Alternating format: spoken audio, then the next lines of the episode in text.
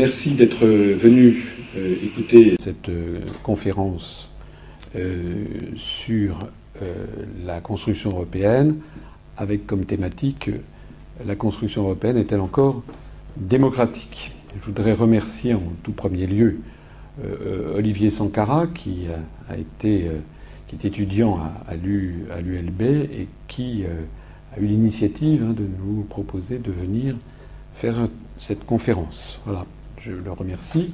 Je vous remercie aussi d'être venu, d'avoir pris sur votre temps libre euh, pour euh, assister à une conférence de nature euh, assez éminemment politique et qui contrevient à un certain nombre de grandes idées de notre temps. Je ne suis pas sûr d'ailleurs qu'une telle conférence soit déjà tenue à l'intérieur des locaux de, de l'ULB. Notamment, il y a un certain nombre de choses que je dirais qui sont sans doute assez euh, peu fréquentes dans ces locaux. Euh, je note d'ailleurs qu'il y a une conférence qui s'est tenue il y a quelques jours, dont je parlerai euh, brièvement, qui justement parlait de, des problèmes de l'Union européenne qui sont flagrants sur une thématique que je connais bien, qui est celle du populisme. Donc ce que je souhaite en tout cas faire, c'est ce que je fais depuis maintenant plusieurs années, c'est faire de l'anti-populisme, c'est-à-dire de présenter des analyses qui sont, si possible, irréfutables, c'est-à-dire fondées sur des éléments d'information que tout un chacun peut aller vérifier. Donc, pour ce qui me concerne, le populisme, c'est le contraire même du raisonnement. Et moi, les conférences que je tiens sont des conférences qui sont fondées sur la raison.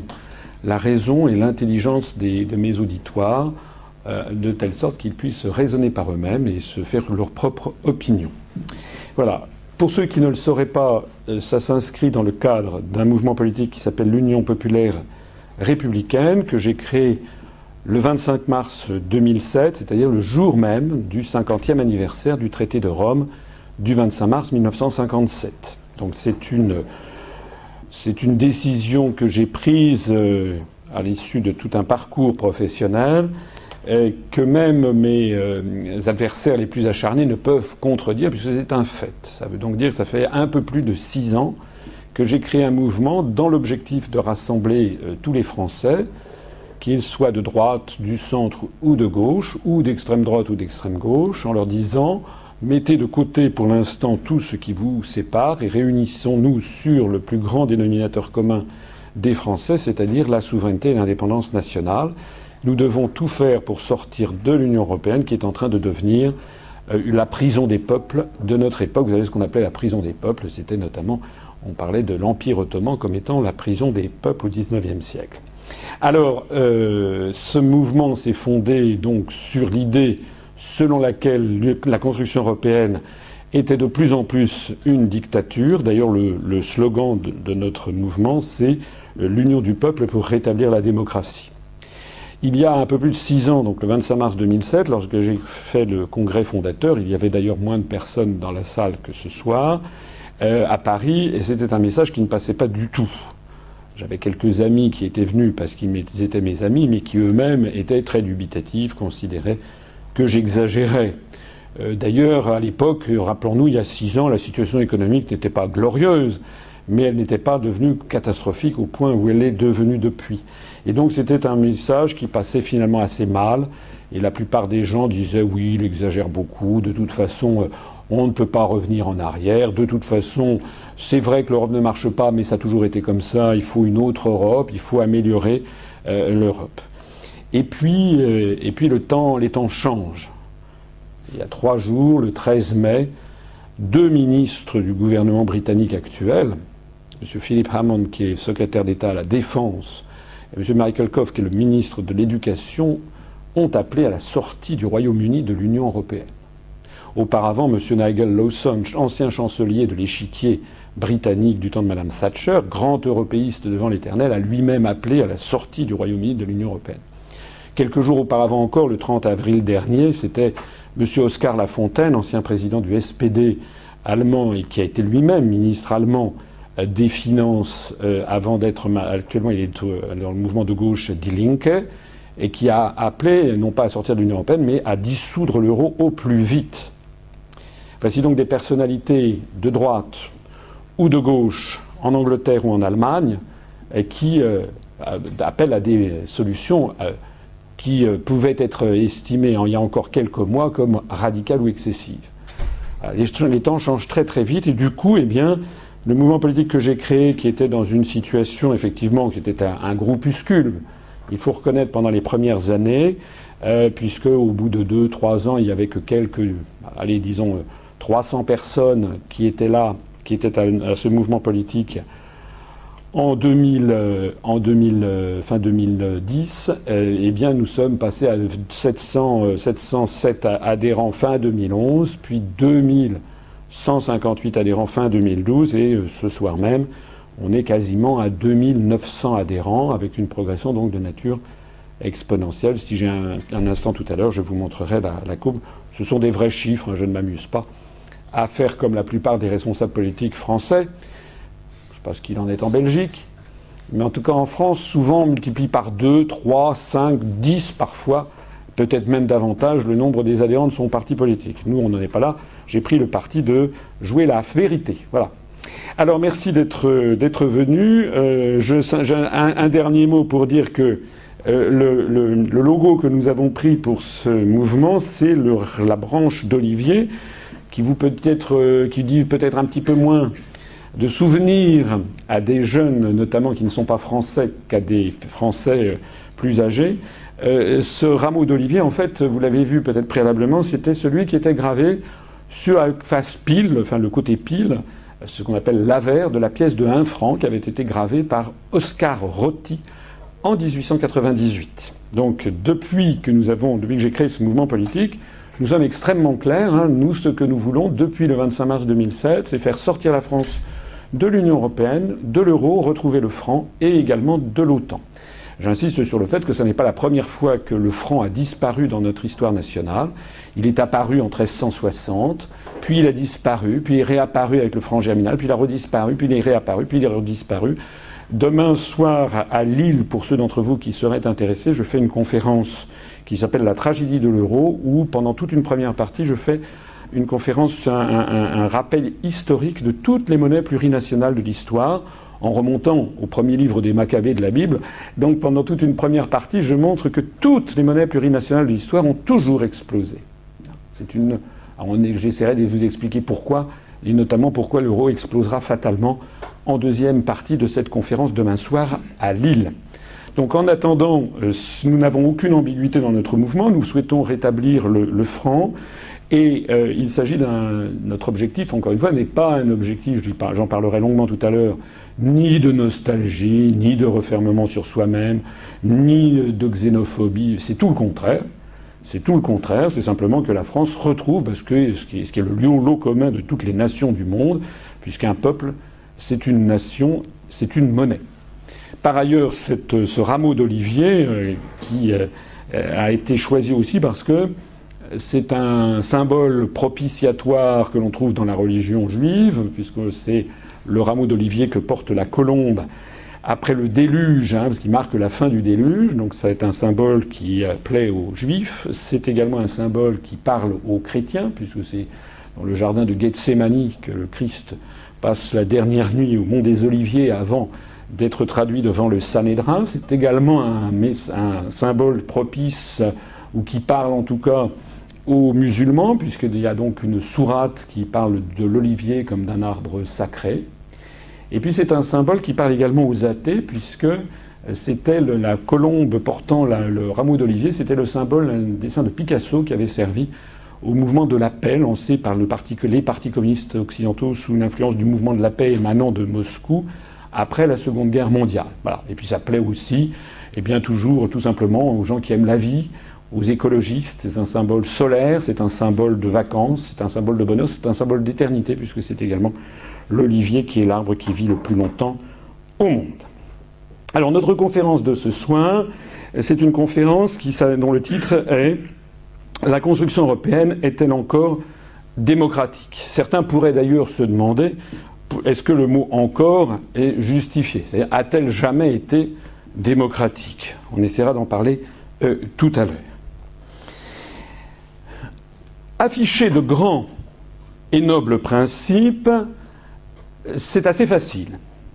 Je voudrais attirer votre attention sur l'actuel traité. Nous sommes actuellement sous l'empire de deux traités européens. Le traité sur l'Union européenne d'un côté, le TUE, le TU, ça ne mente pas, et puis le traité sur le fonctionnement de l'Union européenne, le TFUE, qui émane l'un et l'autre du traité de Lisbonne. Au cas où vous ne le sauriez pas, euh, mais tout est possible, même à Bruxelles, euh, beaucoup de gens, en tout cas en France, les gens, 98% de mes concitoyens sont très ignorants des institutions européennes. Il y a eu un premier traité le 25 mars 1957 qui a été le traité de Rome créant la commission, la, euh, la, la, communauté économique européenne, la CEE. E. Et puis ensuite, il y a eu un traité qui a été comme une poupée gigogne. C'est une succession de poupées gigognes ou poupées russes, hein, les traités européens. Ensuite, il y a eu le traité de Maastricht de 2000, qui a créé, qui a transformé la CEE e en Union européenne et qui a créé notamment la monnaie euh, commune européenne, qui devait s'appeler l'écu et dont le nom a ensuite été changé en euro. Donc ça, c'est en 2000. On a repris le traité de Rome, on a changé les numérotations des articles pour que personne n'y comprenne rien, et on en a injecté de plein d'autres de nouveaux, et on a redécoupé le traité. Et puis après ça, il y a eu le traité d'Amsterdam de 1997, où on a refait le même chose, la même chose. On a repris les, les, les, articles en les remodifiant encore les numéros, et puis en injectant de des nouveaux transferts de souveraineté, c'est-à-dire en fait des prises de pouvoir dans les pays qui l'ont ratifié, notamment en matière d'immigration par exemple. Donc ça, c'est le traité d'Amsterdam de 1997. Et puis après ça, ça a été le traité de Nice de 2000, toujours le même système, qui reprend les traités antérieurs, en remodifiant encore une fois, comme une tambouille, on remodifie les traités avec les articles, et on a injecté, on a notamment changé euh, le nombre de députés au Parlement européen. On a fait, on a procédé à une rupture qui avait pourtant existé depuis le début, c'était notamment la parité exacte entre la France et l'Allemagne. À partir de 2000, la France a accepté d'avoir moins de députés au Parlement européen que l'Allemagne. Et puis après ça, en 2005, est arrivée la Constitution européenne qui avait été préparée par Giscard et la Convention sur l'avenir de l'Europe, avec un présidium, ça ne s'invente pas, présidium présidé par Giscard, et qui a donc débouché sur cette Constitution européenne qui était un énième traité, hein, c'était le traité de, de, Nice, qui était donc la reprise de Rome, puis Maastricht, puis Amsterdam, puis Nice. Donc on a repris ça dans la Constitution européenne, là encore en ajoutant de nouvelles choses et en remodifiant les numérotations. Et puis les Français ont voté non à 55% le 29 mai 2005, suivi des Néerlandais qui ont voté non à 62% le 1er juin. Donc le traité, la Constitution européenne a été abandonnée.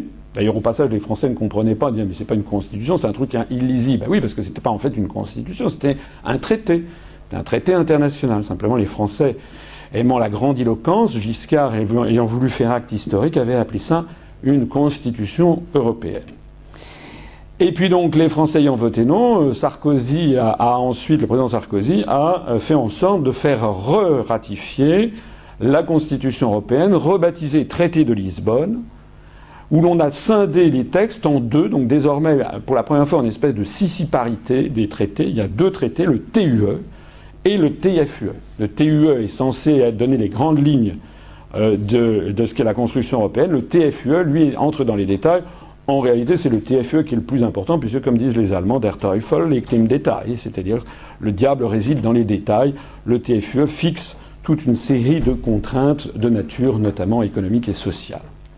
Alors, dans le TUE, l'article 1 bis, c'est-à-dire ce qui est tout au début, il y a marqué l'Union est fondée, l'Union européenne est fondée sur les valeurs de respect de la dignité humaine, de liberté, de démocratie, d'égalité, de l'état de droit, ainsi que de respect des droits de l'homme.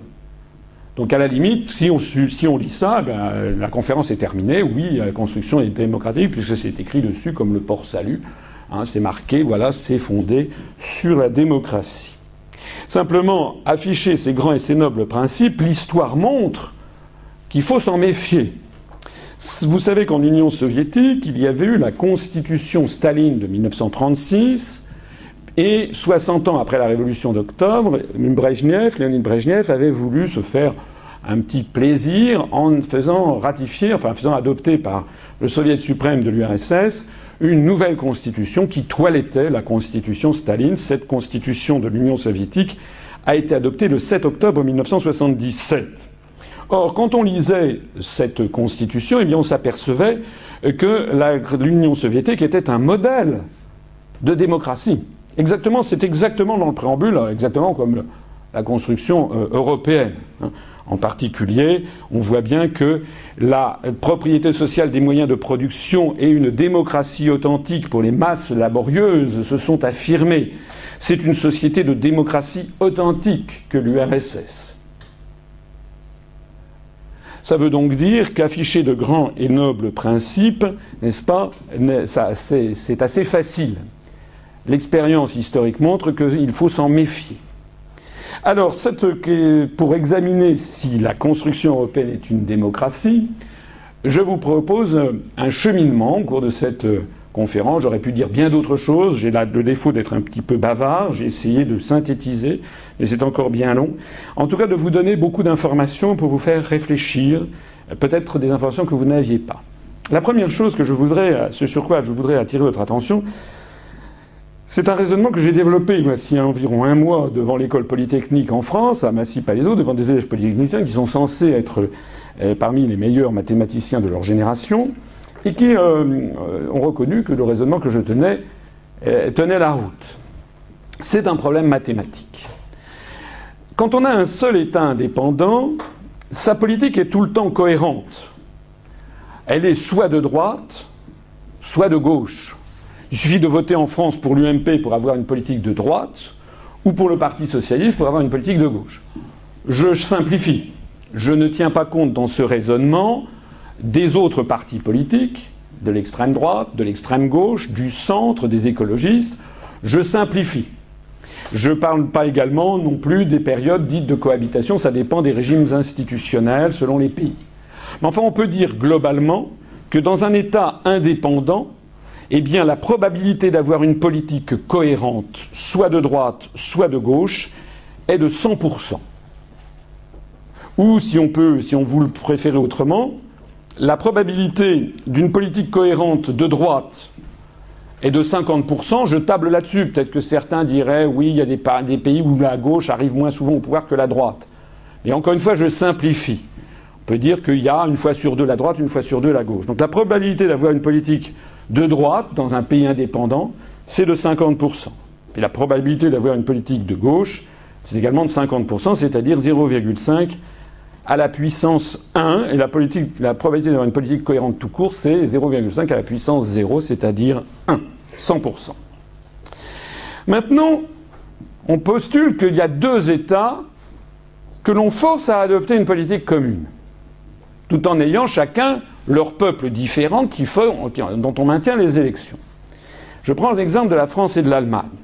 On va avoir la première configuration des possibles, toujours en simplifiant à l'extrême, en considérant qu'il n'y a que la droite et la gauche. Eh bien, en France, on peut avoir une configuration avec le Parti socialiste à gauche, la CDU allemande à droite. C'est d'ailleurs la configuration actuelle. Monsieur Hollande est de gauche, entre guillemets, et Mme Merkel est de droite, entre guillemets. Dans ce cas-là, on a une incohérence gauche-droite. La deuxième possibilité, on a le Parti socialiste en France et puis on a le SPD en Allemagne. Dans ces conditions, on a une cohérence de gauche. La troisième possibilité, c'est qu'on a l'UMP en France et le SPD au pouvoir à Berlin. C'était le cas, par exemple, avec Chirac, euh, quand Chirac était président de la République, et Gerhard Schröder, qui était chancelier d'Allemagne, à ce moment-là, on a une incohérence droite-gauche. Et puis enfin, on peut avoir l'UMP à Paris, la CDU à Berlin, c'était le cas Sarkozy-Merkel, et là on aura une cohérence de droite. Dans un attelage de deux États que l'on force à adopter une politique commune, la probabilité d'avoir cette fois-ci une politique cohérente, une politique commune cohérente, n'est plus comme tout à l'heure de 100%, elle n'est plus que de 50%. Il n'y a que deux cas sur quatre. Et la, la probabilité d'avoir une politique cohérente de droite tombe à 25%. De la même façon que la probabilité d'avoir une politique cohérente de gauche tombe également à 25%. Bien entendu, tout ceci est très simplifié. Je postule en particulier que la droite allemande et la droite française disent et pensent la même chose, ce qui est faux. Que la gauche française et la gauche allemande seraient d'accord. Parce que je fais abstraction pour l'instant des intérêts nationaux divergents. Donc, vous voyez que cette fois-ci, la, la, probabilité d'avoir une politique cohérente de gauche dans un État indépendant, si on vote à gauche, à gauche 50% du temps, elle est de 50% des cas. Si on force deux États à avoir une politique commune, elle tombe à 25%, 0,5 au carré.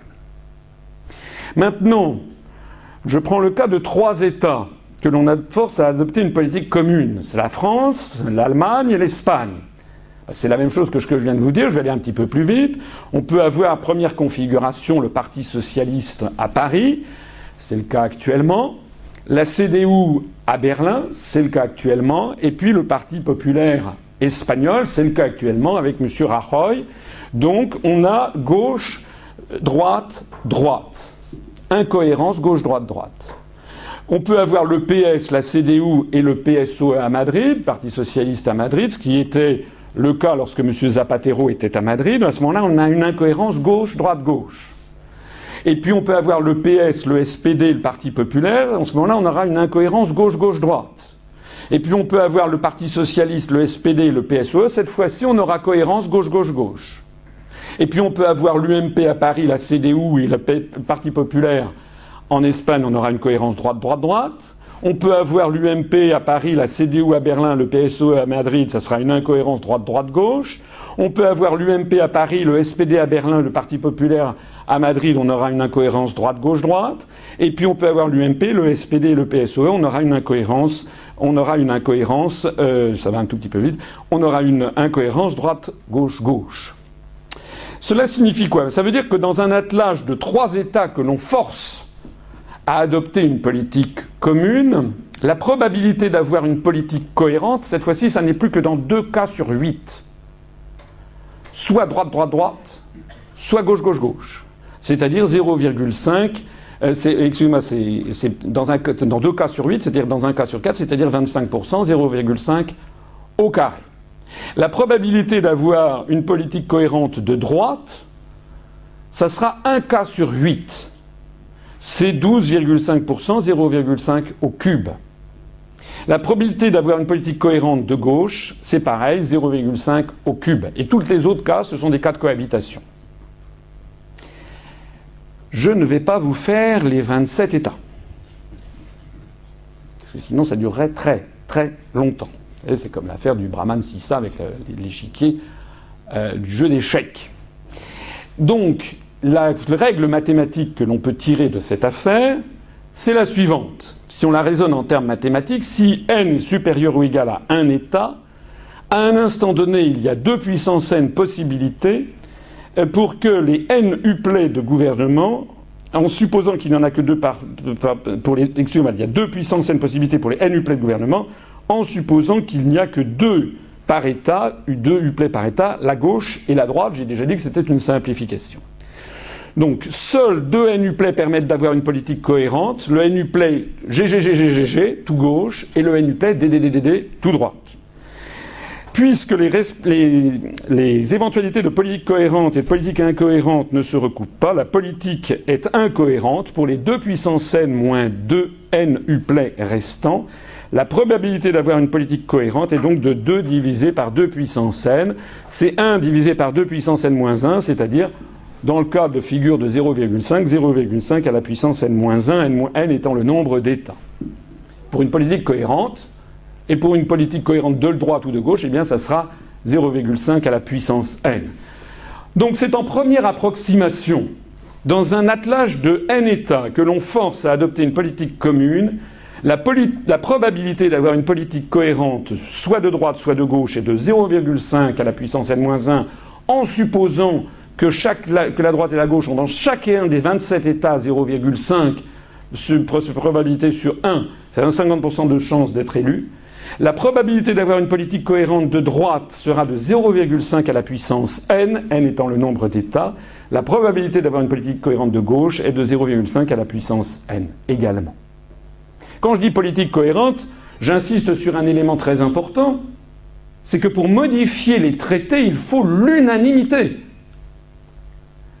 Pour modifier les traités, par exemple l'article 63, qui interdit toute, euh, comment dirais-je, euh, toute restriction aux échanges de mouvements de capitaux. C'est de là, de là que date la destruction de l'industrie européenne. En tout cas en France, en Italie, en Belgique, etc. Il n'y a plus de protection. On peut délocaliser à tout va, il n'y a plus de possibilité de s'y opposer.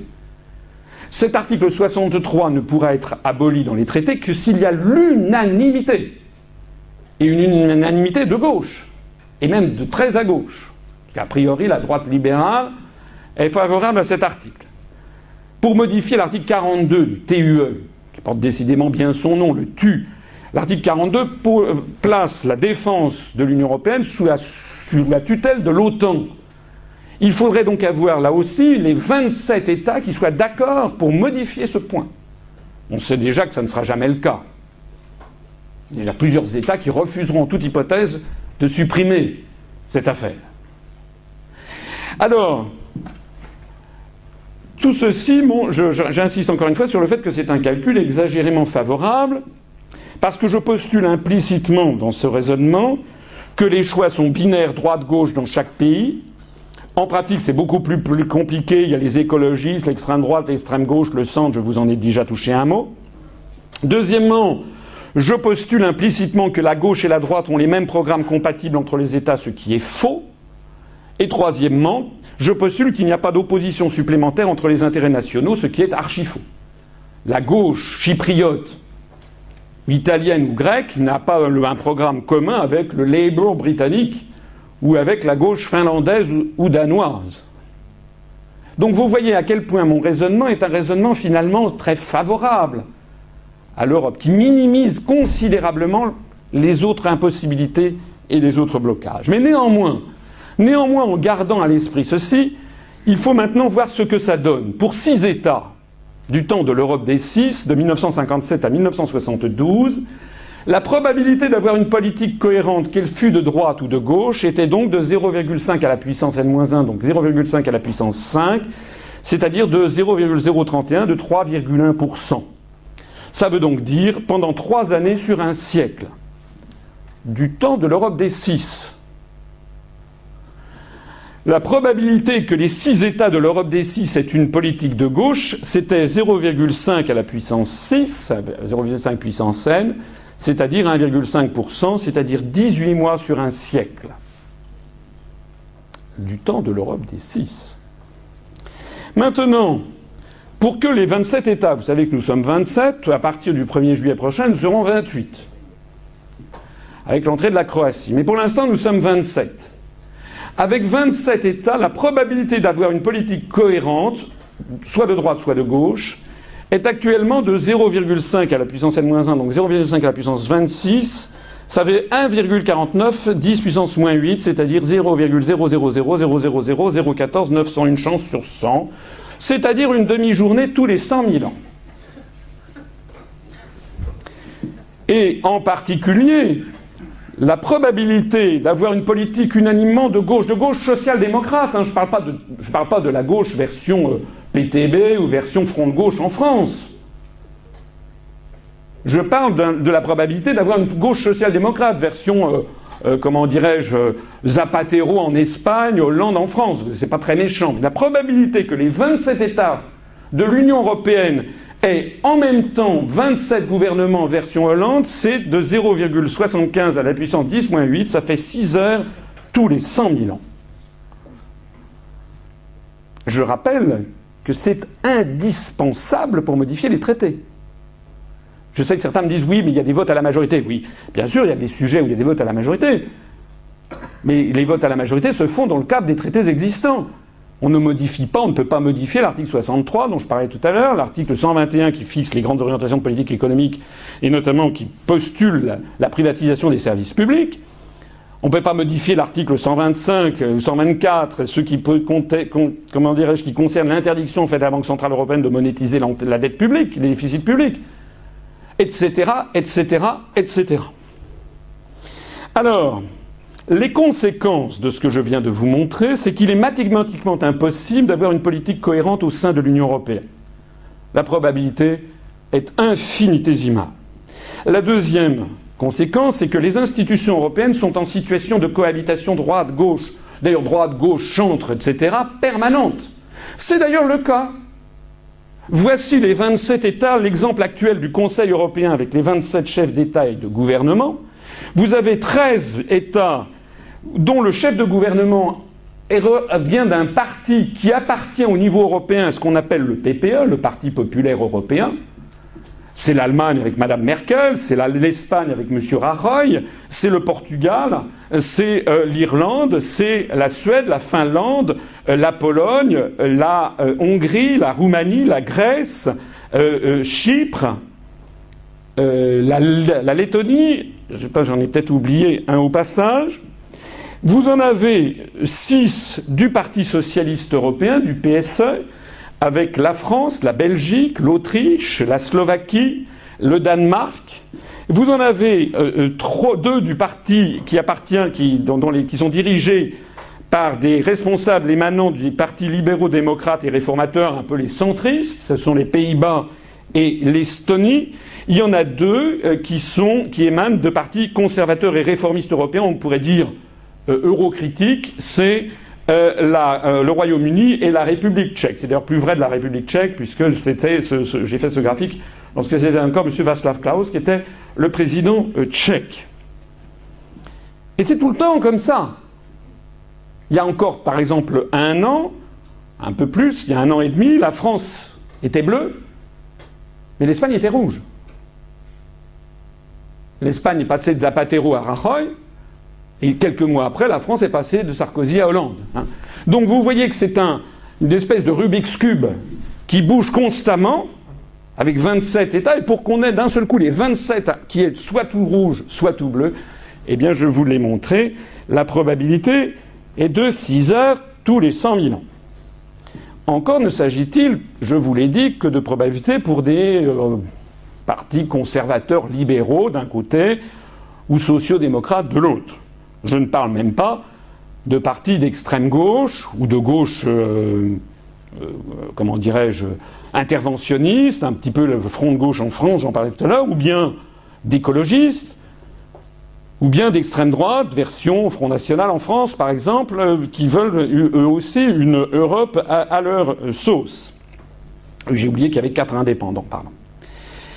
Alors, les conséquences également de tout ce système c'est que puisqu'il y a une cohabitation droite-gauche-centre permanente au sein de l'institution qui décide des orientations de la construction européenne, cette cohabitation où il y a des zappings en permanence, mais en permanence c'est toujours impossible à avoir les mêmes orientations, eh bien ça devient une structure totalement indifférente aux élections nationales.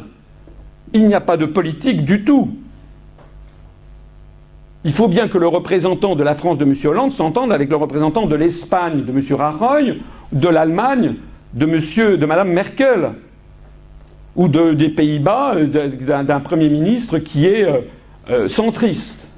Il n'y a pas de politique du tout, ça va donc être le règne des lobbies qui vont influer pour faire bouger la politique dans un sens ou dans un autre. Autre conséquence, les élections nationales dans un État en particulier ne peuvent plus rien changer les Français sont en train de le constater avec amertume. Pourtant, ce n'était pas faute que j'ai personnellement et le mouvement politique que j'anime, que nous ayons tout fait pour prévenir les Français de ce qui les attendait. C'est d'ailleurs pas seulement vrai en France, c'est le vrai partout. Les élections nationales n'ont plus aucun effet puisqu'il s'agit simplement de changer un représentant sur 27 dans un collège qui lui-même est en situation de cohabitation permanente. Donc, la cinquième conséquence, c'est que les électeurs réalisent progressivement, élection après élection, qu'il ne sert plus à rien de voter à droite ou de voter à gauche, car cela ne change rien à la politique subie, qu'une politique est justement imposée par les institutions européennes. Du coup, l'abstention ne fait que grimper, élection après élection, et le malaise démocratique ne fait que s'installer sur le continent. Voici par exemple l'évolution des élections européennes en France depuis la première élection de 1979. Comme vous le voyez, il y avait 42,5% d'abstention en 1979, ce qui était énorme. À l'époque, il y avait en gros 25% des Français qui s'abstenaient aux grandes élections. Ça avait donc déjà témoigné à l'époque, en 1979, d'un profond désintérêt. Je me rappelle très bien les médias avaient dit oh là là 42% et demi c'est très grave il faut absolument que les Français se ressaisissent qu'ils s'emparent du sujet européen, c'est eux donc c'est d'eux qu'il s'agit. Il faut que l'Europe soit plus proche du peuple français. Il faut absolument que ça diminue aux prochaines élections. En fait de diminution, voilà quelle était la courbe suivie par les abstentions votes blancs et nuls à chacune des élections. On est passé à 45% d'abstention en 84, 52% en 89, on est légèrement redescendu à 50,1% en 1994 pour rebondir à 55,8% en 99, 58,6% en 2004, 61,1% d'abstention vote blancs et nuls aux dernières élections en date de 2009. Si vous avez ici, vous avez ici la courbe, la droite de régression linéaire, qui vous montre que, en gros, il y a tous les cinq ans environ 4 à 5 de Français de plus qui ne vont plus voter à ces élections. D'ailleurs, avec un taux d'abstention de blancs et nuls aux élections européennes de 2009 de 61%, la France était relativement un bon élève. Il y a des, pays au sein de l'Union européenne où le taux d'abstention a dépassé les 80% à ces élections. L'évolution en, en, miroir du nombre de députés français parmi les députés européens me paraît intéressant à présenter sur le même graphique. En 1979, il y avait près de 20% de députés français au Parlement européen. Et puis, au gré des euh, élargissements, au gré des modifications euh, de traités, je parlais tout à l'heure du traité de, de, Nice qui avait justement modifié ce système, le pourcentage de députés français au Parlement européen est passé de 20% à 15%, légèrement remonté en 94 à 16,8, puis est tombé à 15,3, 12,5 et est inférieur à 10%. Ce sont les élargissements à l'Est. Il a fallu, comme on n'allait pas avoir des parlements avec 5000 députés, il a fallu eh bien, euh, enlever euh, euh, augmenter légèrement le nombre de députés, diminuer le nombre de députés des pays présents et en particulier créer quand même d'autres postes de députés, donc une dilution. Ce qui est intéressant, c'est de voir que les deux courbes sont quasiment en miroir. Hein. plus le temps passe, plus l'Europe s'élargit, plus les Français s'en désintéressent. Ils n'y comprennent plus rien. Et à ce rythme, l'abstention devrait mathématiquement atteindre 100% dans 63 ans. Dans, 61, dans 61 ans, j'ai fait ce graphique il y a déjà deux ans, c'est-à-dire qu'en 2074, il n'y aurait plus personne qui irait voter aux élections européennes. Évidemment, comme disent les banquiers ou les boursiers, les arbres ne montent pas jusqu'au ciel. Ça veut donc dire que d'ici là, il y aura des choses qui vont se passer. Alors vous allez me dire, ce sont les élections européennes, c'est un cas particulier, les Français ne s'intéressent pas. C'est pas très bon comme argument pour des gens qui disent que l'Europe est une construction démocratique. Mais ce qui est plus grave, c'est que ce phénomène, ce syndrome, concerne également les autres élections. Puisque, comme je vous le disais préalablement, le fait de voter à droite ou à gauche pour des élections qui ne sont pas des élections européennes, mais par exemple l'élection présidentielle en France, les Français constatent que ça ne change rien sauf sur des points de détail, des sujets que l'on fait mousser artificiellement pour semer la zizanie, le mariage pour tous, par exemple. Ou bien, je ne sais pas, on va trouver des, sujets qui vont être là pour... Euh, euh, là, en ce moment, c'est la loi Fioraso en France sur euh, l'enseignement tout en anglais dans les établissements d'enseignement supérieur. Mais ce sont des sujets qui sont parfois très très importants mais les grands sujets fondamentaux, l'économie, le social, la diplomatie, les interventions militaires, etc., échappent complètement au vote des Français. Résultat des courses, eh bien, l'abstention monte dans tous les secteurs, dans toutes les élections, et en particulier, je voulais vous montrer ça, c'est un seuil d'alerte extraordinaire, ce sont les élections cantonales en France. C'est pour voter pour son conseiller général. C'est une élection de proximité, c'est une élection vraiment euh, qui concerne les campagnes. Eh bien, traditionnellement, on avait un taux d'abstention qui était aux alentours de 30 à 35% depuis, vous voyez, 1976. C'était un taux qui bougeait très peu. Il y avait une seule exception, c'était en 1988, où brutalement le taux d'abstention avait bondi à 50 les, les, élections euh, cantonales, j'ai oublié de le préciser pour ceux qui ne le savent pas, les élections cantonales en France se déroulent tous les trois ans par moitié. Il y a la moitié du pays qui vote. En fait, les conseillers généraux sont élus pour six ans. Mais tous les trois ans, il y a une moitié de la France qui vote, ça dépend des départements, et puis trois ans après, c'est l'autre moitié. Donc on avait eu un cas exceptionnel en 1988 avec plus de 50% d'électeurs qui ne vont pas voter, ça c'est un seuil d'alerte maximum. C'était dû à une conjoncture parce qu'en 1988 il y avait eu le premier tour d'élection présidentielle où Mitterrand s'était représenté. Il y avait le deuxième tour de l'élection présidentielle où Mitterrand avait été réélu contre Chirac. Puis il y avait eu le premier tour de l'élection législative qui avait suivi. Puis il y avait eu le deuxième tour d'élection législative. Et puis il y avait eu le référendum sur la Nouvelle-Calédonie. Donc il y avait cinq consultations nationales. Et donc à l'automne, ben, les Français avaient boycotté un petit peu les urnes. D'ailleurs, depuis lors, on évite ce genre de, de, comment de convergence de dates. Et si nécessaire, on reporte d'un an euh, les élections pour éviter qu'il y ait toutes les élections nationales qui tombent, à, plusieurs élections nationales qui tombent la même année. Donc vous voyez en revanche ce qui s'est passé, c'est-à-dire que si l'on accepte, cette, si accepte cette de 1988, on a quelque chose d'extrêmement stable, sauf les dernières en date, en 2011, où on a bondi à un taux jamais vu qui a fait éberluer les politologues français à 56% d'abstention aux dernières élections cantonales. Comme si les Français ne voulaient plus aller voter, sont dégoûtés par toute la politique, quel qu'il soit. Alors, la conséquence également des calculs que je vous ai montrés, c'est que toute possibilité de bâtir une autre Europe est vouée à l'échec, puisqu'il faudrait l'unanimité des 27 gouvernements pour y parvenir. Je l'ai déjà dit plusieurs fois.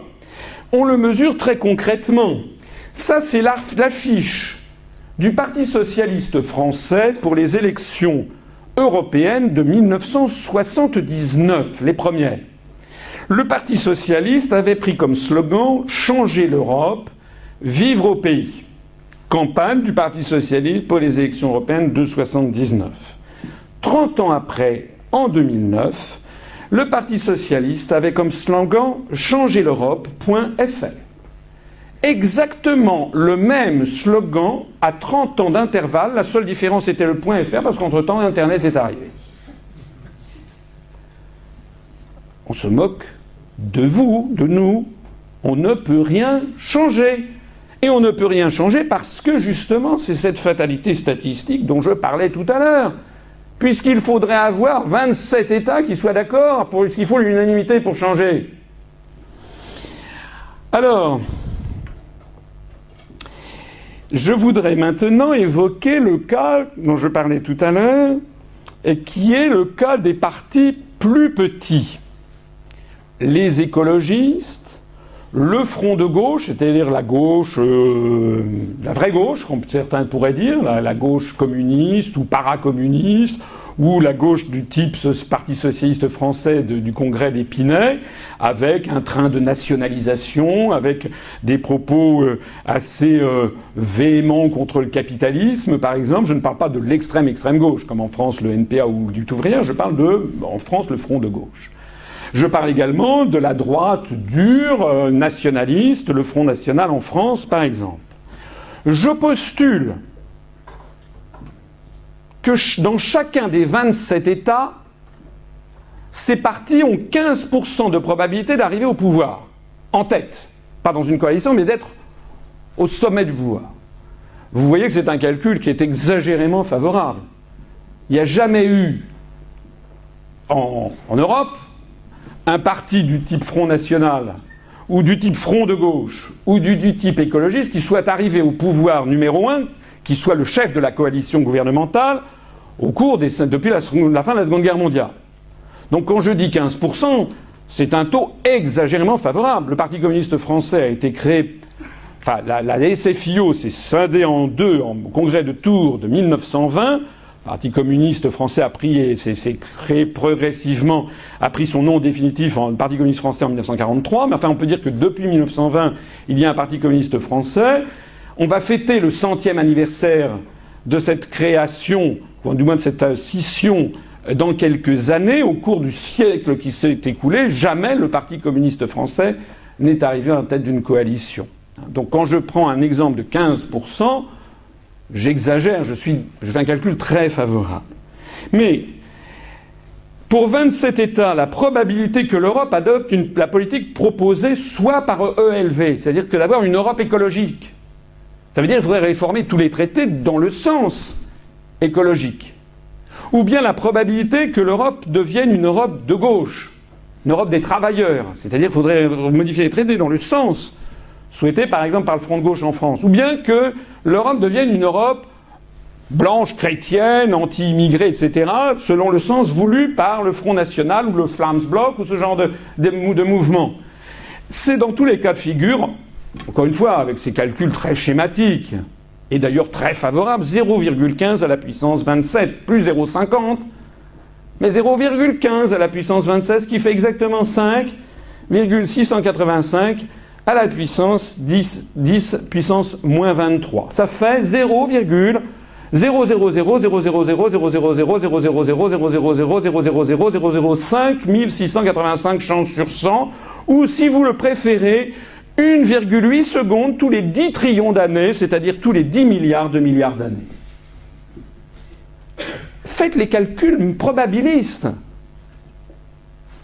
Qu'est-ce que vous dites de ça, monsieur Mélenchon, qui, comme vous le savez, est à la tête du front de gauche en France, qui dit que sortir de l'Union européenne, ce serait être pétainiste, sortir de l'euro, ce serait être maréchaliste, que sortir de l'Union européenne, ce serait être nationaliste, xénophobe, et donc il faut rester, camarades, on reste pour changer l'Europe. le concept d'autre Europe c'est très important. Hein. C'est le truc le plus vicieux qui ait été fait pour s'assurer l'apathie et la passivité de salariés et d'ouvriers dans le monde occidental pour accepter justement l'Europe telle qu'elle est. C'est d'ailleurs ce que viennent de comprendre, enfin ce qu'ont compris depuis quelques années, un syndicat comme le syndicat RMT, le syndicat le principal syndicat britannique des transports, qui a déclaré il y a, il y a, quelques jours, le 13 mai, qu'il ne fallait pas laisser le débat de la sortie de l'Union européenne aux simples forces de droite ou d'extrême droite. J'aurai d'ailleurs l'occasion d'y revenir parce que c'est aussi l'une des particularités de notre mouvement, c'est d'analyser que ça n'est pas pour rien que ces mouvements d'extrême droite sont médiatisés, sont plus exactement médiabolisés, à la fois médiatisés et diabolisés en même temps. C'est pour faire croire aux Français ou aux Grecs, aux Grecs, vous avez vu que, compte tenu de la situation catastrophique en Grèce, les médias ont propulsé sur le devant de la scène un truc tout à fait nouveau, Aube doré, un mouvement néo-nazi. D'ailleurs, dont les rumeurs disent qu'il est composé à plus de 50% de policiers. Parce qu'on médiatise des mouvements d'extrême droite en disant si vous voulez sortir de l'euro, si vous voulez, messieurs les Grecs, vous voulez pas vendre tout votre patrimoine public pour sauver les banques, alors c'est que vous pensez comme Aube Dorée. Or, Aube Dorée est un parti néo-nazi, donc ça veut dire qu'en fait, vous êtes favorable aux chambres à gaz. C'est comme ça que ça marche. C'est exactement ce qui s'est passé avec la médiabolisation du Front National depuis 1983. Et vous avez à gauche des gens qui entretiennent l'illusion qu'on va raser gratis demain, alors que la probabilité de changer d'Europe est très, très, très, très inférieure à la probabilité de gagner le gros lot à l'euro million. Si vous y croyez, je vous invite à, jouer à tous les coups à l'euro million parce que vous aurez beaucoup, beaucoup plus de chances de gagner le gros lot. La conséquence ultime de tout ce que je viens de vous dire, c'est que construire l'Europe implique pour les dirigeants européistes de prendre l'habitude de ne plus tenir aucun compte de la volonté réelle des peuples. Puisque ça ne sert à rien. Puisque lorsque les Français vont voter à gauche, les Espagnols votent à droite. Les dirigeants européistes peuvent se frotter les mains. Ça ne sert à rien. Et de toute façon, il y a des traités qui ont été gravés dans le marbre et dont la modification substantielle ne peut plus intervenir. C'est d'ailleurs, en gros, ce qu'ils disent, les européistes. Il faut les écouter. Tommaso Padoa Schioppa, paix à son âme, il est mort il y a quelques années, je crois c'était en 2011. Pado, Tommaso Padoa Schioppa était le président, c'est un Italien, président du think tank Notre Europe. Think tank Notre Europe, qui avait été créé par Jacques Delors, président fondateur, et Pascal Lamy, président d'honneur, actuellement à la tête de l'Organisation mondiale du commerce. Tommaso Padoa-Schioppa était, comme la plupart des élites européistes, passé par le moule américain. Il était diplômé du MIT, Massachusetts Institute of Technology de Harvard. Il était l'ancien président du comité directeur du Fonds monétaire international. Il a été ministre de l'économie et des finances italien de 2006 à 2008. De 2006 à 2008, je ne parle pas de l'homme de Cro-Magnon. Je vous parle de quelqu'un qui était aux responsabilités il y a encore quelques semestres. Il est mort en 2011. Eh bien, Tommaso Padoa Schioppa, qui a été membre du directoire de la Banque centrale européenne, il avait publié un article dans une revue française de qualité, euh, qui est la revue Commentaire, dans le numéro 87 de l'automne 1999. Son article s'appelait Les enseignements de l'aventure européenne. Et que disait M. Padoa Schioppa? Il l'a écrit, il l'a pas dit, il l'a écrit.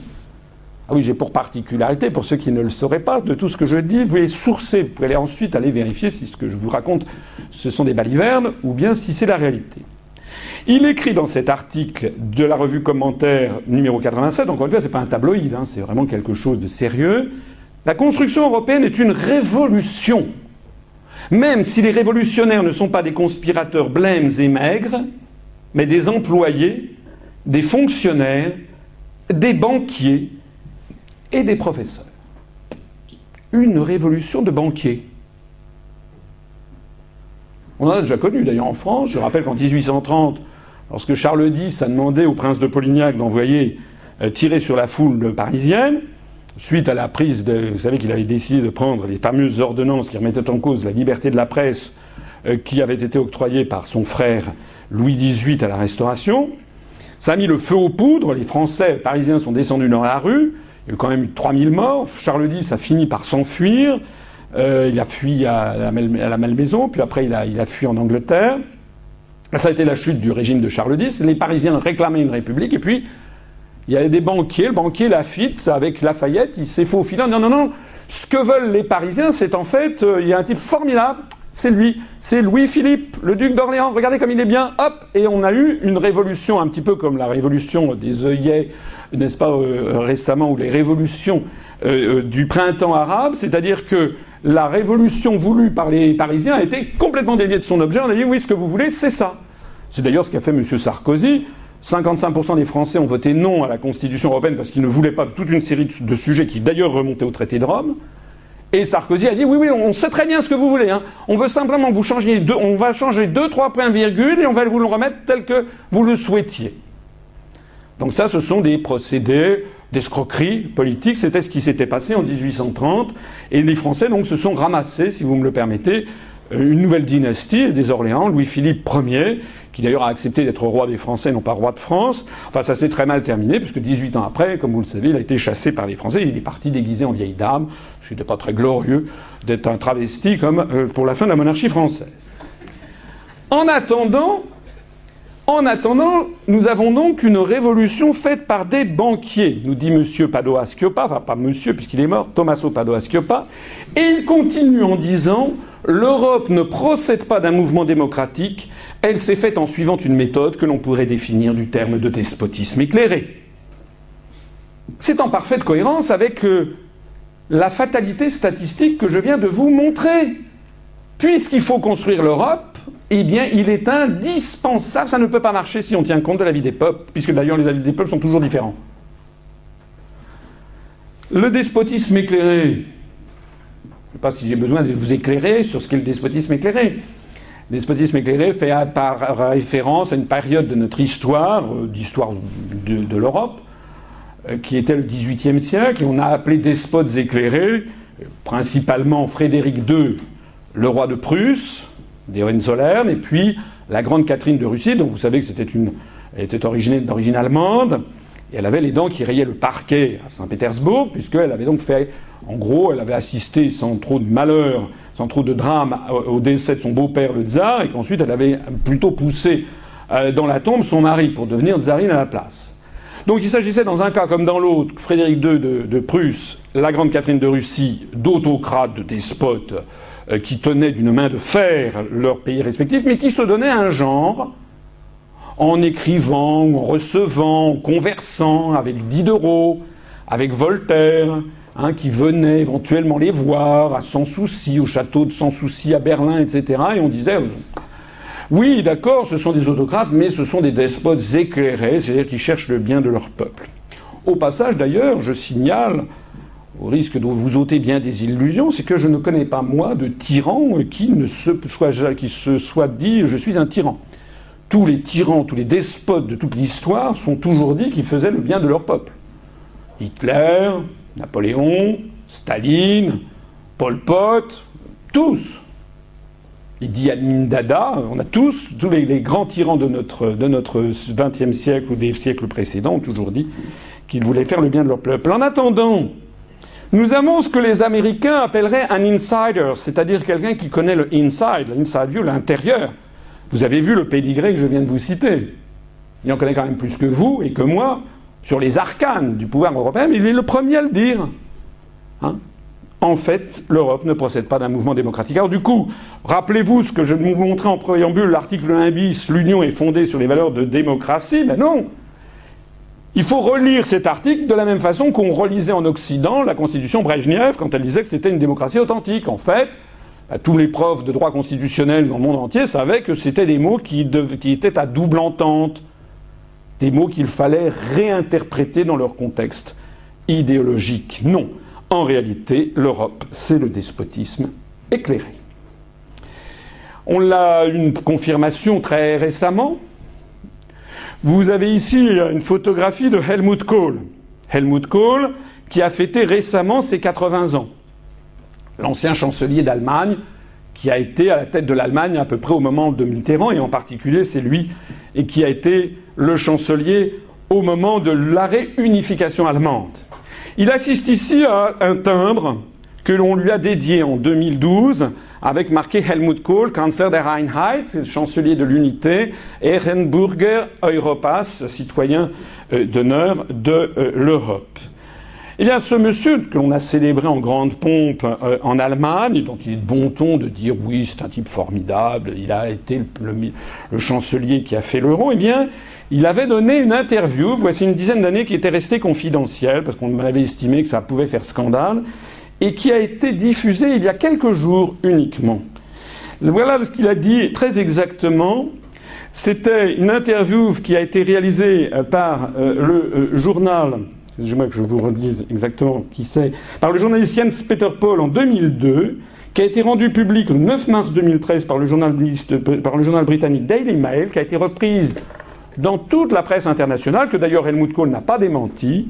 Je savais que nous aurions perdu un référendum sur l'introduction de l'euro, c'est tout à fait clair, j'aurais perdu avec 70% de non contre 30% de oui. J'ai agi comme un dictateur. Après, on s'étonne qu'il y ait actuellement 80% des Allemands qui veulent sortir de l'euro. Mais parce que l'histoire se venge toujours. Hein. Les 70% de non en 2002 sont 75 à 80% en 2013. Pas en 2002, excusez-moi, c'était en 1999. Ils ont légèrement augmenté. Les grandes masses ne changent pas en politique. En France, l'évolution de l'opposition des Français à la construction européenne peut être reprise sur ce graphique qu'il faut prendre avec prudence. Parce que je rappelle, ce que souvent on oublie de dire, c'est qu'en France, c'est d'ailleurs vrai dans la plupart des pays d'Europe, on n'a jamais, au grand jamais, demandé aux Français s'ils étaient d'accord pour supprimer leur pays, pour, faire en sorte que la France disparaisse dans un État continent. On ne leur a jamais demandé. Je ne crois pas qu'on ait demandé aux Belges non plus, d'ailleurs. Pas plus aux Espagnols, pas plus aux Italiens. En France, on a demandé, qu'est-ce qui s'est passé Il s'est passé qu'en 1957, il y avait des députés. D'abord, un jour, ils ont appris en prenant leur petit déjeuner. En 1957, on est sous la 4ème République, sous le Premier ministre, le président du Conseil, pardon, qui s'appelle Félix Gaillard. On apprend qu'il y a un traité qui a été signé à Rome. Ah, très bien. On en reparlera tout à l'heure, ce traité de Rome. Bon. Mais ce traité, il a été signé par des plénipotentiaires. Les Français, ils n'avaient jamais, ils n'avaient pas donné le moindre accord à ça. Ensuite, ce traité, vous savez qu'un traité, une fois qu'il est signé, il faut qu'il soit ratifié. Il a été ratifié par la représentation nationale, mais il a été ratifié par des députés qui n'avaient pas été élus pour ça, par les Français. Donc les Français se sont retrouvés embarqués dans la construction européenne sans qu'on ne leur ait demandé est-ce que vous êtes d'accord? L'objectif, c'est quand même, au bout du compte, que la France n'existe plus. On aurait peut-être pu quand même leur demander leur avis. C'est quand même assez grandiose comme sujet. D'ailleurs, c'est une question qu'il faudrait leur demander régulièrement, et pas seulement aux Français. Parce que c'est un plébiscite quotidien qu'on demande au peuple, en fait. On a demandé aux Français à trois reprises leur avis.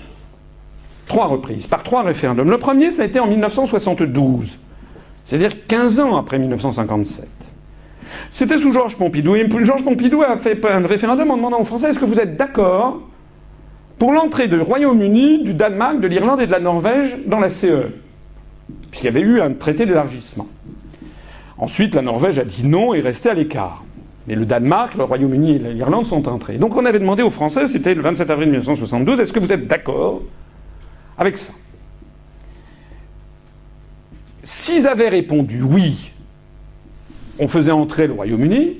S'ils répondaient non, on restait dans la situation actuelle. On ne leur a pas dit est-ce que vous êtes d'accord avec le principe d'abandonner la France? On leur a jamais posé cette question. À l'époque, le Parti socialiste français avait appelé à l'abstention. À l'époque, il y a eu 31,7% de non, donc 68% de oui, mais avec une très forte abstention, anormale pour l'époque, de 35%, ce qui fait qu'en réalité, les Français qui ont voté oui à l'élargissement au Royaume-Uni, c'était en gros 35% des électeurs inscrits, ce qui était minoritaire par rapport aux électeurs inscrits. Et puis après, on n'a plus jamais demandé la parole pendant 20 ans. Puis 20 ans après, ça a été le référendum sur le traité de Maastricht, créant l'Union européenne, donc comme je vous le disais tout à l'heure, transformant la CE en Union européenne et créant la monnaie européenne, créant la CE. En 1992, les Français ont voté oui à 51%, sur le fil du rasoir. 49% de non. J'ajoute qu'il y avait à peu près 38% d'abstention. Ce qui veut dire que le nombre d'électeurs inscrits qui ont voté oui au traité de Maastricht était passé de 34% 72 pour l'élargissement au Royaume-Uni, était tombé à 31%. Comme l'a dit le pape du monétarisme américain, Milton Friedman, il a dit Je trouve démentiel un régime qui permette à 30, une minorité d'électeurs, 38 pour 34 pour 32% d'électeurs inscrits, de décider pour les autres d'un changement aussi fondamental que finalement la disparition de leur propre pays.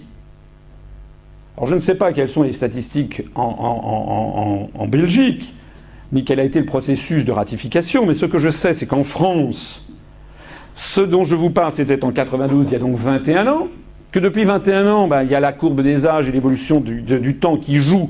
Il y a eu en gros 21 tranches d'âge qui sont décédées et 21 tranches d'âge nouvelles qui sont arrivées parmi les électeurs. Et donc ça veut dire qu'actuellement, quand vous allez en France, on peut estimer qu'il y a en gros pas plus d'un Français en âge de voter sur six qui a voté oui à l'euro. Qui a positivement voté oui à l'euro. Il y a cinq Français sur six qui soit ne vivaient pas à l'époque ou n'étaient pas encore électorisés trop petits, soit avaient voté non, soit n'étaient pas allés voter parce que ça ne les concernait pas, ils ne le sentaient pas. Donc vous voyez qu'en termes d'analyse sociologique, ce sur quoi repose la monnaie européenne en France est quand même très faible. D'autant plus faible que d'ailleurs les gens qui ont voté oui à l'époque l'ont fait sur la foi de promesses comme quoi l'euro ce serait le paradis terrestre. L'euro c'est plus de croissance, c'est plus d'emplois, c'est ce qu'on disait aux Français. En fait c'est plus de croissance du tout et plus d'emplois du tout. C'est ça qu'on disait aux Français. Donc les Français qui ont voté oui l'ont fait, puis on leur a dit si jamais vous votez non, c'est l'apocalypse, c'est Verdun, c'est la guerre. Alors les Français, on ne peut pas. Hein. Mais donc les Français qui ont voté oui, on leur a escroqué leur, leur, consentement. Comme d'ailleurs la plupart des peuples. Ça veut donc dire qu'actuellement, contrairement, je lis des, des, sondages qui disent oui, les Français sont, soutiennent, le, comment dirais-je, le soutien à l'Union européenne s'est effondré en France, mais quand même l'euro, etc. N'en croyez rien. N'en croyez rien. Et puis la troisième fois, on a demandé avis aux Français, c'est au référendum sur la Constitution européenne dont je parlais tout à l'heure, en 2005, où cette fois-ci, ils ont voté non à 54,7%. Dans, en 92, si les Français avaient voté non, on restait dans la CE. On ne sortait pas. Et en, 2005, vous voyez d'ailleurs le pas, le, graphique est assez mal fichu, parce qu'ici il y a 20 ans, alors qu'entre 92 et 2005 il n'y a que 13 ans, donc en fait la courbe augmente plus vite si on avait la même échelle de temps. En 2005, lorsque les Français ont voté non, si nous étions dans un pays démocratique, dans un pays dirigé par des gens intellectuellement honnêtes, recherchant honnêtement le bien de la population et recherchant honnêtement à comprendre ce que veut le peuple français. Parle des Français, ça peut être appliqué à tous les autres peuples d'Europe. Eh bien, normalement, des dirigeants scrupuleux auraient dû dire bon, attendez, là, il y a un problème. Il y a 55% de nos concitoyens qui ont dit non, donc il faut remettre sur la table. Il faut quand même voir qu'est-ce qui se passe, de quoi ils ne veulent pas. Mais pas du tout. On a dit les Français ont voté, en fait, ils n'aimaient pas Chirac, ils ne se sont pas intéressés au truc, ce qui n'est pas vrai du tout. Pour jamais on n'avait vu autant de Français s'intéresser à, un tel débat. Et puis on a, on dit allez, on n'en parle plus. Après ça, Sarkozy a été élu et on a eu, comme je le disais tout à l'heure, le tour de passe-passe du traité de Lisbonne. On a dit oui, on a compris ce que vous vouliez, il, y avait une virgule dans un article qui ne vous plaisait pas, et puis là, l'hymne national, on va pas le mettre. Et puis on, leur a euh, fourgué ce qu'ils avaient euh, refusé par une autre procédure. C'est une Malheureusement, c'est constitutionnel en France, ça n'est pas interdit par la Constitution, mais c'est quand même une forfaiture éthique et politique d'avoir forcé les Français à adopter en 2008 euh, euh, de leur avoir d'avoir ratifié dans le dos des Français en 2008 ce qu'ils avaient rejeté à 55% par référendum en 2005. Et puis alors, le sondage que alors vous voyez tout ça n'est pas homogène, mais c'est quand même pour vous donner une tendance. Le sondage IFOP de fin 2012 montrait que 64% des Français voteraient non au traité de Maastricht si d'aventure il était de nouveau euh, proposé. Donc tout ceci pour montrer que l'évolution de l'opposition des Français à la construction européenne au cours des années, des 40 années 1972-2012, bah, en gros, se passe de commentaires. En gros, nos dirigeants, et c'est pas seulement vrai en France, c'est vrai en Belgique, en Italie, en Allemagne, on l'a vu à l'instant même avec la déclaration d'Helmut Kohl, en gros, nos dirigeants savent que la politique conduite n'est pas soutenue par la population et l'est de moins en moins.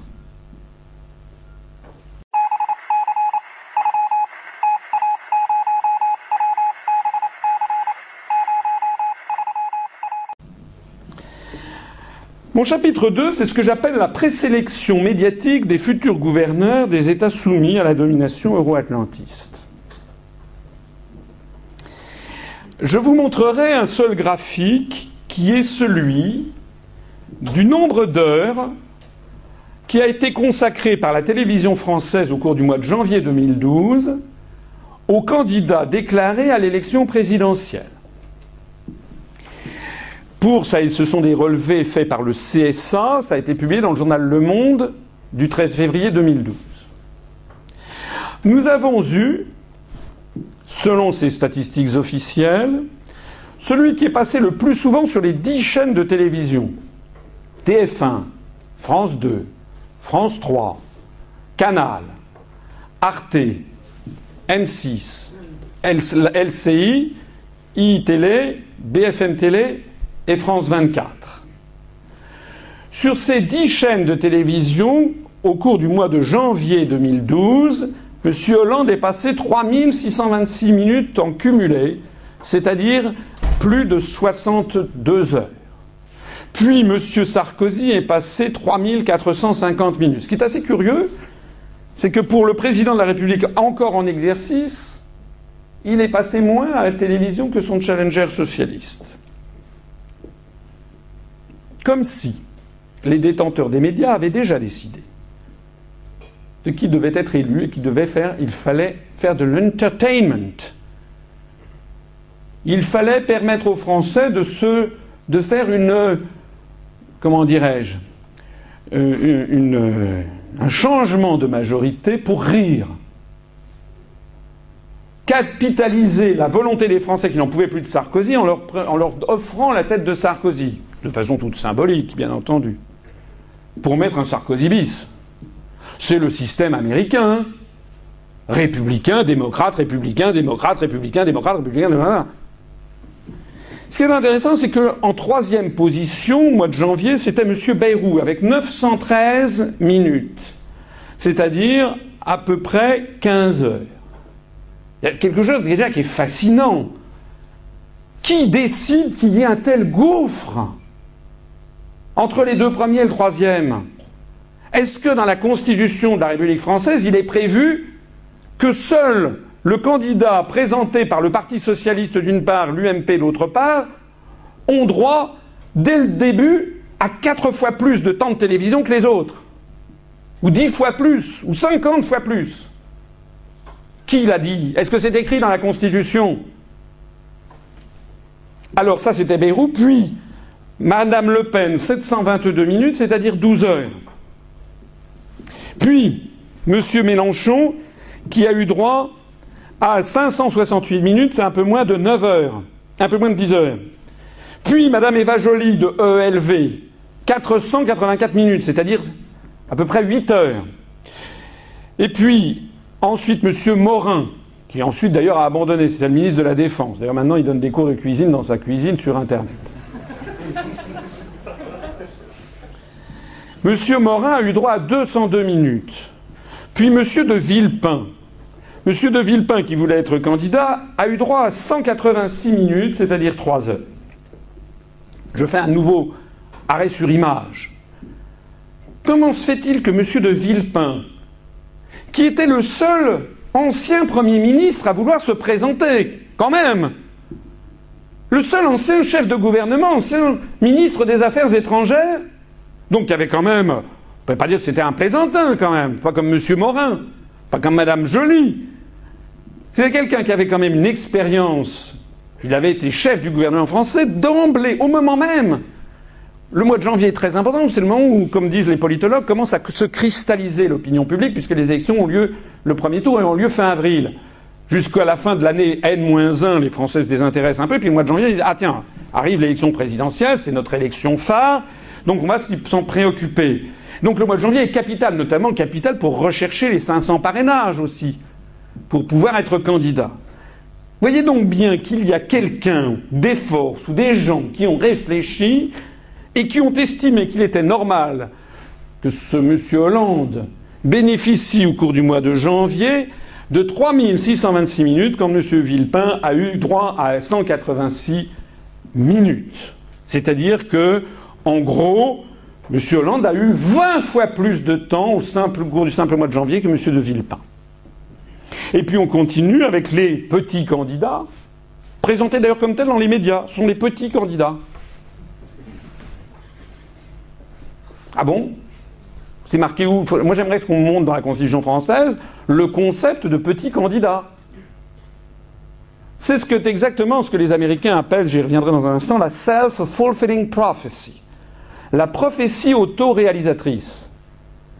Parce qu'à force de dire qu'il y a un type, il est génial, Hollande, vous voyez d'ailleurs comment il est génial ce type, hein Oh là là Alors Hollande, lui, il a droit à passer 62 heures au mois de janvier, mais les autres, c'est des petits candidats par rapport à lui. Alors, monsieur, parmi les petits candidats, monsieur Dupont-Aignan, 114 minutes, madame Artaud de Lutte ouvrière, 107 minutes, madame Christine Boutin du Parti chrétien-démocrate, 101 minutes. Il est vrai que madame Boutin, avec son Parti chrétien-démocrate, à part elle-même, on ne sait pas très bien. Je sais qu'elle elle annonce 9500 adhérents. L'autre jour, j'étais à une radio française, petite radio, mais qui est gentille puisqu'elle m'invite. Bon. Qui s'appelle Beurre FM. Et donc, il y avait il y avait un débat, il y avait le vice-président du Parti chrétien-démocrate, M. Marguin. Et donc, je dis à l'antenne, vous pouvez écouter, je dis à l'antenne, oui, nous, nous avons, je ne sais plus combien on avait à l'époque, 2600 adhérents, 2700. Je dis, nous, nous avons 2650 adhérents, quelque chose comme ça. C'est-à-dire que je sais qu'on en a plus que vous, monsieur Marguin. Vous en annoncez 9500, mais on en a plus. Le type dit Rien. Quand même extraordinaire. Je dis à l'antenne, vous, montez effrontément, vous dites vous avez 9500 adhérents. En fait, on en a plus, nous, avec 2006, on en a plus que vous. Le type, il n'a pas, pipé. Hein. Non, non, non, oui, oui, c'est oui. Euh, il n'a pas réagi. C'était tellement évident. Elle a quand même eu droit à 101 minutes. Puis après, il y avait Madame Corinne Lepage. Alors bon, vous n'êtes peut-être pas tous au courant de la situation politique française. Madame Corinne Lepage, qui est une femme d'ailleurs richissime au passage, 92 minutes. Elle a un, un mouvement politique qui s'appelle Cap 21. Comme je le dis volontiers, je suppose que le titre de ce mouvement politique Cap 21 signifie que son objectif est d'avoir 21 adhérents. Et puis vous aviez M. Poutou, qui représentait le nouveau parti anticapitaliste, qui a eu droit à 36 minutes. M. Nious de Chasse, Pêche, Nature et Tradition, qui a eu droit exactement à, deux, à, à 9 minutes. Et vous avez un bonhomme qui s'appelle Asselineau, qui avait présenté un programme le 6 décembre 2011, de 5 heures, qui figure et qui d'ailleurs continue à tourner. On a des, dizaines et des dizaines, des dizaines de milliers de personnes qui ont visionné ce programme. Eh bien, ce monsieur Asselineau de l'Union populaire républicaine a eu droit exactement à 0 heure, 0 minute et 0 seconde. Ce qui est dramatique dans ce graphique, c'est qu'il est l'illustration exacte de ce qu'ont découvert les Américains les études de sociologie venues d'outre-Atlantique depuis maintenant un certain nombre de décennies, d'années, c'est qu'ils ont découvert qu'il y a une corrélation presque parfaite entre le nombre d'heures consacrées à un candidat et le nombre de voix qu'il recueille dans les urnes. D'ailleurs, vous avez ici l'arrivée dans l'ordre au premier tour de l'élection, sauf Bayrou, parce qu'en fait, au deuxième, en, février et en mars, vous avez eu M. Bayrou a été un peu puni, puis Mme Le Pen et M. Mélenchon ont été propulsés. Donc en réalité, nous avons eu, enfin si j'avais les statistiques sur l'ensemble de la pré-campagne jusqu'au mois d'avril, vous verriez que nous avons eu exactement le bon résultat. En 1, Hollande, à la fin du premier tour, en 2, Sarkozy, en 3, Le Pen, en 4, Mélenchon, en 5, Bayrou, en 6, Joly, etc., etc., exactement dans l'ordre. Donc ça doit, ça doit vous, enfin, ça pose un vrai problème éthique aux électeurs dans les prétendues démocraties occidentales. Parce que ça veut dire que quand vous tenez les médias, et quand vous tenez en particulier la télévision, vous pouvez faire élire un cheval. C'est ce qui s'est passé. On peut faire élire une brêle complète si on arrive à le propulser constamment dans les médias avec des journalistes qui sont des journalistes de complaisance. C'est fait pour. Le troisième chapitre, c'est que parfois ça ne suffit pas. Parfois la présélection médiatique des dictateurs, ou ce que j'appelle les gouverneurs, vous voyez que M. Hollande est un bouchon sur l'océan, non, mais je veux dire, c'est zéro. je crois qu'on a rarement vu quelque chose de pareil. Les, Français commencent à même regretter Sarkozy. Quand même le faire. C'est à se demander qui sera le suivant. Le troisième, le troisième chapitre, c'est la nomination de dictateurs sans aucune élection populaire. C'est quand même ce qui s'est passé en 2011. En 2011, on a appris que M. Berlusconi, je ne suis pas un fanatique de Berlusconi, c'était un type, il était un orchestre à lui tout seul, tellement il avait de casseroles. Bon. Mais monsieur, non, il avait, il avait un goût immodéré, paraît-il, pour les jeunes filles, il avait un goût immodéré pour l'argent, il avait des relations douteuses, enfin on imagine tout, tout et, tout et plus que tout. Mais monsieur Berlusconi, il avait quand même été, il est quand même passé par la case des urnes. Il avait quand même été à la tête d'une coalition qui avait obtenu une majorité des voix. Et M. Berlusconi en a eu assez, sans doute, d'être traité comme un larbin euh, par Jean-Claude Trichet ou par Mario Draghi, qui était à la tête de la Banque centrale européenne. Et donc, en août 2011, M. Trichet et M. Draghi, à la tête de la BCE, ont écrit à M. Berlusconi une lettre qui a été divulguée dans la presse plus tard, en septembre 2011, que voici. Cher Premier ministre, dans les circonstances actuelles, nous considérons les mesures suivantes comme indispensables. Libéralisation totale des services publics locaux et des services professionnels, adaptation nécessaire, ça va un tout petit peu trop vite, adaptation nécessaire des salaires pour convenir aux besoins des euh, firmes, ici, révision en profondeur des règles régissant le recrutement et le licenciement des salariés, revoir le système de retraite, réduire de façon significative le coût des emplois publics en durcissant les règles de renouvellement du personnel et, si nécessaire, en baissant les salaires donc des fonctionnaires, de couper des coupes euh, horizontales dans les dépenses discrétionnaires. Nous considérons qu'il est crucial que toutes les mesures énumérées dans les sections ci-dessus soient adoptées aussi vite que possible par décret-loi vous savez comment ça s'écrit Ça s'appelle un décret-loi en russe, ça s'appelle oukaz, c'est la bonne traduction. En France, ça s'appelle des ordonnances. Et nous voulons améliorer l'efficacité administrative et la bienveillance à l'égard des entreprises. Euh, il est nécessaire de s'engager fermement en faveur de l'abolition de la consolidation de certains niveaux administratifs intermédiaires, comme les provinces.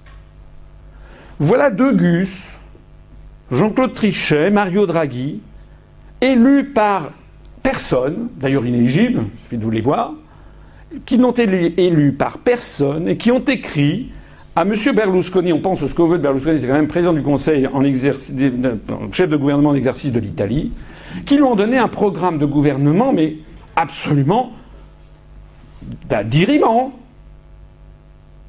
Alors Berlusconi ne l'a pas entendu de cette oreille, comme vous le savez, il a dit non. Et le résultat des courses, c'est qu'il a été viré tous ces scandales avec ces petites filles, avec avec relations mafieuses, avec ces détournements de fonds, etc., il avait été resté insubmersible, on l'appelait il Cavaliere. Mais à partir du moment où il a dit non, qu'il n'a pas voulu se plier aux directives venues de Draghi et et de Trichet, d'un seul coup, toute l'oligarchie a pointé le pouce vers le bas. D'un seul coup, d'un seul, tous les médias en France, en Italie, en Espagne, en Allemagne, en Belgique, au Royaume-Uni, on dit, oh mais s'il est fichu, il faut qu'il démissionne, il faut qu'il démissionne, il faut qu'il démissionne. Le résultat, c'est que la pression a été telle qu'il a été quand même contraint de euh, démissionner. Il a été contraint de démissionner, il a été remplacé par qui? Bien, il a été remplacé par quelqu'un choisi en particulier par Peter Sutherland, président de Goldman Sachs International, actuellement président pour l'Union européenne du Transatlantic Policy Network. C'est lui qui nous prépare aux oignons le grand marché transatlantique. Monsieur euh, Peter Sutherland, c'est déjà lui qui a fait nommer, il a été commissaire européen, il a été vice-président de la Commission européenne, c'est lui qui a promu Mario Draghi, qui est l'ancien vice-président de Goldman Sachs Europe, qui a été nommé président de la BCE en novembre 2011 sans que personne, on n'ait jamais demandé au peuple leur avis. C'est quelqu'un sorti du sérail. C'est un petit jeune, si j'ose dire, puisque vous voyez, Peter Sutherland est président de Goldman Sachs International, alors que lui, il est l'ancien vice-président de Goldman Sachs Europe. Il y a Goldman Sachs International, puis vous avez Goldman Sachs Amérique, Goldman Sachs Europe, Goldman Sachs Moyen-Orient, Goldman Sachs Afrique, Goldman Sachs Asie du Sud, Goldman Sachs Extrême-Orient. Et à l'intérieur de chacune de ces sous-divisions, vous avez un président, un vice-président. Vous voyez, c'est un petit jeune, et tiens, on va le nommer lui. Ce bonhomme a plus de poids, plus de pouvoir que le président de la République française, que le Premier ministre belge que le président du Conseil italien. Et ensuite, donc, c'est lui qui a fait nommer en Grèce. On a viré M. Papandréou, lorsque M. Papandréou avait eu l'idée saugrenue de demander aux Grecs s'ils étaient d'accord avec le programme de vente générale de leur patrimoine collectif pour prétendument sauver l'euro, on a fait nommer Lucas Papademos, ancien conseiller de la Banque fédérale de Boston, grec à l'extérieur, américain de l'intérieur, si j'ose dire, donc qui a été à la tête de la Banque fédérale de Boston et qui ensuite a été gouverneur de la Banque de Grèce de 1994 à 2002, c'est lui qui a trafiqué les comptes publics de la Grèce avec les experts de Goldman Sachs pour permettre à la Grèce d'entrer dans l'euro. C'est pas moi qui le dis, hein. allez lire le, le, Financial Times, le New York Times, tout le monde sait que les comptes de la Grèce, pour être qualifiés pour entrer dans l'euro, ont été trafiqués et ont été trafiqués par les experts de Goldman Sachs et Lucas Papademos, qui donc a été nommé président, premier ministre grec, sans être jamais passé par la case élection, de la même façon qu'en Italie, M. Berlusconi, donc, comme je le disais à l'instant, a été viré et a été remplacé par Mario Monti, ancien consultant de Goldman Sachs, ancien commissaire européen, et qui a été donc nommé président du Conseil italien sans élection en novembre 2011.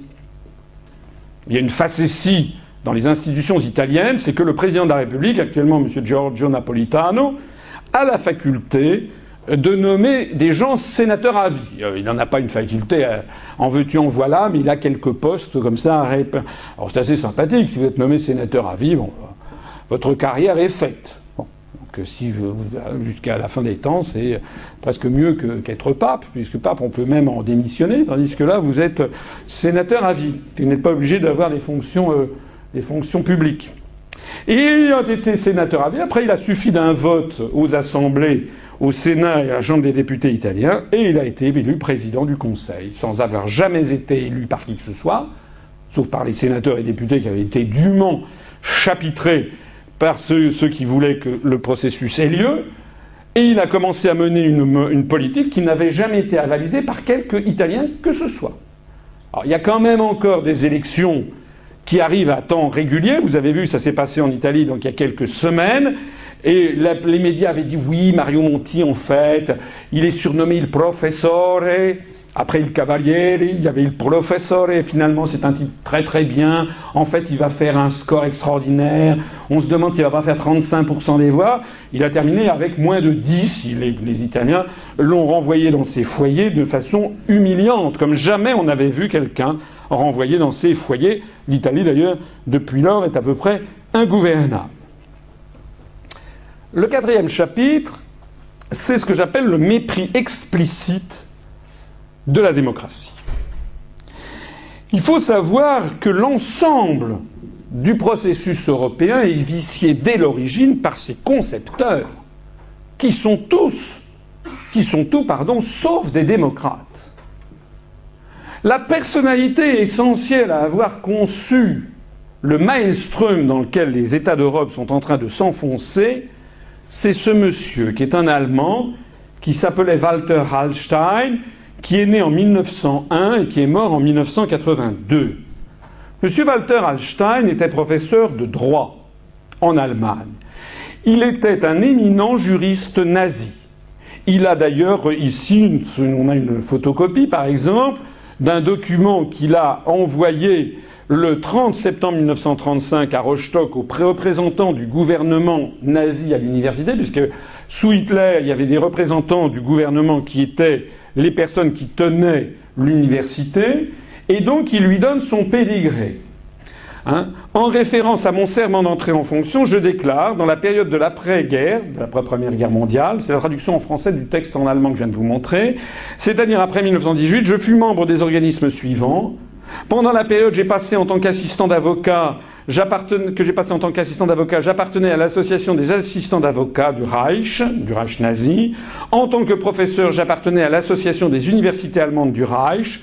Aujourd'hui, je suis membre de l'association des juristes allemands nationaux socialistes, Bund Nationalsozialistischer Deutscher Juristen, BSNDJ, de l'association nationale socialiste des enseignants et des maîtres de conférences. C'était le formulaire nécessaire pour pouvoir être nommé. Il a ensuite, d'ailleurs, en 1936, été nommé par le chancelier de l'université de Rostock sur base de l'autorité qui m'est conférée par le ministère de l'Éducation du Rail, je suis au plaisir de vous nommer au poste de doyen de la faculté de droit et d'économie. Je vous demande de m'informer de la personne que vous avez nommée en tant que votre adjoint, Heil Hitler. Rostock, le 18 mai 1936. Alors ensuite, on avance dans l'histoire de l'Allemagne. Le 9 mai 1938, deux ans après, Adolf Hitler se rend à Rome. Il n'y a pas beaucoup de photos de cette rencontre. J'ai trouvé, je vous ai mis celles que j'ai pu trouver. Adolf Hitler se rend à Rome pour rencontrer euh, le Duce Benito Mussolini afin de mettre sur pied Das Neue Europa, la nouvelle Europe, dictature européenne qui sera placée sous leur contrôle. Et d'ailleurs pour le plus grand bénéfice des firmes allemandes. Donc le chancelier du Reich, Adolf Hitler, qui d'ailleurs, oui, est encore chancelier du Reich à l'époque, je crois, euh, Adolf Hitler d'un côté et Mussolini se rencontrent, conviennent de mettre sur pied une nouvelle Europe, conviennent donc de réunir des équipes de juristes pour concevoir ce que serait cette nouvelle Europe qui permettra de ligoter les peuples, et le sort tombe sur l'un des grands juristes prometteurs du régime, Monsieur Walter Hallstein, du 21 au 25 juin 1938, Walter Hallstein représente le gouvernement nazi pendant les négociations d'État-État avec l'Italie fasciste concernant la mise en place d'un cadre juridique de la nouvelle Europe. Ça va mener à ce discours permanent que l'on aura au cours des années 40 sur la nouvelle Europe l'année historique du grand regroupement de l'Europe. Qui est-ce qui a publié ça? Eh bien, c'est un journal français, publié par Histoire, publié euh, en, le 1er février 1941, qui rend compte du discours du Führer à Berlin, au Sportpalaz de Berlin. 1941 sera l'année historique du regroupement de l'Europe, de la nouvelle Europe conçue par M. Walter Hallstein.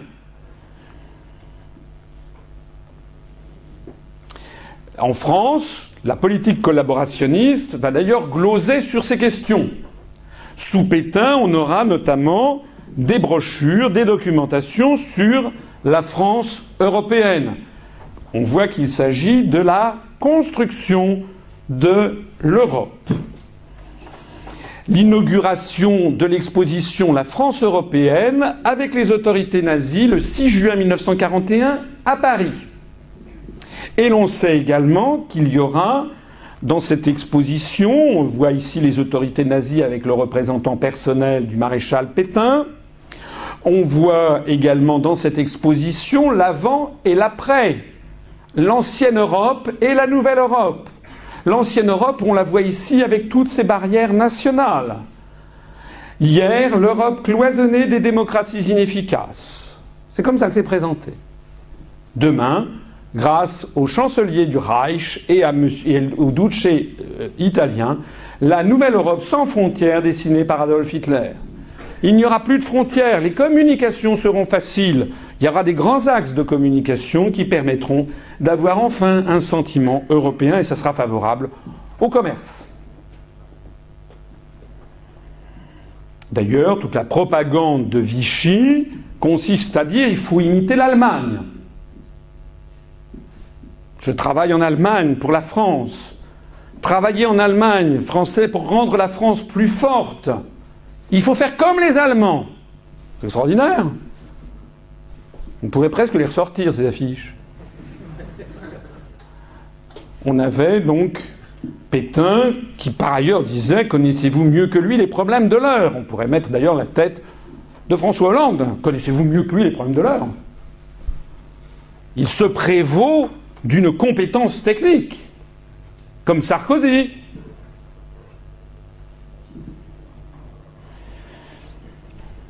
Le chancelier du Reich développait donc toute une rhétorique.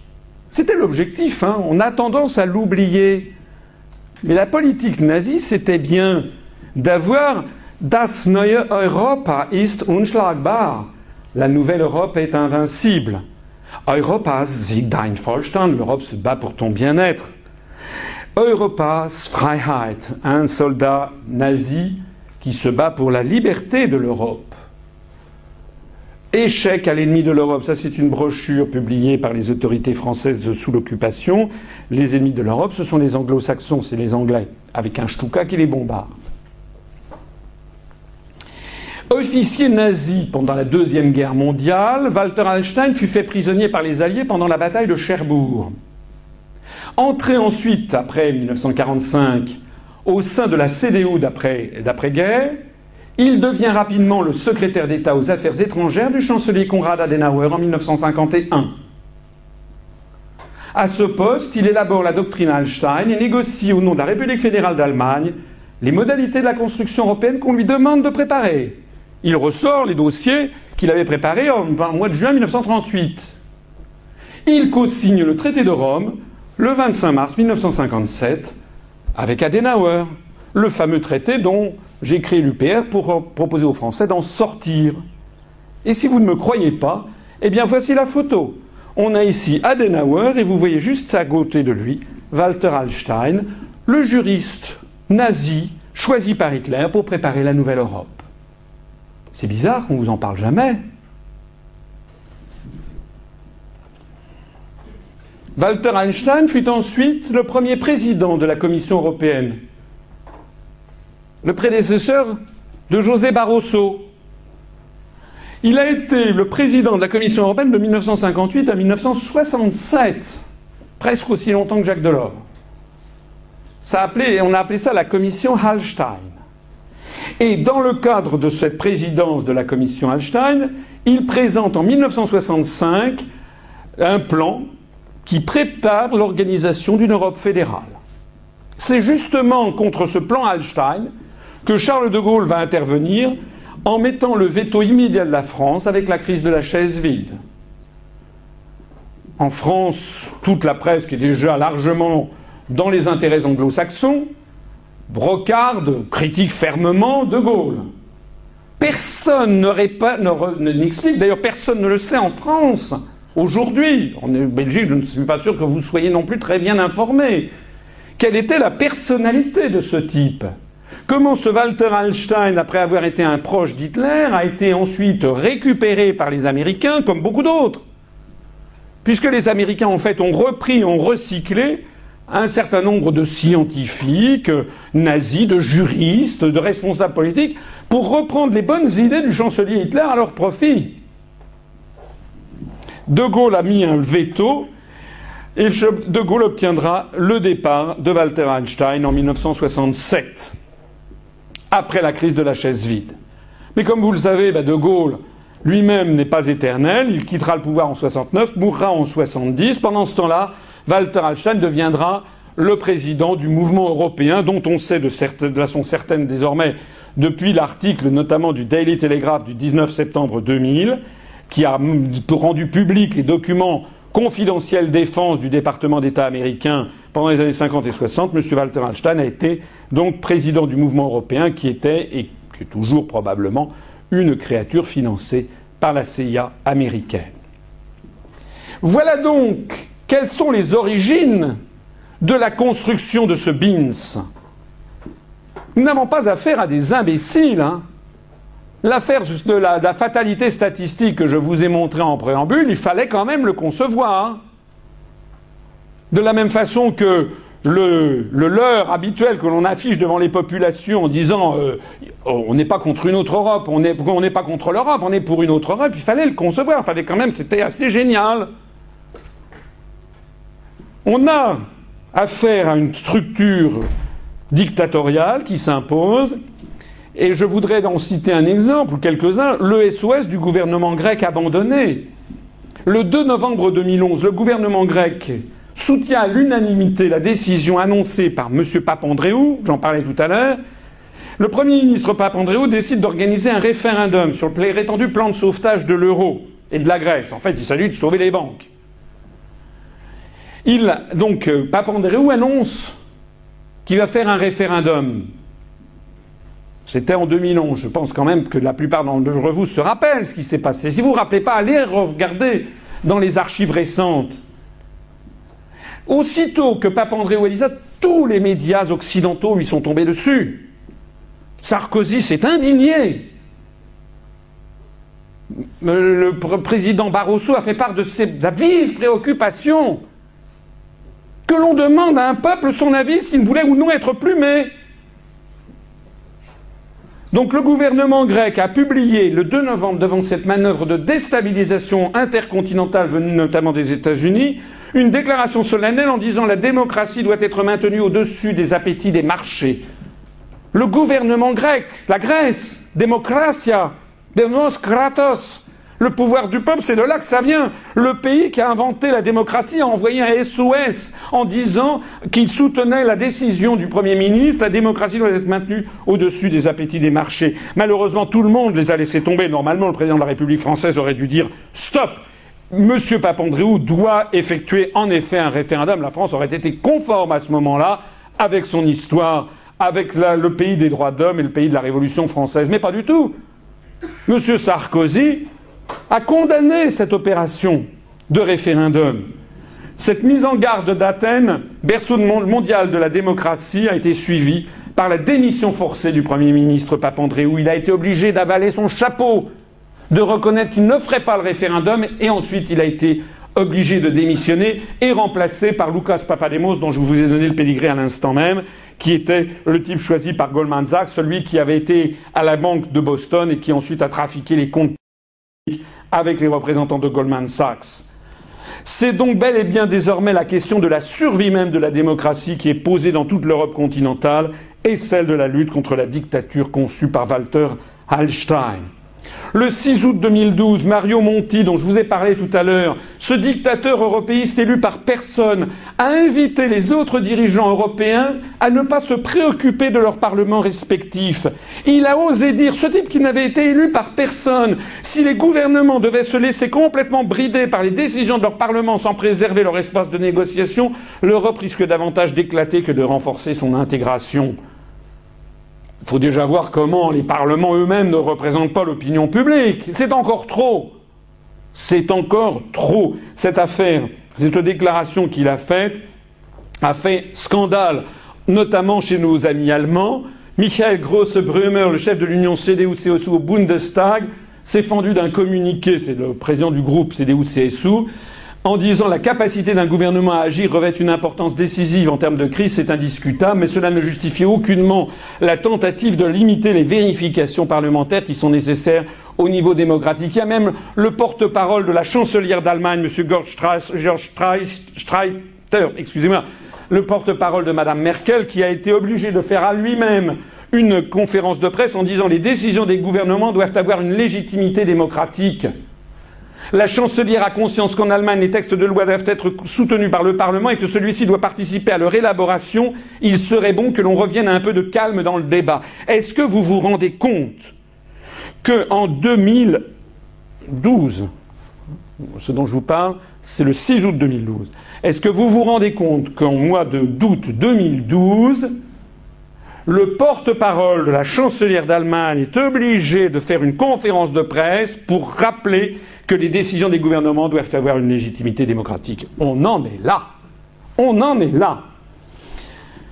J'insiste aussi au passage, je voudrais rendre hommage encore une fois à Olivier Sankara et aux organisateurs de la présente conférence qui honore cette université, c'est que tout débat sérieux et contradictoire sur la sortie de l'Union européenne ou sur l'euro est désormais quasiment, a toujours été, en tout cas en France, est quasiment interdit, en tout cas est interdit de tous les médias. Pourtant, il y a un article, j'en parlerai tout à l'heure, l'article 50 du TU, qui permet de sortir de l'Union européenne. Pourtant, je le disais tout à l'heure, il y a deux ministres du gouvernement britannique en exercice qui ont demandé la sortie de l'Union européenne. 100 parlementaires britanniques viennent de demander qu'un référendum ait lieu sur le sujet. En France, c'est interdit de toutes les télés, toutes les radios, tous les journaux, tous les magazines. Interdit, sauf les toutes petites radios, où on veut bien m'inviter pour en parler. L'interdiction de tout débat sérieux et contradictoire sur la sortie de l'Union européenne, à travers toute l'Europe, les médias. Il y a eu ici d'ailleurs, il y a quelques jours, je me suis permis de faire une saisie d'écran de l'affiche qui vous a été montrée Eyes on Europe. Oui, on parle l'européen, c'est-à-dire l'américain. Eyes on Europe. L'Europe sous pression populiste, une vraie menace pour l'UE. Ça veut dire quoi? Ça veut dire que tout débat sérieux sur cette question est systématiquement ravalé au niveau dont je parlais tout à l'heure des mouvements d'extrême droite. Donc les médias, mais aussi la plupart des relais d'opinion, assimilent toute opposition à la construction européenne à des mouvements qui seraient des mouvements antiparlementaires ou d'extrême droite, donc au populisme. Deuxièmement, ne donne la parole qu'à ces mouvements-là en faussant leur image. C'est-à-dire à la fois, on, ne parle, on, dit que, que toute l'opposition se résume à eux et on ne fait que les promouvoir dans les médias. Et en plus de ça, on travestit leur image. Ici, d'après ce que j'ai compris de cette photo, on voit, semble-t-il, Madame Le Pen à gauche. On voit Madame Le Pen à gauche et on voit Monsieur Bépé Grillo à droite, je suppose. Mais en France, le Front National n'a jamais demandé de sortir de l'Union européenne depuis 21 ans. Monsieur Jean-Marie Le Pen est député européen depuis 1984. Ça va faire 30 ans. En cumulé, il s'est fait plus de 5 millions d'euros de rémunération, sans compter la rémunération versée aux assistants. En 30 ans, pas une seule fois on l'a entendu prendre la parole pour demander la sortie de l'Union européenne. À différence d'ailleurs de M. Nigel Farage. Lors des élections présidentielles qui ont eu lieu l'année dernière, Mme Le Pen a envoyé, comme tous les candidats euh, officiels, une profession de foi aux frais de la princesse et aux frais de l'État de la République française ou 46 millions d'électeurs. C'est le seul document, la profession de foi, qui va ensuite aux archives nationales et qui fait foi, comme le nom l'indique. Madame Le Pen, pas plus que M. Dupont-Aignan d'ailleurs, n'ont ni l'un ni l'autre évoqué dans ce document décisif la sortie, évidemment la sortie de l'Union européenne puisqu'ils ne la proposent pas, mais même pas l'euro. Si vous avez un doute, allez sur notre site internet, nous avons le scan de ces professions de foi, vous verrez les analyses que nous en faisons, des analyses minutieuses. Et ce que je vous dis là du Front National, je peux vous dire exactement la même chose du mouvement 5 étoiles de l'italien Beppe Grillo. Allez regarder le programme, la dernière mouture du programme du mouvement 5 étoiles. Il n'y est jamais question de sortir de l'Europe, au contraire, il est pour. Et en revanche, il n'est même plus question de sortir de l'euro.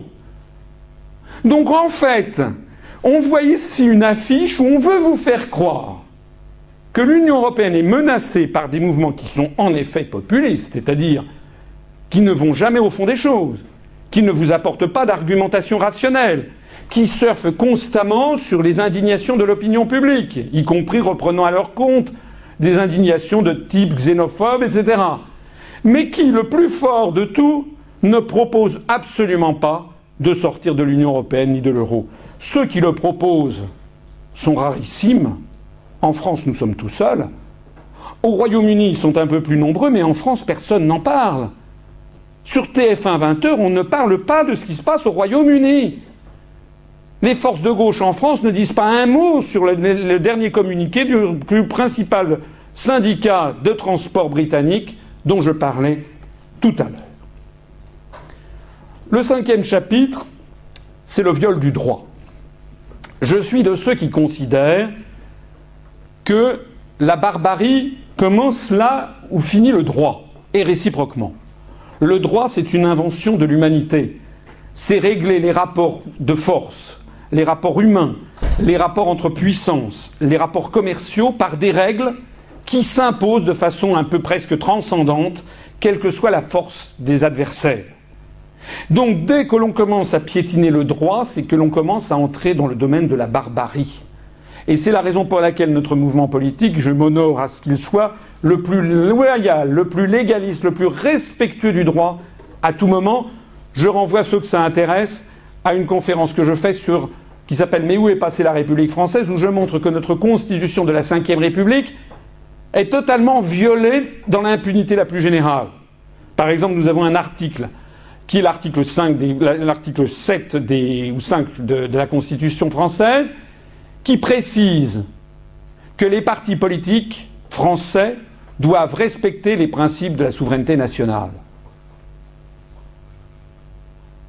Ceux qui donc ont appelé à voter oui à Maastricht, qui ont appelé à voter oui à la Constitution européenne, qui ont appelé à voter oui au traité de Lisbonne, sont objectivement des partis inconstitutionnels. On va quand même pas m'expliquer que appeler à voter oui au traité de Lisbonne, c'est être favorable à la souveraineté nationale. Alors le viol du droit, il prend de nombreuses formes à travers toute l'Europe. Dans de nombreux domaines techniques inconnus du public, la Commission européenne viole impunément le droit européen. Elle agit dans l'opacité et dans des habillages juridiques trompeurs, en profitant de l'instabilité institutionnelle et du désintérêt des peuples et des gouvernants. Alors je ne vais pas entrer dans les détails, d'ailleurs que je maîtrise mal moi-même, mais récemment la directive sur la qualité des carburants, la révision de la directive euh, sur la pharmacovigilance, la, négation des mesures d'exécution sur le cas Orfagol, je pourrais vous en citer des dizaines et des dizaines, qui montrent que, au quotidien, le droit, le droit européen est bafoué par la Commission elle-même.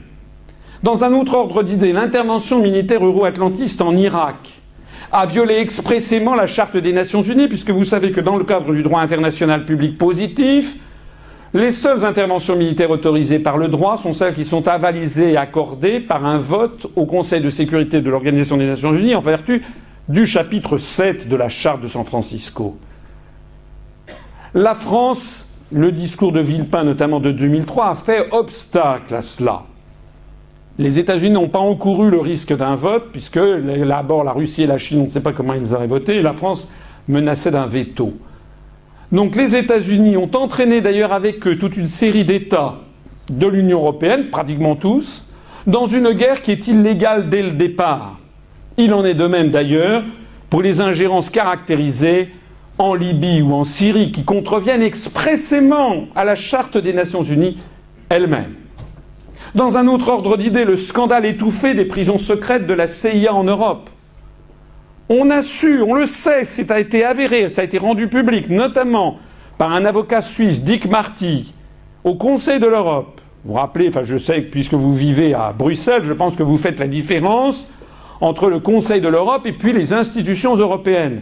Le Conseil de l'Europe est, est un organisme qui a été créé en 1949, mais qui est disjoint des institutions de l'on appelle de l'Europe, c'est-à-dire de la Commission, de la Cour de justice de l'Union européenne euh, ou de la Banque centrale européenne. Au Conseil de l'Europe, vous avez tous les pays d'Europe sauf la Biélorussie. Vous avez notamment l'Islande, notamment l'Ukraine, notamment la Russie qui est entrée dans les années 2000, notamment la Suisse, la Norvège, tous ces pays qui ne sont pas dans l'Union européenne.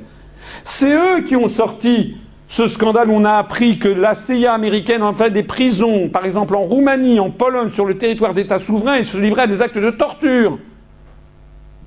Les institutions bruxelloises, le Parlement de Bruxelles et de Strasbourg, la Commission ont gardé, ont respecté l'omerta complète sur ce viol du droit international. Dans un autre ordre d'idées, le renflouement des États membres de la zone euro, via le FESF puis le MES, viole expressément la clause dite de no bail-out, de non-renflouement, qui était posée par l'article 125 du traité sur le fonctionnement de l'Union européenne, qui justement interdisait qu'il y ait un renflouement pour un principe démocratique, considérant que l'on ne pouvait pas pomper l'argent des contribuables d'un pays A pour rembourser les dettes d'un pays B sur lequel le pays, les A, les électeurs du pays A n'avaient aucune prise. C'est pourtant ce qui se passe. Les Français vont devoir sortir au cours des années qui viennent, ça a été chiffré récemment, 69 milliards d'euros pour sauver l'euro en Grèce. Euro qui de toute façon explosera, comme je l'expliquerai dans ma conférence de demain soir à Lille. 69 milliards d'euros pour la France. Ça représente des millions de logements sociaux. Actuellement, les Français, de plus en plus de Français, ont les pires difficultés à trouver des logements sociaux. On n'en construit pas assez. La liste d'attente dans toute la banlieue parisienne, la banlieue des grandes villes, s'allonge sur des années et des années sans compter les loyers qui sont exorbitants. On consacre, on ne cesse d'ailleurs que de tailler dans les dépenses publiques, en matière sociale, en matière de logement social, mais au même moment, pour sauver les banques, on accepte, dans le dos des Français qui n'y comprennent rien, de payer 69 milliards d'euros. Pour la Belgique, ça va être peut-être, je sais pas, 6 ou 10 milliards d'euros qui vont être piqués aux Belges. Dans un autre ordre d'idées encore, de plus en plus d'États décident de reporter s'inédier leur entrée dans l'euro. On apprenait le 14 janvier de l'année dernière, le 14 septembre de l'année dernière, que la Bulgarie renonce à l'euro. Je comprends, effectivement, que la Bulgarie n'ait pas envie de monter dans le Titanic. Alors certes, il y a l'orchestre qui danse et qui chante, mais c'est quand même le Titanic on comprend que la République tchèque ne veuille plus y entrer, la Roumanie ne veut plus y entrer. Tout ça, on le comprend. La Suède avait décidé, déjà décidé de ne pas y entrer, la Tchéquie, la Pologne. Mais le problème qui se pose, c'est que normalement, ils n'en ont pas le droit. Puisqu'ils ont ratifié les traités qui leur font obligation à y entrer. Donc de deux choses l'une. Ou on respecte le droit, et où, puisque l'article 1 bis disait que l'Union européenne est fondée sur l'état de droit, à ce moment-là, il faut que ces États entre dans l'euro, qu'ils le veuillent ou non, ou alors il faut changer les traités. Mais comme on ne peut pas changer les traités, je vous l'ai dit tout à l'heure, on est devant une espèce de monstre juridique, d'une chimère qui n'a plus aucun sens. Je vous rappelle au passage qu'il n'y a aucun moyen de sortie de l'euro prévu dans les traités. La seule possibilité juridique de sortir de l'euro, c'est de sortir de l'Union européenne par l'article 50, donc de dénoncer l'ensemble des traités. Mais il n'y a pas de clause de sortie de l'euro. On a donc affaire à un viol permanent du droit sur toute cette série de sujets. À ce propos de droit, je voudrais attirer votre attention sur cette décision assez extraordinaire de nos amis d'Outre-Rhin du 30 juin 2009 du tribunal constitutionnel allemand de Karlsruhe. Vous savez que les Allemands sont des gens sérieux. Ce sont des gens qui sont comme ça. Le, c'est des pays de droit écrit. Les, Anglais sont tout l'inverse, c'est un pays de droit oral. Ils ont un tribunal constitutionnel, comme en France nous avons le Conseil constitutionnel. Sauf qu'en France, le Conseil constitutionnel est composé d'amis du président de la République, du président du Sénat ou du président de l'Assemblée nationale qui les nomment comme ça. Donc ce sont des gens qui ont une vague teinture juridique, ils ont été quelques années au Conseil d'État, etc. Mais ce ne sont pas des magistrats de profession. En revanche, en Allemagne, ce sont des magistrats de profession. Ce sont des gens qui ont, sont blanchis sous le harnais, qui ont été dans des prétoires pendant 10 ans, 15 ans, 20 ans, qui sont ensuite choisis non pas par le président de la République fédérale d'Allemagne ou par le chancelier, ils sont choisis, ils sont élus par les deux chambres, et ils sont plus nombreux. Et ils doivent raisonner en droit. Alors que nous, au Conseil constitutionnel, on a des gens qui raisonnent comme ça en, homme du monde et qui raisonne en opportunité politique. Lorsqu'un traité contrevient à la Constitution française, il dit bah faut changer la Constitution. En Allemagne, non. En Allemagne, on a d'abord c'est pas du tout le même mot. Hein. Constitution en allemand, on sait différentes façons, c'était le lien éternel ou der Grundgesetz, la loi fondamentale. On doit être sacré. Donc les, les Allemands, le jury, le tribunal constitutionnel allemand juge en droit. Il a été saisi par des citoyens allemands, puisqu'il y a un pouvoir de saisine par des groupes de citoyens, ce qui n'existe pas en France, ce que d'ailleurs nous, dans notre programme, nous proposons d'instituer, au sujet du traité de Lisbonne. Et il a pondu une, son, comment dirais-je, son arrêt du 30 juin 2009 sur le traité de Lisbonne pour que vous compariez un peu. L'arrêt du Conseil constitutionnel français, ça a été trois pages et demie. L'arrêt du Conseil constitutionnel allemand, ça fait à peu près 250 pages. Avec des articles numérotés, 200, 200, 350, 300, etc. Pas du tout, du tout la même approche. Le truc qui a fait sursauter toute la classe politique allemande, qui a été évidemment totalement caché en France, je ne sais pas si en Belgique on en a beaucoup parlé. Voilà ce que dont dit les, jurys, les juges euh, dans l'un de ces dans fatidique un déficit démocratique structurel. Pas moi qui le dis. Un déficit démocratique structurel inacceptable au regard des articles 23 et 79.3 de la loi fondamentale, la Grundgesetz, existerait si l'étendue des compétences, la liberté d'action politique et le degré d'indépendance dans la prise de décision par les organes de l'Union européenne atteignaient un niveau de type fédéral dans un État fédéral c'est-à-dire un niveau analogue à celui d'un État, si les compétences législatives, par exemple, essentielles à l'autodétermination démocratique, étaient exercées principalement au niveau de l'Union. Méditer, c'est une phrase un peu compliquée, mais ça veut dire donc qu'il y aurait un déficit inacceptable si l'on avait en effet une Europe de, nature fédérale dans le cadre actuel. Et donc les, les membres du tribunal constitutionnel, dans cet arrêt du 30 juin, 2009, le fameux alinéa 264, on poursuivi en disant si dans la marche à l'intégration européenne apparaît une disproportion entre le type et l'étendue des compétences de souveraineté exercées d'une part et le degré de légitimation démocratique d'autre part, il est de la responsabilité de la République fédérale d'Allemagne d'œuvrer à un changement et même si la situation empire, de refuser de participer davantage à l'Union européenne. C'est la toute première fois que dans une juridiction suprême d'un État de l'Europe est arrivée l'idée que peut-être il fallait sortir de l'Union européenne. C'était donc dans cet arrêt du 30 juin 2009. Je me permets d'insister sur le fait que c'est deux ans et trois mois après que j'eus créé moi-même l'Union populaire républicaine en France pour sortir de l'Union européenne. Voilà que la plus haute juridiction allemande, au vu du droit au vu du déficit démocratique qui ne fait que s'accroître, la plus haute juridiction allemande a dit qu'il faudrait peut-être envisager de sortir de l'Union européenne. Pas besoin de vous dire que ça a fait un scandale, pas dans la population allemande, ça fait un scandale chez les détenteurs des médias qui ont dit quoi C'est un scandale, les, les juges sont des souverainistes, ce sont des gens complètement irresponsables. Parce que nous sommes dans un système d'inversion générale des valeurs. Les tyrans se prétendent démocrates les démocrates sont présentés comme des populistes. les tyrans sont en train de mettre tout un continent sous une forme de, dictature, des juges juges en droit. On les présente comme ayant été irresponsables. Le sixième chapitre, toujours plus de propagande, toujours moins de liberté. Les médias dans les pays d'Europe sont de plus en plus muselés. On savez-vous qu'il y a un prix du Parlement européen pour le journalisme? C'est quoi ce prix? Ben, C'est un truc, même, enfin, on se croirait revenu à la Pravda de la grande époque. Le prix du Parlement européen pour le journalisme sera attribué pour la quatrième fois en 2011. Il a été attribué en 2012, il va l'être en 2013. Il récompense des journalistes qui ont apporté une contribution à des questions importantes au niveau européen ou à la promotion d'une meilleure compréhension des institutions et des politiques de l'Union européenne.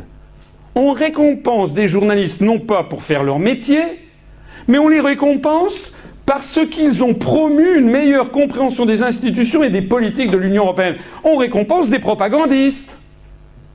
Est-ce que vous savez qu'il y a quand même en 1971 a été adoptée une charte qui s'appelle la charte de Munich, les droits et les devoirs des journalistes un journaliste digne de ce nom ne doit jamais être un propagandiste. Un journaliste doit avoir pour éthique suprême de dire la vérité quoi qu'il lui en coûte, y compris personnellement, y compris pour sa propre carrière. C'est écrit dans la charte de Munich des droits et devoirs des journalistes, adoptée en 1971. C'est vrai que c'était une autre époque. C'est vrai que c'était une autre époque. Mais maintenant, on en est à voir quelque chose qui est exactement comparable au fait que la Pravda, par exemple, ou les Isvestia avaient reçu le prix Lénine, la décoration Lénine, etc., etc. Du coup, d'ailleurs, toute une série de sujets fondamentaux, plus fondamentaux les uns que les autres, sont totalement passés sous silence, du moins dans l'opinion publique française. Silence total sur la divergence de Target 2. Target 2, c'est le système de transfert automatique des devises à l'intérieur de la zone euro. Il n'y a pas de monnaie unique. Hein. J'expliquerai ça demain à Lille. Il n'y a qu'une monnaie commune. Plus exactement, l'euro, c'est une série de monnaies nationales homonymes. Mais ce sont toujours des monnaies nationales qui sont toujours des créances respectives sur les banques centrales respectives de ces pays. Alors j'expliquerai ce graphique demain soir, simplement pour voir que vous avez ici la nature même. Vous voyez le processus nucléaire de destruction de l'euro qui est en œuvre. Voilà. Sur le fait que l'argent ne cesse que de quitter les pays du Sud pour aller se réfugier dans les pays du Nord. Silence total. Silence total, du moins pour le grand public. Silence total sur la mise en place du grand marché transatlantique dont je parlais hier. Silence total sur la situation florissante des États européens qui ont refusé l'Union européenne. Quand les gens me disent Mais vous vous rendez compte, sortir de l'Union européenne, vous allez transformer la France en Corée du Nord je dis non, peut-être en Suisse et en Norvège. La Norvège et la Suisse sont les deux pays qui sont au sommet de la hiérarchie des pays du monde selon le classement de l'indice de développement humain, l'IDH, du programme des Nations Unies pour le développement. Alors quand je dis ça, les gens disent Ah oui, mais oui, mais c'est des cas particuliers. Bah oui. C'est des cas particuliers. Quand je dis que la zone. Que, pourquoi c'est des cas particuliers? Silence total sur la bonne situation des économies d'Europe qui ont refusé l'euro, la Suède, le Danemark, la République tchèque. On m'a dit oui, mais ça c'est des cas particuliers. Ah bon? Ce qui est extraordinaire, c'est que dans l'Europe, les deux pays qui se portent le mieux sont ceux qui ont refusé d'entrer dans l'Union. Ensuite, à l'intérieur de l'Union, les pays qui se portent le mieux sont ceux qui ont refusé l'euro. Bon. Ensuite, vous avez sur les 17 pays qui ont adopté l'euro un taux de chômage qui ne cesse de grimper, je vous renvoie à mon site internet, alors que sur les 10 pays qui n'ont pas encore accepté l'euro, qui refusent d'y entrer, le taux de chômage stagne ou diminue depuis plusieurs années. Personne ne vous en parle. Et quand je dis ça, oui, mais c'est des cas particuliers. C'est-à-dire que les européistes sont exactement des esprits dogmatiques qui refusent tous les faits qui les contredisent. D'ailleurs, ils ne veulent pas débattre avec moi. Les faits, vous savez quelle est la différence entre l'esprit dogmatique et l'esprit scientifique?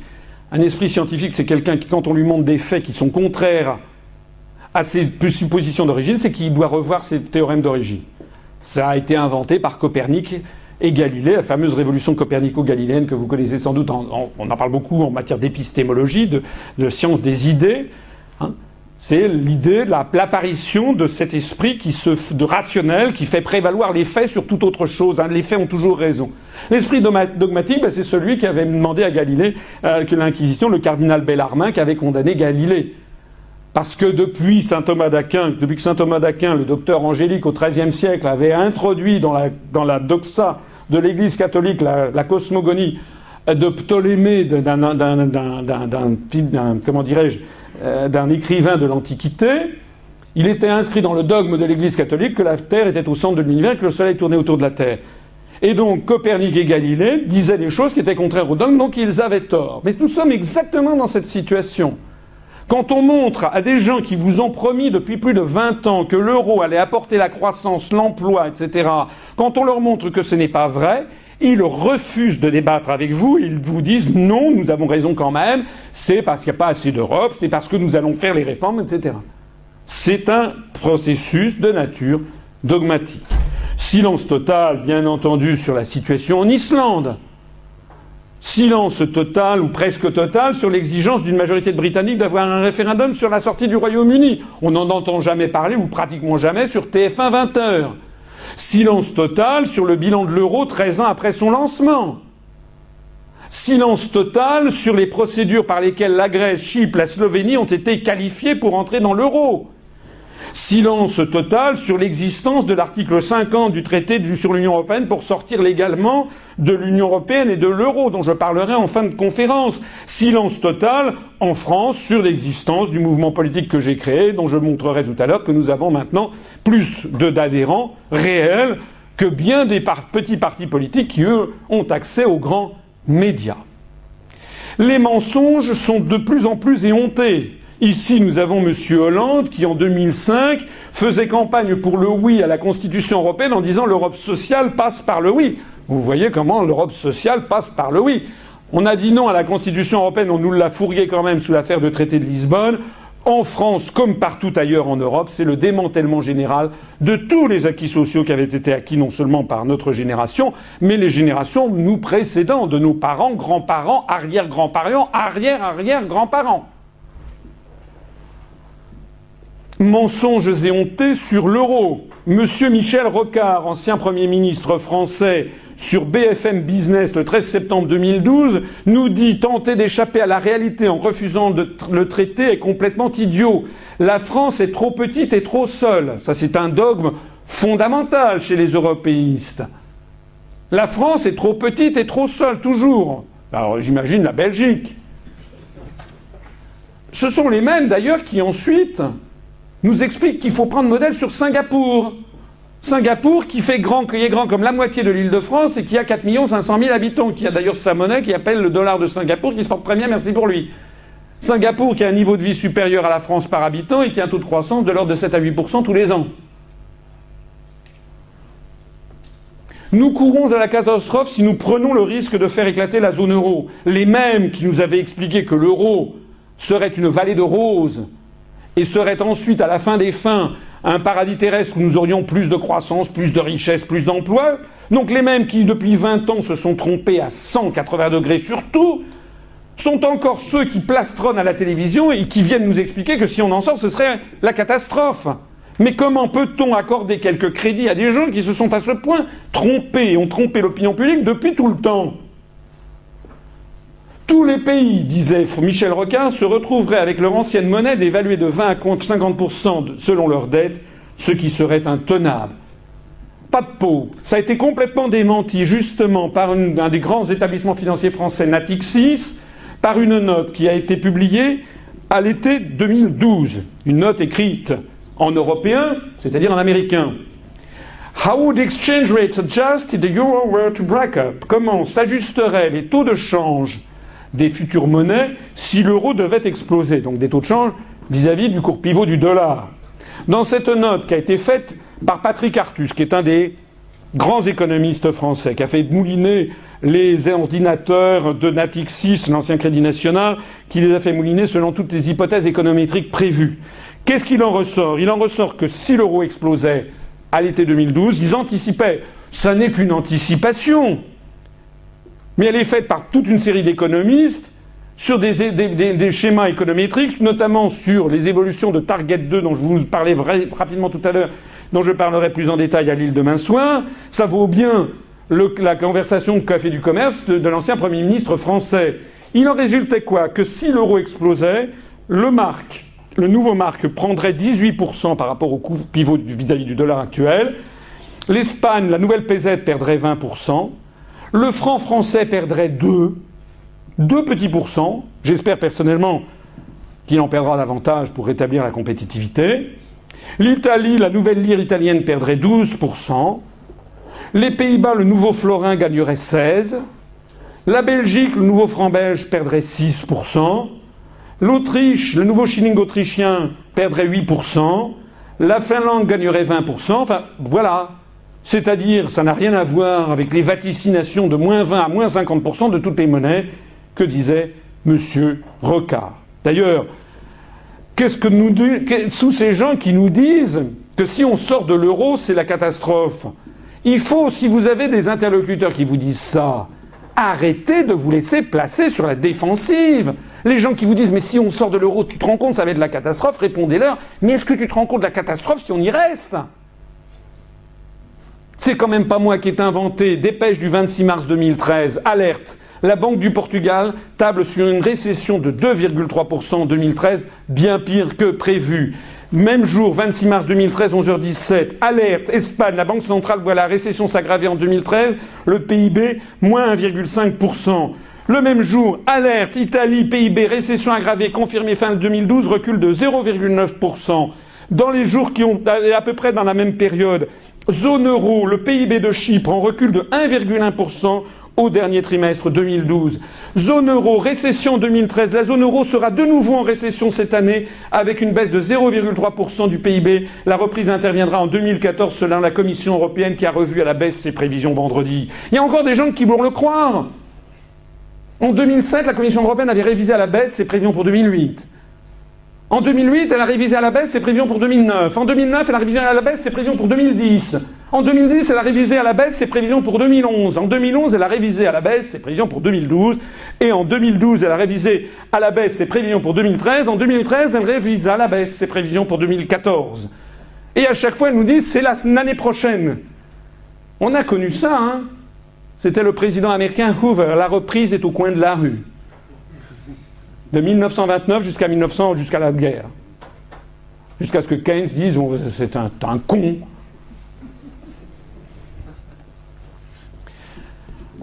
Et je continue. France, tout ça, ce sont des, des, dépêches qui sont tombées au mois d'avril. France, chômage, février pourrait battre le record historique de 97, ça a été battu. En effet, Allemagne, les sages de Mme Merkel abaissent leur prévision de croissance en 2013. Même l'Allemagne est pratiquement à zéro maintenant, de taux de croissance, etc etc. Tout ceci se place par ailleurs non seulement des mensonges éhontés, éhontés sur l'euro, avec des journalistes de complaisance qui acceptent de voir des escrocs qui ont menti depuis 20 ans continuer à plastronner dans les médias, mais ça se place en plus dans un contexte de remise en cause plus ou moins discrète de toutes nos libertés fondamentales par ailleurs. En 2002, l'Union européenne a copié l'administration américaine en produisant une directive qui incite les États membres à rapprocher leur législation et qui établit des règles pour lutter contre la menace terroriste. Cette décision a généralisé les mesures d'exception, transformé le paysage urbain et le code pénal. Dans les pays occidentaux, en tout cas en France, que je connais particulièrement mieux que les autres, la guerre contre le terrorisme est désormais une guerre à durée indéterminée contre un ennemi inconnu. A permis d'introduire des lois d'exception dans le droit commun en endormant la vigilance de la population et en banalisant la notion de contrôle. Les gens ont fini par accepter d'être tracés, contrôlés, sous prétexte qu'ils n'ont rien à cacher. Il y a en France, par exemple, désormais constamment en ville, vu le plan Vigipirate est devenu permanent. Ça veut dire que ce plan qui a été conçu en 1978 quand il y a eu des attentats, attentat de la rue de Rennes, c'était dans le cadre d'un contentieux eurodif avec l'Iran. Et une vague d'attentats, ce plan a été démultiplié après le 11 septembre 2001. 11 septembre qui sont les attentats à New York. a priori ne concerne pas spécialement la France. Il est désormais maintenu en niveau rouge de façon continue depuis plus de six ans, depuis les attentats de Londres en 2005. La dernière version du plan Vigipirate, en vigueur depuis janvier 2007, d'ailleurs tout ceci que ce soit de gouvernement dit de droite ou dit de gauche, hein, c'est exactement les mêmes politiques, est fondée sur un postulat clair, je cite les textes officiels. La menace terroriste doit désormais être considérée comme permanente. Vigipirate définit un socle de mesures appliquées en toutes circonstances, même en l'absence de signes précis de menace. Quand on voit rien, c'est encore plus dangereux. On s'est habitué à voir dans les, aéroports, dans les gares, des militaires mitraillettes au point. Mais nos parents, nos grands-parents reviendraient à Paris, gare de l'Est, gare du Nord, ou à gare, Marseille-Saint-Charles, ou à Lyon-Perrat, qu'est-ce qui se passe? Qu'est-ce qui se passe? On est en état de siège ou quoi? Vous voyez, vous riez. Vous riez parce que le rire, enfin je ne vais pas vous faire un petit cours de psychanalyse, vous savez très bien ce que signifie le rire. Le rire, c'est à la fois la surprise et la gêne. Vous riez en fait, on rit de notre passivité devant une situation qui est en réalité inacceptable. C'est inacceptable qu'un millier de militaires des trois armées soient mobilisés en permanence en France face à un ennemi imaginaire.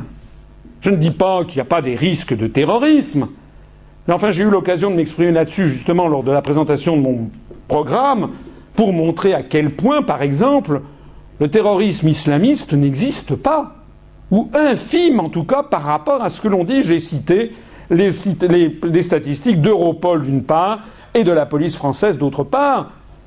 Entre le nombre de fois où l'on a suspecté des attentats d'être euh, d'origine islamiste et après enquête ce qu'il en est résulté, c'est le jour et la nuit. De 2006 à 2010 ou à 2011 en France, on a suspecté dans 26% des cas, je cite de mémoire, des attentats d'être d'origine islamiste. Après vérification, c'était 0% des cas. En revanche, dans 95% des cas, c'était des attentats dit de mouvements autonomistes ou indépendantistes régionaux. J'ai parlé hier de ces questions des eurorégions et de qui est derrière. Internet est placé sous haute surveillance. La France, par exemple, en 2009, a procédé à 514 813 demandes d'accès au log pour savoir qui a téléphoné ou envoyé un mail à qui, quand, où, pendant combien de temps, c'est conservé par les opérateurs de téléphonie, les fournisseurs d'accès à Internet. Le 15 novembre 2001, le gouvernement Jospin, gouvernement dit socialiste, a obligé les fournisseurs d'accès à Internet à stocker pendant un an les logs. La loi sur la sécurité intérieure, la LSI du 21 janvier 2003, a rendu ce dispositif définitif. Censé prévenir les menaces d'attentat, la surveillance des internautes est aujourd'hui totalement séparée de l'existence ou non d'une menace terroriste. La surveillance d'Internet échappe désormais à toute procédure judiciaire pour se placer sous le contrôle direct de l'État, c'est-à-dire d'un chef de bureau de tel ou tel ministère. On est exactement retombé, je suis désolé de le dire, dans la situation de 1940-41 où les, les correspondances étaient surveillées. Le programme que j'ai présenté, qui est un copier-coller à de nombreux égards du programme du Conseil national de la résistance de 1944, prévoyait dans un de ses chapitres rétablir le secret des correspondances. Nous avons désormais un secret des correspondances qui est constamment violé. J'y ajoute le projet européen INDEC. Tout ça, nous sommes le seul mouvement politique français aussi à le dire. Ni l'extrême droite, ni M. Mélenchon, ni l'extrême gauche le proteste. C'est quand même bizarre. Le projet européen INDECT a été lancé confidentiellement le 1er janvier 2009 par la Commission européenne qui se trouve à quelques centaines de mètres de notre établissement où nous parlons ce soir. Elle a déjà investi plus de 15 millions d'euros pour le lancement prévu de ce système qui est prévu l'année prochaine en 2014. Ce projet européen INDECT vise à réaliser, je le cite, une détection automatique des menaces avérées, comportements anormaux ou potentiellement dangereux se manifestant au sein des sites web, des forums de discussion, des serveurs de données, des échanges peer-to-peer ou même des PC individuels. Des agents informatiques ou programmes spécialisés seront chargés d'explorer les échanges et de signaler les risques à travers des plateformes d'échange et de mise en mémoire de données personnelles ou non sur notamment des mots-clés ou des mots codés. Et pourront aller fouiller dans vos ordinateurs Le pire étant par ailleurs que ceci étant corrélé à terme avec une reconnaissance des visages, l'intégration de votre pédigré, de vos photos. C'est de ça qu'il s'agit. On est en train de mettre en place, la Commission européenne est en train de mettre en place, sous couvert de lutte contre le terrorisme, exactement la société prévue, décrite par George Orwell en 1984. Le développement exponentiel des caméras de surveillance dans toute l'Europe et en particulier en France. Désormais en France, il y a une caméra de surveillance pour 1000 habitants. Hein. on est passé petit à petit, on a désormais plus de 60 000 caméras de surveillance dans l'espace public et ça ne comprend pas les caméras de surveillance dans les espaces privés, dans les magasins, dans les galeries marchandes, etc. Ici, c'est la carte de Paris qui a une sacrée varicelle. Il s'agit de l'emplacement des caméras de surveillance. Alors on vous explique que c'est pour voir s'il y a du trafic. Il y a, pas du tout pour voir qu'il y a du trafic. On a en permanence ici, par exemple, le 11e arrondissement de Paris avec des caméras de surveillance qui poussent comme des champignons après la pluie. Mais jusqu'où? Mais jusqu'où on va accepter ça? J'ajoute le mandat d'arrêt européen.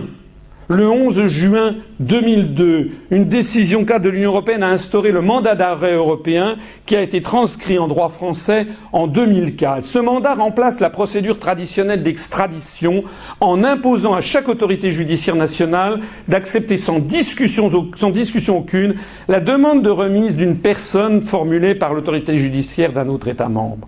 Je ne sais pas si vous êtes familier des questions de droit, mais c'était un des grands progrès de civilisation que le droit de l'extradition. Lorsqu'avant en France, quelqu'un autre État demandait l'extradition d'une personne arrêtée en France, le juge de l'extradition devait vérifier plusieurs choses. D'abord, est-ce que le crime ou le délit qui était reproché par l'État demandeur était lui-même puni en France? Lorsque, par exemple, l'Espagne de Franco demandait la restitution au régime espagnol d'un communiste espagnol, le fait d'être communiste n'étant pas réprimandé en France, eh bien la France ne donnait pas suite à la demande d'extradition. Deuxièmement, la France devait également vérifier quel était le type de peine qui était encourue. En règle générale, lorsque il y avait une peine de mort à l'autre bout de la chaîne, la procédure d'extradition était ipso facto arrêtée. Désormais, tout ceci hein, est en train de voler en éclats au sein de l'Union européenne sous, le motif de la constitution d'un espace de liberté, de sécurité et de justice, en postulant que tous les pays de l'Union européenne ont les mêmes valeurs, ce qui n'est pas vrai. Ce qui n'est pas vrai, nous n'avons pas les mêmes valeurs en matière de laïcité.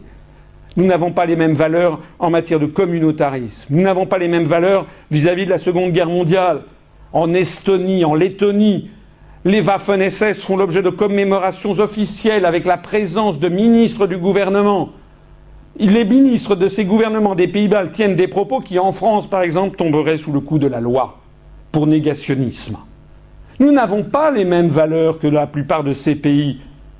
on n'a pas plus, d'ailleurs, on a plutôt les mêmes valeurs avec des pays comme, je ne sais pas, la Suisse ou l'Argentine, plus, par exemple, qu'avec la Roumanie ou la Lettonie. Il faut bien comprendre que le mandat d'arrêt européen étend à toute l'Union européenne le champ d'application des procédures d'exception et des lois liberticides spécifiques à chaque État membre, en réalité, puisqu'il y a un transfert automatique, eh bien, on dégrade le niveau de protection au plus bas dix ans. C'est de ça qu'il s'agit. Je voudrais dire d'ailleurs à ce propos que qu'est-ce qu'a été l'Europe? Que serait devenu Léonard de Vinci, qui travaillait, vous savez, pour le duc de Milan, qui avait vu sa vie menacée, qui avait accompagné François Ier, le très chrétien, dans sa retraite lorsque François Ier était revenu en France, qui était venu avec d'ailleurs au passage sous le bras la Joconde, la Sainte Vierge, Sainte Anne et l'Enfant, et le Saint Jean-Baptiste, qui sont les trois toiles de Léonard qui sont au musée du Louvre, qui sont parmi les joyaux de nos collections, et qui est allé se réfugier au Clos Lucé à côté d'Amboise. Que serait devenu Descartes? Descartes qui, lui, pour fuir la monarchie française et pour publier ses ouvrages, était obligé d'aller aux Pays-Bas qui lui offraient la liberté d'impression à l'époque. Que serait devenu Voltaire qui lui-même a été obligé de se mettre à la frontière avec la Suisse et qui allait, je le disais tout à l'heure, de temps en temps en Prusse pour fuir la vengeance de la police de Louis XV Que serait devenu Sigmund Freud en 1938 lorsqu'il a quitté l'Autriche pour aller, pour chasser par les nazis, pour aller se réfugier au Royaume-Uni. Que serait devenu Léonard de Vinci, Descartes, Voltaire, Freud et tant d'autres si le mandat d'arrêt européen avait existé à leur époque? Eh bien, ils auraient été tout simplement incarcérés et peut-être éliminés.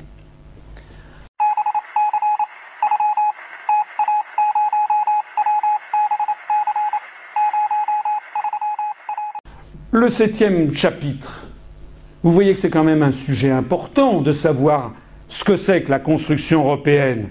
Le septième chapitre, c'est l'indifférence méprisante devant le grand retour de la pauvreté en Europe. Ça, c'est l'évolution du taux de chômage dans les pays du sud de l'Europe depuis dix ans. Depuis dix ans, on avait un taux de chômage compris entre 7 et 11% il s'agit des taux de chômage officiels.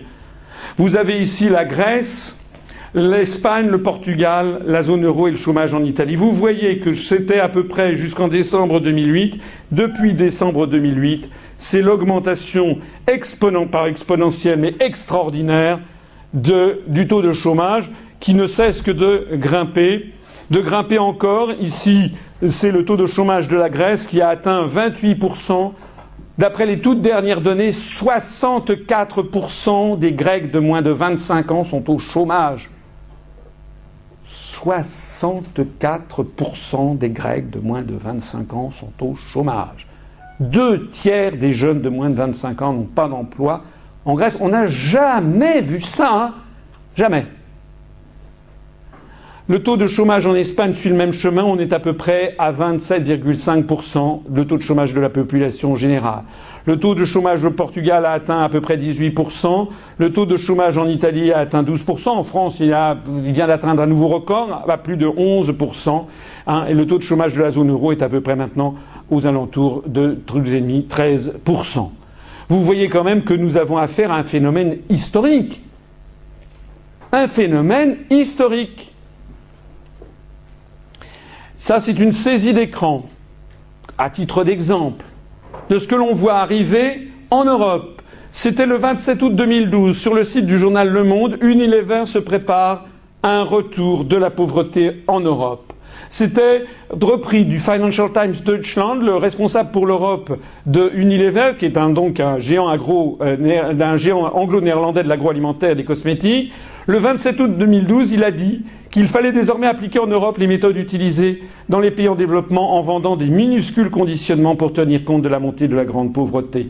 Dixit, si un Espagnol ne dépense plus en moyenne que 17 euros quand il fait les courses, je ne vais pas lui proposer un paquet de lessive qui coûte la moitié de son budget.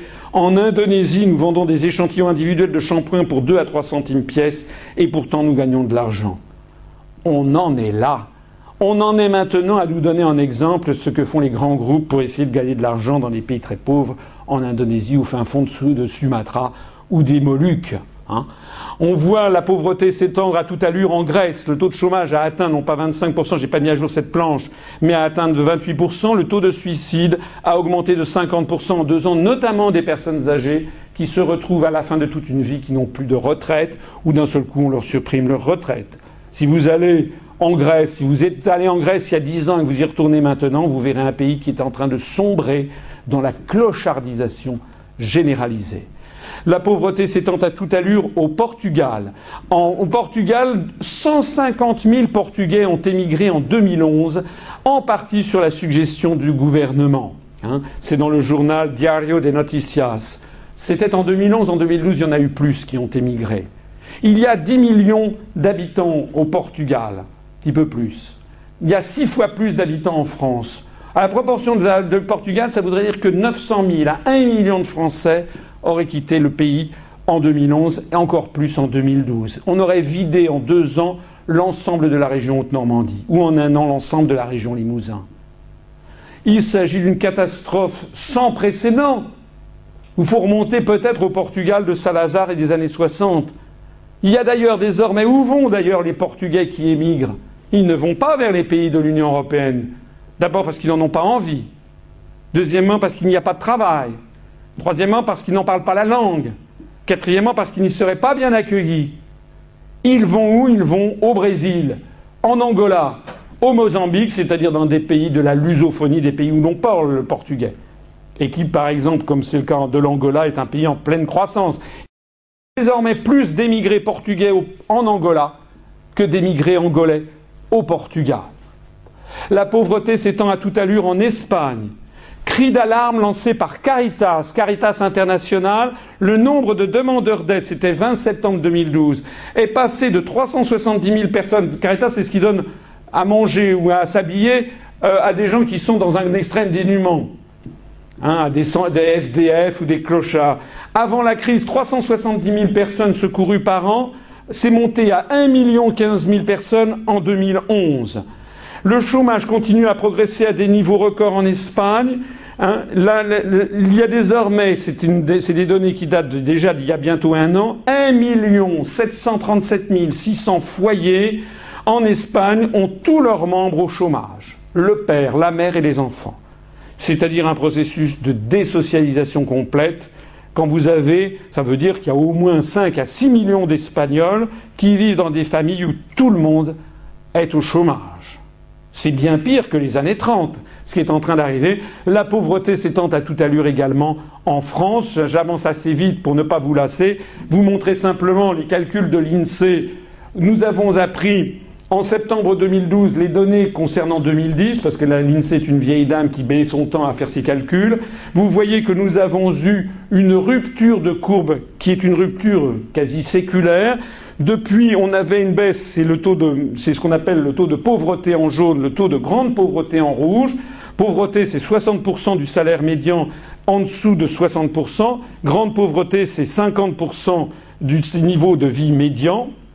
Vous voyez qu'il y a une rupture hein, qui intervient, c'est-à-dire que depuis les années 60, on avait eu une baisse continuelle du nombre de pauvres et de super pauvres en France en nombre absolu, alors que pendant ce temps-là, la population générale augmentait très vite. C'est même pas un pourcentage. Si c'était un pourcentage, ça montrerait une chute beaucoup plus importante encore.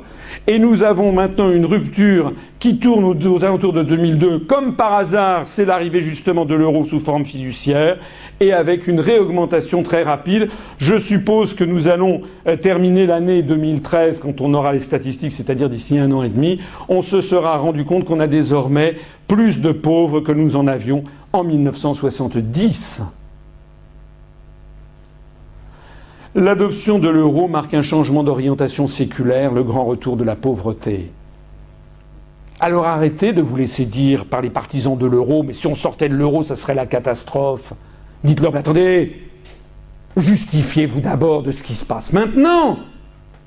C'est quoi ça? Ça, c'est pas la catastrophe? Le huitième chapitre, l'exacerbation d'une xénophobie rampante contre les peuples non blancs. Parce que lorsqu'on a une dictature qui s'installe, il lui faut des ennemis. Relisez George Orwell, relisez 1984, relisez l'histoire de toutes les grandes dictatures. Elles ont besoin d'ennemis. Les gens qui vous disent Ah, mais l'Europe, c'est l'ouverture sur les peuples, etc., c'est un mensonge. C'est un mensonge. Je reviens ici à cette déclaration de tout à l'heure de Michel Rocard. Michel Rocard, Premier ministre français, qui dans une même déclaration à BFM Business dit au vu de l'affaiblissement des États-Unis, c'est vrai que les États-Unis s'affaiblissent, nous devons avoir une Europe puissante afin d'amorcer la grande conversation qui s'annonce avec la Chine et l'Inde dans les 15 à 20 ans qui viennent. Qu'est-ce que ça veut dire? Ça veut dire quoi la grande conversation qui s'annonce avec la Chine et l'Inde? Ça veut dire que ce monsieur qui a été chef du gouvernement français agite la menace du péril jaune, du péril indien. Il se trouve que moi, dans mes fonctions antérieures, quand j'étais notamment au cabinet du ministre des Affaires étrangères, j'ai accompagné des chefs d'État français. J'ai accompagné François Mitterrand en Corée et au Kazakhstan. J'ai accompagné Jacques Chirac au Japon, en Bolivie, au Brésil, en Uruguay, au Paraguay, en Argentine. J'ai accompagné Jacques Chirac en Chine. Lorsque le président de la République était avec son homologue chinois, Nous avons signé des accords de partenariat. Le Jacques Chirac était allé en Chine pour promouvoir notamment le TGV français contre l'ICE allemand. Et le président chinois, faisant semblant de dormir, relève l'œil et dit C'est bizarre, monsieur le président de la République française, j'accueillais voici trois mois le chancelier d'Allemagne, monsieur Schröder, qui me disait grand bien de l'ICE allemand par rapport au TGV français. La réalité du monde d'aujourd'hui, c'est que le monde est en contact avec tous les pays, que nous avons des liens, heureusement, avec la Chine, que nous avons signé des partenariats stratégiques, que PSA, que Citroën fabrique des, des voitures en Chine avec une co-entreprise qui s'appelle Dongfeng qui est à Wuhan, pendant que Volkswagen fait avec une autre co-entreprise des voitures en Chine. Ça veut donc dire quoi, ça, la grande conversation? Ça veut dire qu'on menace devant l'esprit des gens le fait qu'il y a un, un, péril jaune, il y a un péril indien, il y a un péril noir, il y a un péril arabe, on va en parler dans un instant, et c'est de ça qu'il s'agit de se protéger. José Bové, le prétendu écolo, gaucho, etc., il s'appelle pas José, il s'appelle Joseph, il n'est pas du tout agriculteur, il est né dans une famille de chercheurs, il, a passé sa, jeunesse en Californie, parle parfaitement l'américain. Hein. Allez vérifier sa bio. Le coup de la bacante, hein, tout ça c'est du marketing. Il a fait un blog qui s'appelle Un paysan pour l'Europe. Quand même bizarre. Alors que l'Europe est en train de détruire notre agriculture, voilà un paysan pour l'Europe. C'est quand même bizarre. D'ailleurs, il est vice-président de la commission d'agriculture au Parlement européen. Il a une voiture, il a une rémunération tout à fait confortable. Depuis qu'il a été élu pour avoir prétendument une Europe écolo, parce qu'il y a des gens qui ont voté, bah, moi je vote pour Beauvais, je veux une Europe écolo. Moi je leur ai expliqué que ça arrivera à l'Europe écolo à peu près pendant 1,6 secondes tous les 10 trilliards d'années. Donc c'est ce qui se passe. Ils ont voté Beauvais, il n'y a pas d'Europe écolo, il n'y a d'ailleurs jamais eu autant d'OGM. Hein. Mais Beauvais, il a son poste de député européen. Avec sa voiture, ça chauffe probablement le tableau de bord en loupe d'orme. Et en réalité, il ne change rien à rien. En attendant, José Bové lui dit l'Union européenne doit rester ferme face à la Chine. Et puis pour taper un peu sur tout le monde, M. Vauquier de l'UMP plaide pour un protectionnisme européen face à la Chine et aux États-Unis. C'est d'ailleurs se foutre du monde, un protectionnisme européen. Comment peut-on avoir un protectionnisme européen lorsque les États ont des opinions totalement divergentes et des intérêts totalement divergents? La France voulait un protectionnisme vis-à-vis des textiles fabriqués en Chine parce que nous avions une industrie textile dans les Vosges et dans le nord de la France. Il n'y a pas de pôle commissaire européen, c'est un Britannique. Il n'y a plus d'industrie textile en Grande-Bretagne. Donc lui, il a, supprimé les quotas textiles avec la, Chine pour faire venir le maximum de textiles. Pour les, Anglais, il est beaucoup préférable d'acheter entièrement leurs textiles fabriqués en Chine plutôt que les acheter plus cher en France, ou en Italie. Surtout quand en plus le négociateur obtient des Chinois en contrepartie de la suppression des quotas textiles, obtient en contrepartie l'ouverture du marché chinois aux Lloyds britanniques. Ainsi donc, pour les Britanniques, c'est gagnant-gagnant, et pour les Français, les Espagnols, les Italiens n'ont plus que leurs yeux pour pleurer, puisqu'ils se sont fait avoir sur tous les tableaux. Cette xénophobie contre les peuples non blancs, ne vous laissez pas intimider par ceux qui vous disent vous voulez sortir de l'Europe, c'est que vous êtes xénophobe. C'est le contraire qui est vrai. C'est que la, construction européenne, en fait, prône le choc des civilisations. On l'a vu dans un clip de la Commission européenne en mars 2012, il y a un an, qui a fait un scandale. Pour promouvoir l'élargissement de l'Union européenne auprès des jeunes, la Direction générale de l'administration de la Commission européenne avait commandé, payé, validé un clip vidéo qui mettait en scène d'un côté une jeune femme blanche, censée représenter l'Europe, et de l'autre côté des hommes patibulaires, basanés, maniant les arts martiaux. L'un était originaire de Chine, faisait du kung-fu, symbole du péril jaune. L'autre d'Inde faisait du Kalari Payatus, symbole avec le turban du monde arabe, hein, parce que les gens ne font pas forcément la différence entre les Indiens et les Arabes. Et enfin, un Brésil, un Brésilien qui faisait de la capoeira, symbole du noir, parce que les gens ne font pas non plus la différence entre Brésilien et noir, et qui venait l'agresser dans un décor d'entrepôt désert et angoissant. Ces agressions étaient censées représenter l'agressivité des briques, des puissances économiques émergentes, et finalement, tout était bien qui finissait bien. La jeune femme blanche fermait les yeux, se multipliait par douze pour former un cercle autour des combattants, qui d'un seul coup se transformaient doux comme des agneaux.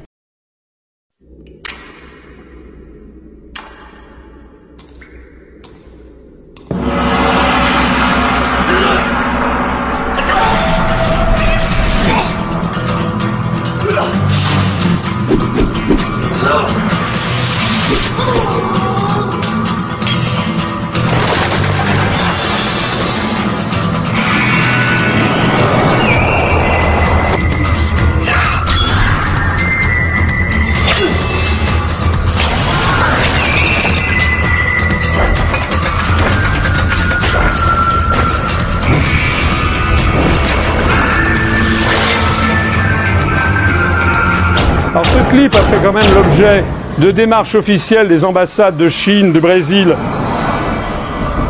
et de l'Inde auprès de la Commission européenne à Bruxelles pour justement diffusion de clips racistes.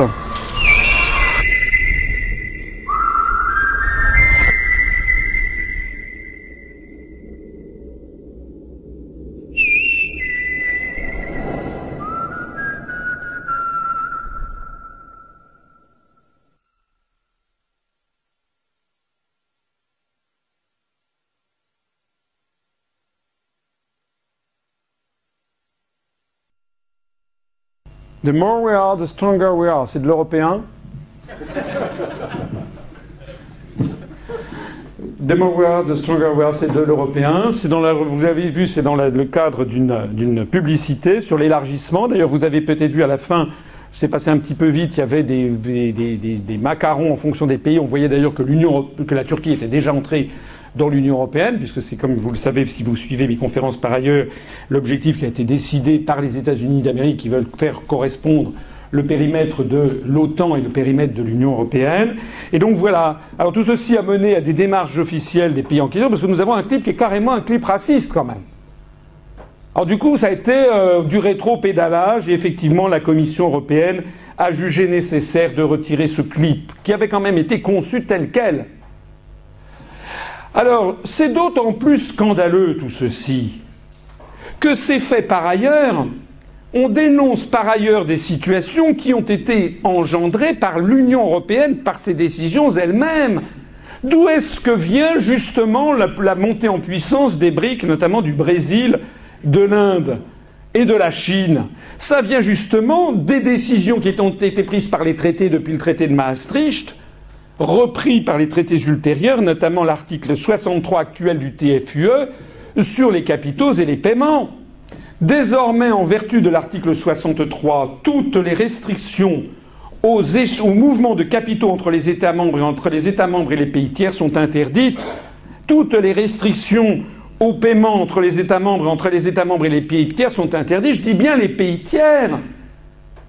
La construction européenne n'a pas supprimé les contrôles de mouvements de capitaux au sein de l'Union européenne.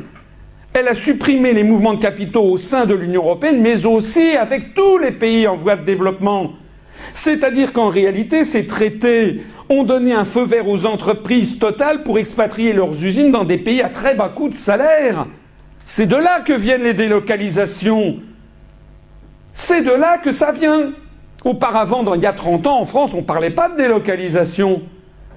Parce que quand une entreprise voulait délocaliser, créer son usine, elle devait d'abord demander l'autorisation de transférer 500 millions, 1 milliard, 2 milliards, 5 milliards de francs. Et elle devait donc aller au ministère français des Finances, à la direction du Trésor, on disait qu'est-ce que vous voulez?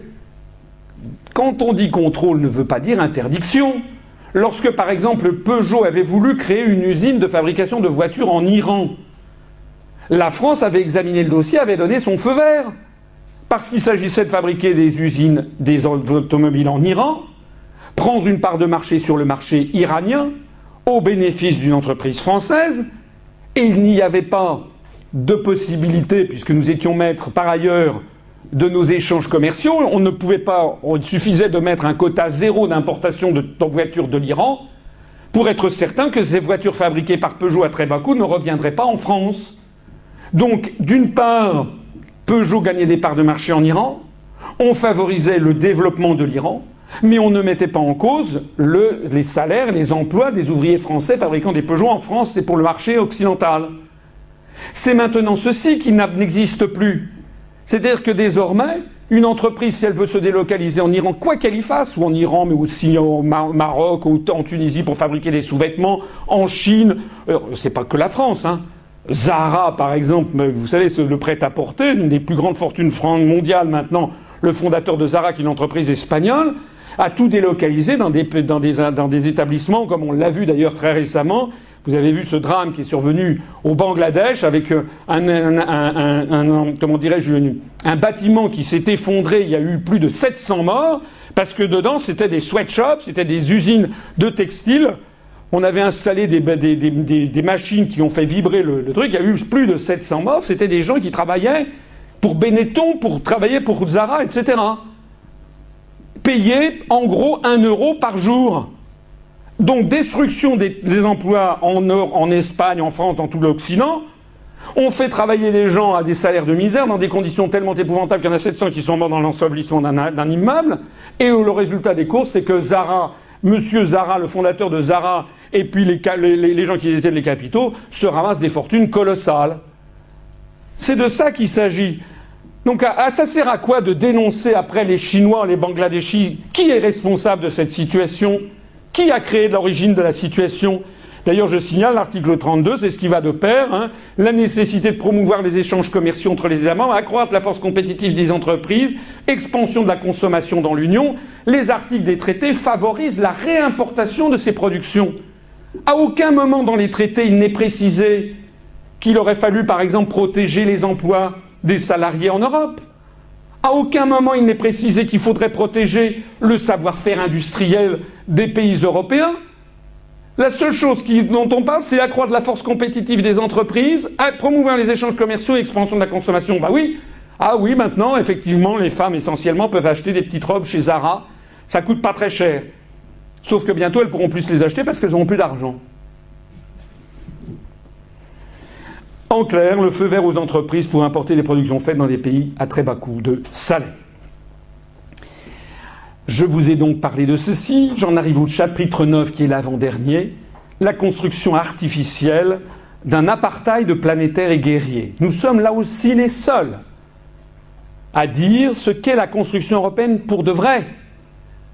Cette construction dont la, du berceau à la tombe, on vous a dit grand bien. En réalité, il n'y a rien qui ressemble plus à la construction européenne que ça. C'est l'apartheid sud-africain en 1979. La politique d'apartheid avait été lancée en Afrique du Sud par le parti du Congrès en 1948. Il y avait deux types d'apartheid, ce qu'on avait appelé le petit apartheid et le grand apartheid. Petit apartheid, c'était l'apartheid mesquin. Petit P-E-T-Y en anglais, ça veut dire mesquin. C'est-à-dire les personnes de couleur, les noirs, les métis, etc., avaient droit à aller dans les plages pourries, on les mettait dans des autobus pourris, etc., puis les blancs avaient, avaient des, les, accès aux meilleurs endroits. Petit à petit, ce petit apartheid avait été supprimé dans les années 60 et 70, tellement c'était contraire à l'évolution générale des esprits au monde et à des protestations planétaires. Mais en revanche, avait subsisté le grand apartheid. C'était quoi le grand apartheid?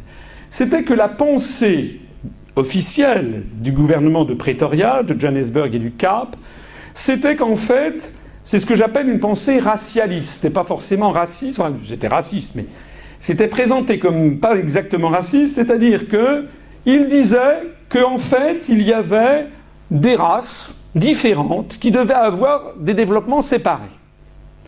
Toute l'hypocrisie était de faire semblant qu'il ne postulait pas une hiérarchie entre ces races. Et donc, l'Afrique du Sud avait été découpée en morceaux, avec des zones réservées aux Blancs, à Cape Town, à, euh, euh, comment dirais-je, à Riversdale, Port Elizabeth, Bloemfontein, la capitale de l'État libre d'Orange, vous connaissez l'histoire du trek des, bourgs, Pretoria, Johannesburg, et puis quelques zones du côté de Durban. Dans ces zones-là, seuls les Blancs pouvaient y vivre, ils pouvaient avoir de la domesticité de couleur, qui pouvait venir, un peu comme nos travailleurs immigrés, mais à condition de repartir ensuite dans leur ghetto. Et puis il y avait d'autres zones qui étaient réservées aux colored, c'est-à-dire aux métis. Il y avait des zones qui étaient réservées aux blacks, c'est-à-dire aux noirs. Il y avait des zones qui étaient conçues comme étant des États à vocation d'être indépendants, qu'on appelait les Bantoustans, Stan pour État bantou parce que c'était les peuples bantous. Il y avait le Povutatswana, le Transkei, le Siskei, qui devaient être des États indépendants que aucun autre État au monde ne reconnaissait dans la, dans la communauté des États mondiaux, sauf la Rhodésie, qui était l'État juste au nord, qui est devenu le Zimbabwe depuis. Et puis il y avait aussi des États, des, des zones qui étaient réservées aux Indians, puisque vous savez que sur la côte est de l'Afrique du Sud, il y a des fortes communautés indiennes. D'ailleurs, Gandhi était né en Afrique du Sud à la fin du XIXe siècle, justement d'une famille de marchands indiens. Vous voyez d'ailleurs bien qu'on mélangeait au passage des caractères ethniques et des caractères de type nationaux, puisqu'un indien, ça n'est pas vraiment un caractère ethnique. Ce qu'il est important de comprendre, c'est que cette politique dite d'apartheid n'était pas une innocente description de l'Afrique du Sud comme le prétendaient les dirigeants sud-africains. C'était une politique active, fondée sur la séparation des races et des peuples pour permettre aux Blancs de dominer le euh, pays. Si vous avez compris ce que c'était que l'apartheid, vous avez compris ce que c'est que maintenant la construction européenne et la théorie du monde multipolaire chère aux Américains. Puisque c'est en fait le même état d'esprit anglo-saxon qui se cache derrière. C'est-à-dire qu'il y a un monde, il va y avoir Western Christendom, le monde judéo-chrétien, Amérique du Nord et Europe et Union européenne. C'est ça qui se cache derrière le prochain grand marché transatlantique. Et puis, il y a l'Amérique latine. Pourquoi pas judéo-chrétien? Ben, Tout simplement parce qu'ils ne peuvent pas piffer les Yankees. Donc on les met de côté. Vous voyez bien au passage que c'est une théorie qui n'a aucune scientificité. Et puis, il y a les méchants. Les méchants, c'est les verts. Les méchants, c'est les musulmans. Ça commence à peu près au Sénégal, il y a le Mali, il y a la, Mauritanie, ça passe par les pays du Maghreb, les pays du Mashrek, les pays du Sahel, la, péninsule arabique, les Badawiya d'Arabie. Ça concerne, on ne sait pas trop bien où mettre les Turcs, parce que d'un côté les Turcs font partie de l'OTAN, donc euh, on a, c'est des bons, c'est des bons musulmans les Turcs. Bon. Mais il y a les méchants, donc c'est la Syrie, c'est l'Iran, l'Iran c'est très très méchant. Et puis on a les Turcs, les turcophones, les Turkménistan, le Kazakhstan. Et puis on a des, des, Ariens, qui ne sont pas des Arabes, les Iraniens, les Pakistanais. Et puis après on traverse le, continent indien, on a les Bengalis. Les Bengalis ne sont ni pas des Ariens, ce sont des musulmans. Et puis après on continue vers l'Asie du Sud-Est. On a les Malaisiens, les Bhumi-Putra ou les Pribhumi comme on dit sur place, c'est-à-dire les fils du sol. Et puis ça va même jusqu'à l'Irian Jaya, c'est-à-dire les Papous de l'île de Papouasie-Nouvelle-Guinée, dont la partie occidentale appartient à l'Indonésie. Donc les Américains, c'est la théorie du choc multipolaire de Samuel Huntington hein, dont je parle. C'est pas une vaticination de ma part. Ça veut dire qu'on a un découpage totalement artificiel de la planète où on met dans le même sac, si j'ose dire, d'abord les peuples uniquement en fonction du critère religieux, comme si c'était le seul critère qui distinguait les populations, alors qu'il y a mille critères différents. Il y a l'histoire, la langue, le schéma anthropologique, le rôle de la femme, par exemple. L'islam, on sait très bien que l'islam euh, du Moyen-Orient n'a rien à voir avec l'islam du sous-continent indien, puisqu'il y a le phénomène de la, de la, Shakti, vous connaissez peut-être, pour ceux qui connaissent le monde indien, le principe féminin qui, prévaut sur toute autre chose. C'est pas pour rien que le sous-continent indien est le pays et la zone du monde où il y a le plus de chefs de gouvernement femmes. Hein, que ce soit au Bangladesh avec la Begum Khalida Zia, que ce soit au, Sri Lanka avec euh, la Madame Bandaraneke Sunkumaratunga qui a été présidente de la République du Sri Lanka, que ce soit en Pakistan où il y avait eu la Madame euh, Bhutto qui avait été Premier ministre du Pakistan, que ce soit en Inde avec Indira Gandhi. Hein. Donc euh, nous avons ici, ça prouve que ces schémas anthropologiques sont plus puissants que les religions puisqu'il y a deux pays à domination musulmane, Pakistan, Bangladesh, un pays à domination euh, bouddhiste qui est le Sri Lanka, un pays à domination hindouiste qui est l'Inde, et pourtant tous ces pays se retrouvent avec ce principe de la Shakti. On ne fait pas la différence entre le sunnite, les chiites, les haïdites. Toujours selon ce découpage, il y avait le monde bleu ciel ici, c'est le monde orthodoxe, ils sont assez méchants un peu moins que les Verts, mais quand même, il y a le monde chinois, très dangereux. Il y a le monde japonais, bon sympa, parce qu'on a des bases militaires chez eux, donc euh, puis on leur a cassé la figure à deux reprises en 1945. Il y a le monde indien, en orange, comme si l'Inde n'était pas un pays musulman, alors que l'Inde est le deuxième pays musulman de la planète après l'Indonésie en termes de population. Il y a plus de musulmans en Inde qu'au Pakistan ou qu'au Bangladesh, en tout cas ça se vaut. Et puis enfin, alors là, terra incognita, c'est l'Afrique. Alors là, ceux-là, on ne sait pas très bien quoi en faire, donc on les met tous ensemble. On met des musulmans anglophones comme au Nigeria, des chrétiens francophones comme en Côte d'Ivoire, on met des gens d'origine malaisienne comme les Malgaches, d'origine bantoue comme en Afrique du Sud, on mélange des pays parmi les plus pauvres du monde, comme par exemple, euh, eh bien, euh, je ne sais pas moi, l'Éthiopie ou le, ou, le, ou le Rwanda, avec des pays qui sont quand même très développés ou assez développés, comme par exemple l'Afrique du Sud, tout ceci va dans le même sac. Donc tout ceci n'a aucune valeur scientifique. C'est exactement comme l'apartheid. Sauf que C'est exactement décrit comme ça dans Le choc des civilisations de Samuel Huntington. Le livre s'écrit en original The Clash of Civilizations and the Remaking of World Order. Le choc des civilisations et la refondation de l'ordre mondial. Comme l'apartheid sud-africain, ce n'est pas une innocente description du monde. Cela se veut une politique active pour refonder l'ordre mondial. Vous avez compris ce qu'était l'apartheid sud-africain, vous comprenez maintenant ce que c'est le choc des civilisations et vous comprenez maintenant ce que c'est que la construction européenne, qui est l'un des éléments de définition de cet apartheid planétaire. Voilà la réalité de la situation. Alors je voudrais attirer votre attention sur l'extrême méfiance que vous devez avoir lorsqu'on vous parle de civilisation. Il se trouve que je suis un amateur d'histoire et un amateur aussi de collection de médailles. Ça s'appelle la phaléristique. Et dans mes médailles, chez moi, j'ai cette médaille à laquelle je tiens beaucoup. Elle n'est pas très grande, elle doit faire à peu près un peu moins de 5 cm de diamètre. Elle a été frappée en 1854 à l'occasion d'une alliance. L'alliance, je veux le montrer un petit peu plus clairement, c'est en 1854, sous le règne de Napoléon III et celui de la reine Victoria d'Angleterre, la France et la Grande-Bretagne s'unirent pour assurer la paix du monde. Voilà ce qui est écrit au revers de cette médaille. Les puissances européennes en 1854 prétendaient faire la guerre pour assurer la paix du monde parce que c'est d'une guerre qu'il s'agit. À la limite, on pourrait écrire presque la même chose. Hein. En 2012, sous le règne de Sarkozy Ier et celui euh, euh, de, de, la reine Élisabeth II, la France et la Grande-Bretagne s'unirent pour assurer la paix en Libye. C'est exactement la même chose. Mais le plus drôle, c'est l'avers de la médaille.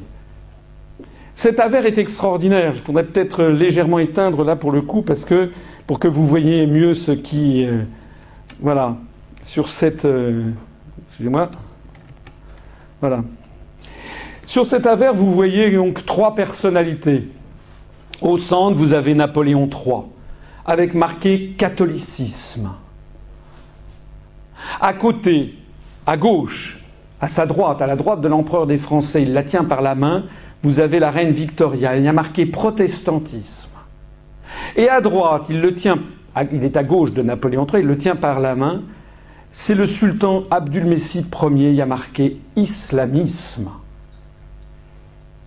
Et il y a marqué en dessous, à l'exergue, comme on dit, civilisation. Et au-dessus, il y a marqué Dieu les protège. C'est quand même merveilleux. En 1854, catholicisme, protestantisme et islamisme firent ainsi la guerre pour défendre la civilisation contre qui? Contre les Russes contre l'orthodoxie. La lutte contre les civilisations, c'était les orthodoxes les méchants. Qu'est-ce qui se passait? En réalité, le prétexte religieux était évidemment fallacieux. Excusez-moi, je vais le rallumer pour la bonne compréhension. Ah. En réalité, le prétexte religieux était fallacieux.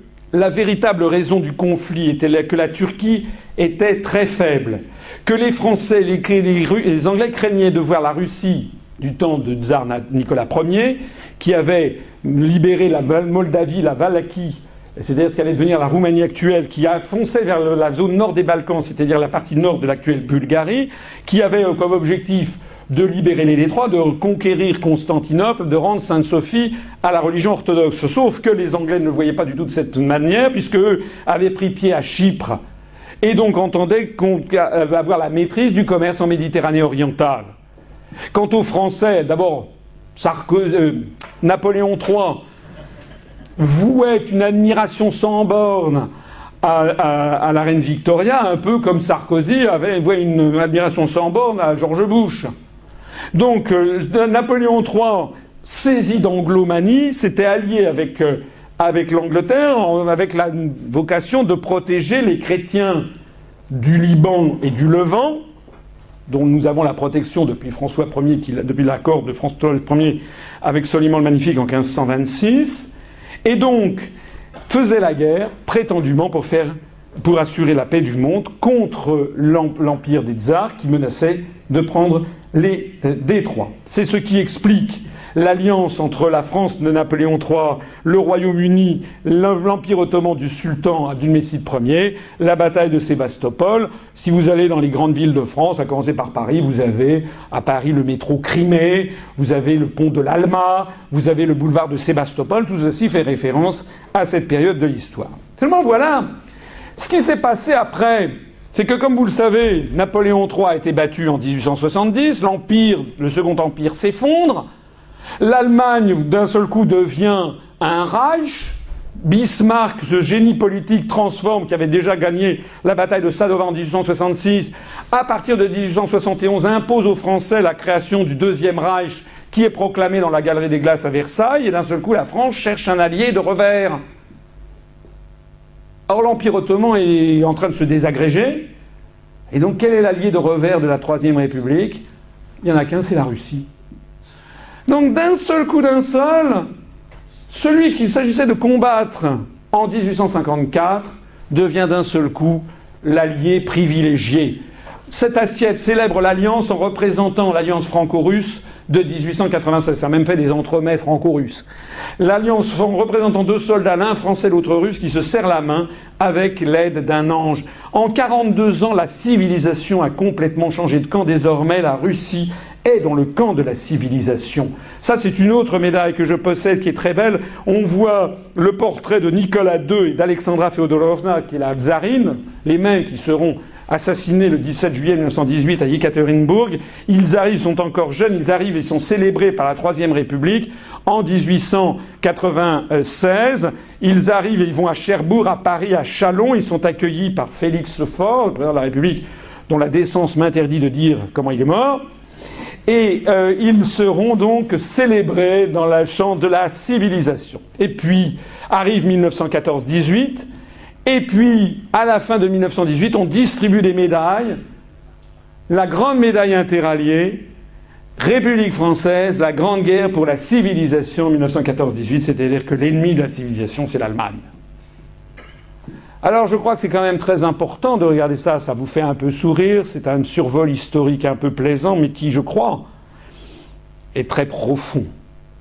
Ce que ça veut dire, c'est que les Français, pas seulement les Français, mais les Français en particulier, puisque les exemples que je donne nous concernent directement, doivent refuser mordicus tout concept de guerre des civilisations qui a hélas prouvé sa fausseté et sa dangerosité tout au long de notre histoire.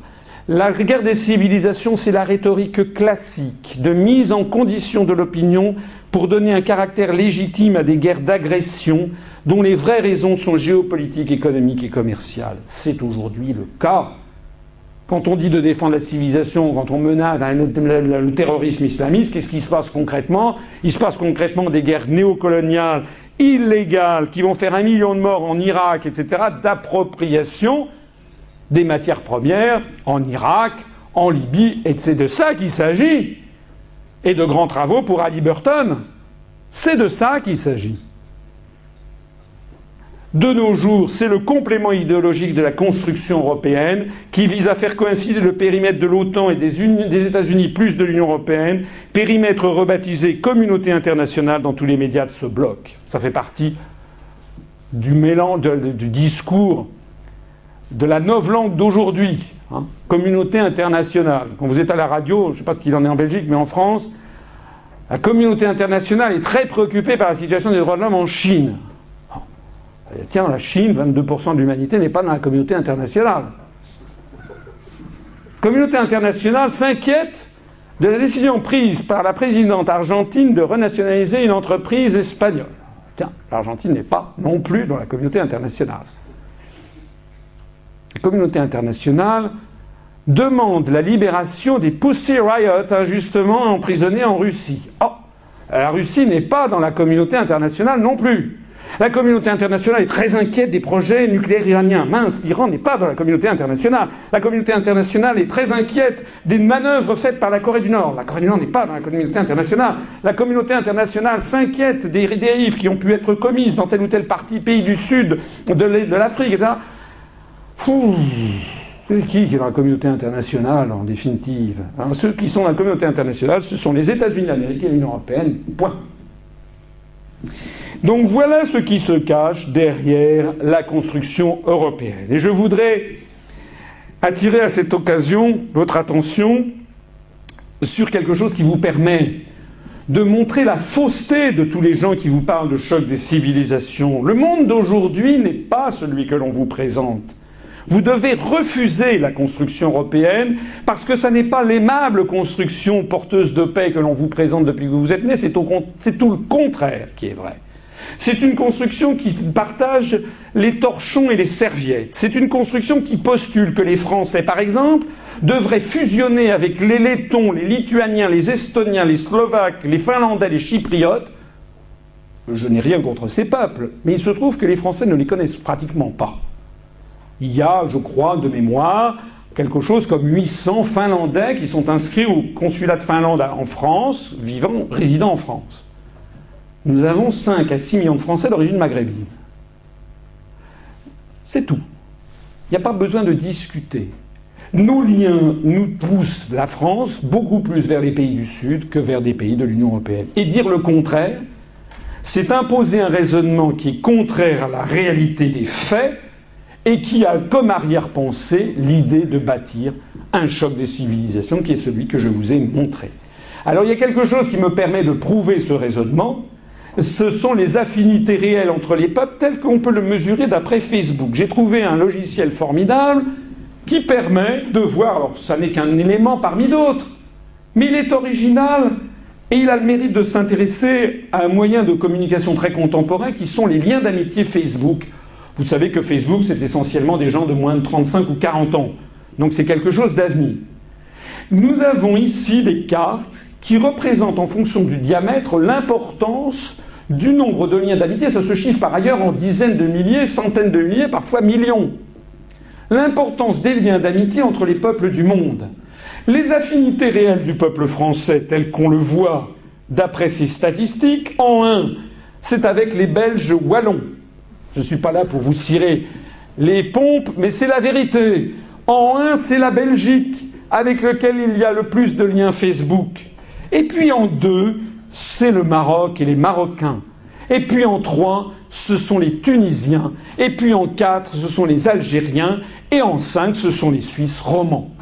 Ça ne veut pas dire que nous n'avons pas des liens avec des, Canadiens, des Mexicains, avec des Vénézuéliens, avec Madagascar, la Réunion, etc., avec euh, l'île Maurice, mais ça veut dire que, en termes de volume, voilà quels sont les premiers liens des Français, les liens d'amitié. Ben, c'est normal ça correspond à la composition linguistique de notre pays et également à la composition avec les immigrations, avec les liens familiaux, les liens touristiques, les liens commerciaux qui existent.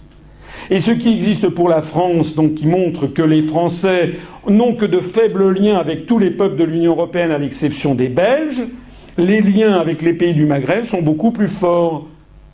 Mais nous avons maintenant, si on regarde pour l'Allemagne, les affinités du peuple allemand, c'est en un les Autrichiens.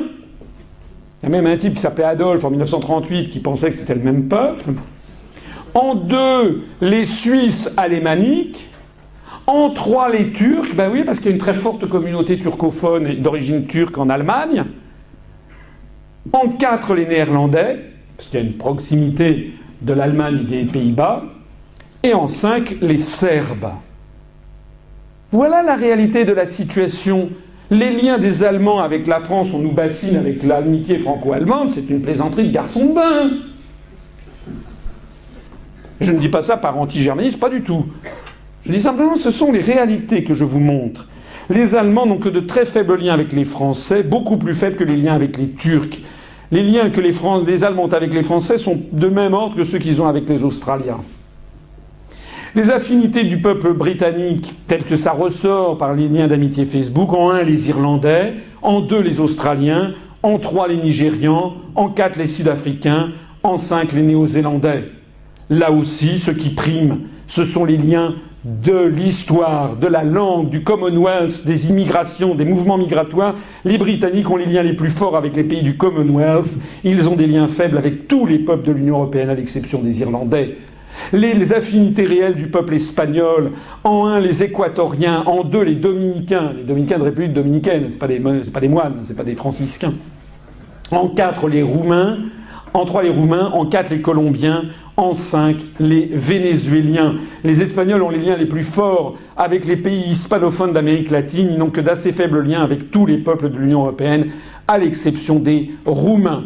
Les affinités réelles du peuple portugais, en un les Suisses, en deux les Capverdiens, qui sont un pays lusophone, en trois les Angolais, pays lusophone, ancienne colonie portugaise, en quatre les Brésiliens, pays qui parlent le portugais, et en cinq les Français, bah oui, parce qu'il y a eu une forte immigration portugaise en France dans les années 60, c'était l'époque de Linda de Souza, de la valise en carton, et puis bah, ça s'est taré dans les années 70-80, et maintenant, il y a des Français d'origine portugaise dont les liens petit à petit d'ailleurs se distendent avec la mère patrie d'origine, mais qui ont quand même gardé encore des liens avec le Portugal, ce qui explique ce classement.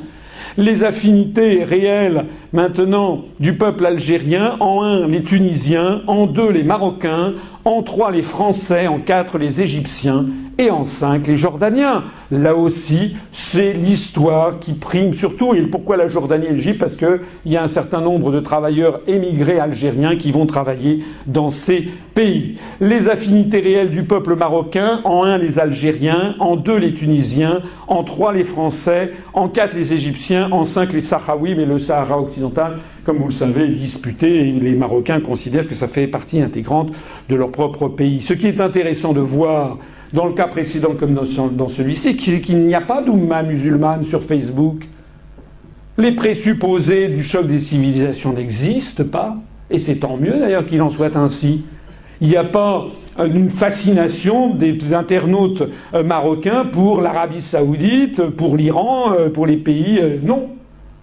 Les liens qui priment, hein, ce sont les liens laissés par l'histoire ou, par la géographie ou par la langue. Hein? Il n'y a pas d'oumma musulmane sur Facebook. La théorie du choc des civilisations est démentie sur les faits. Elle repose sur des préjugés et sur des mensonges. Les affinités réelles du peuple sénégalais, du moins des Sénégalais qui ont accès à Internet. Hein.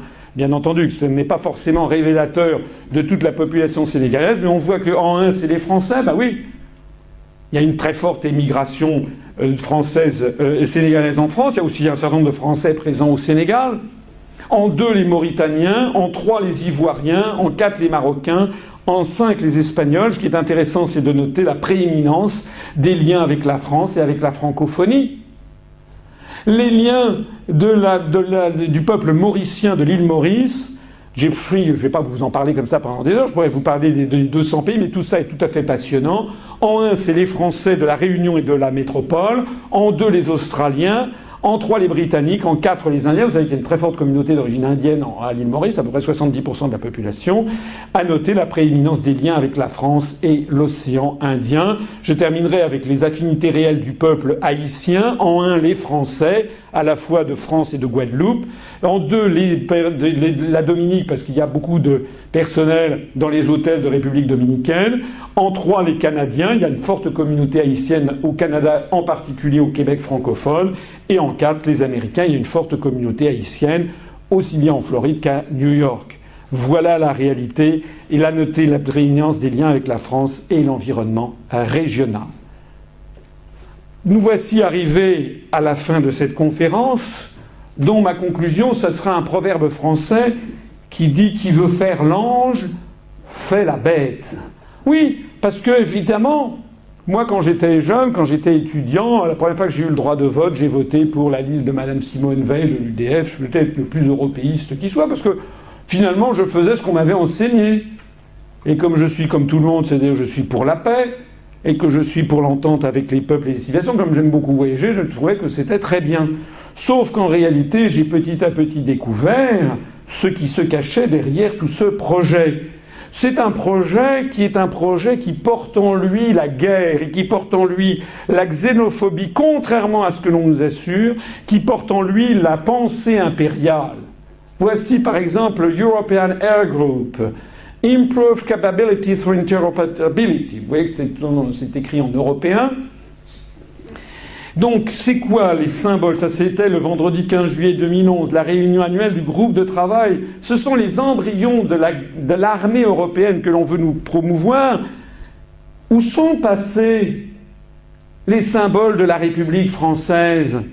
On a le retour de l'aigle impérial. Je renvoie à ceux que ça intéresse à ma conférence sur l'histoire de France et sur la symbolique, les symboliques des aigles et la symbolique de la République.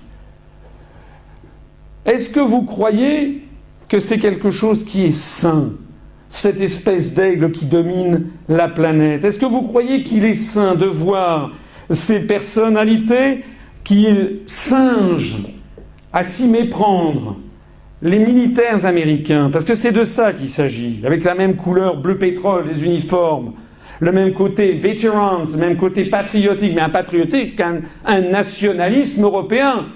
Les mêmes qui vous disent quoi, vous voulez sortir de l'Europe, vous êtes un nationaliste, mais eux portent toujours plus haut le nationalisme européen.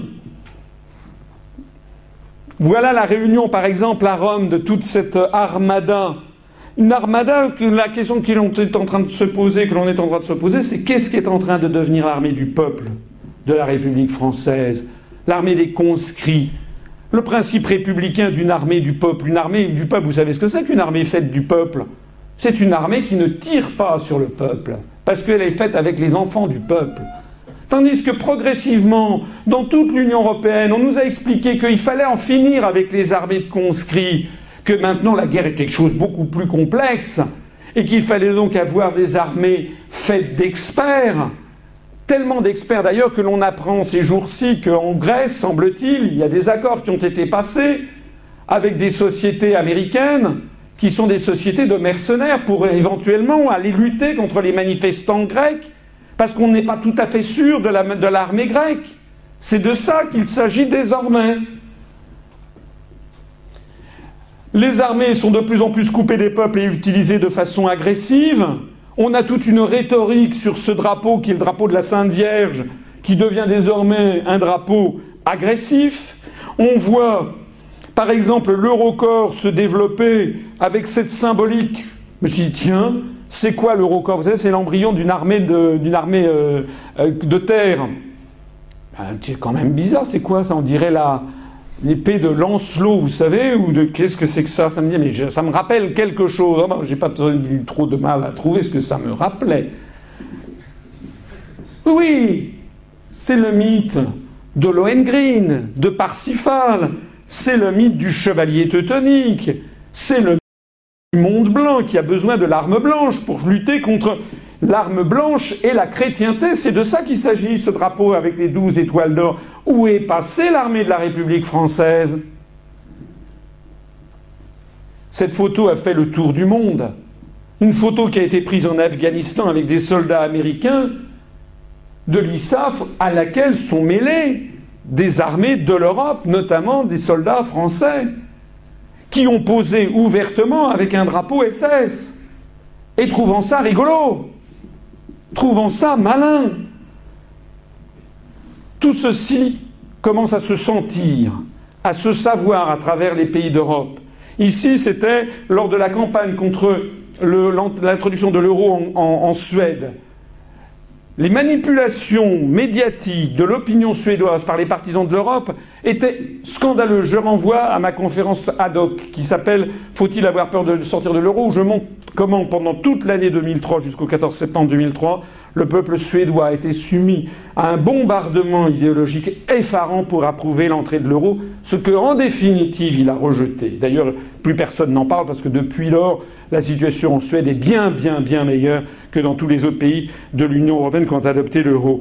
Eh bien, les, opposants avaient été obligés, avaient eu l'idée de détourner une, affiche de propagande hitlérienne en la mettant aux couleurs de l'Union européenne, en mettant It is not fascism when we do it. À partir du moment où c'est nous, les Européistes, qui le faisons, ce n'est plus du fascisme. Hein. Là, c'est des, des, comment dirais-je, des badges qui euh, se vendent un peu partout, notamment en Grèce. Ein Reich, ein Volk, ein Euro. Là, c'est la façon dont Mme Merkel, par exemple, est accueillie lorsqu'elle arrive en Grèce par des manifestants. Là, c'est la façon dont les Italiens parlent désormais de l'Allemagne, Quarto Reich, le quatrième Reich. Là, le journal Democratia qui présente Mme Merkel en en format d'Hitler. Est-ce que tout ceci ne vous rappelle pas? Ce que je vous ai montré tout à l'heure sur Walter Hallstein C'est ça qui est atroce dans l'histoire, c'est qu'elle ne se répète jamais, mais elle bégaye tout le temps. Elle se représente toujours sous d'autres formes. Et quand je dis ça, loin de moi l'idée de tenir des propos anti-germaniques, puisque en réalité les Allemands veulent sortir de l'euro, ce sont les Américains qui les en empêchent. Je vous renvoie à, à une autre conférence sur la question, j'en parlerai demain à Lille dans la tragédie de l'euro.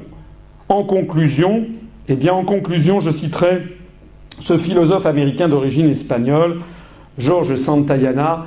Fanaticism consists in redoubling your effort when you have forgotten your aim. Un fanatique, c'est quelqu'un qui redouble d'efforts quand il ne sait plus pourquoi il le fait. Les Européens, ceux qui tirent les ficelles, savent ce qu'ils font. Mais les peuples qui croient encore à la construction européenne, eux, ne savent plus pourquoi ils le font. Il faut que les peuples se ressaisissent, comprennent que l'européisme, en fait, qu'on leur a présenté sous un jour angélique, est devenu un redoutable fanatisme. Et je voudrais vous donner un message d'espoir. J'avais commencé cette conférence en vous montrant la constitution de l'Union soviétique de 1977. Je voudrais vous remontrer la constitution de l'Union soviétique du 5 décembre 1936 qu'avait rédigée Staline. Article 17.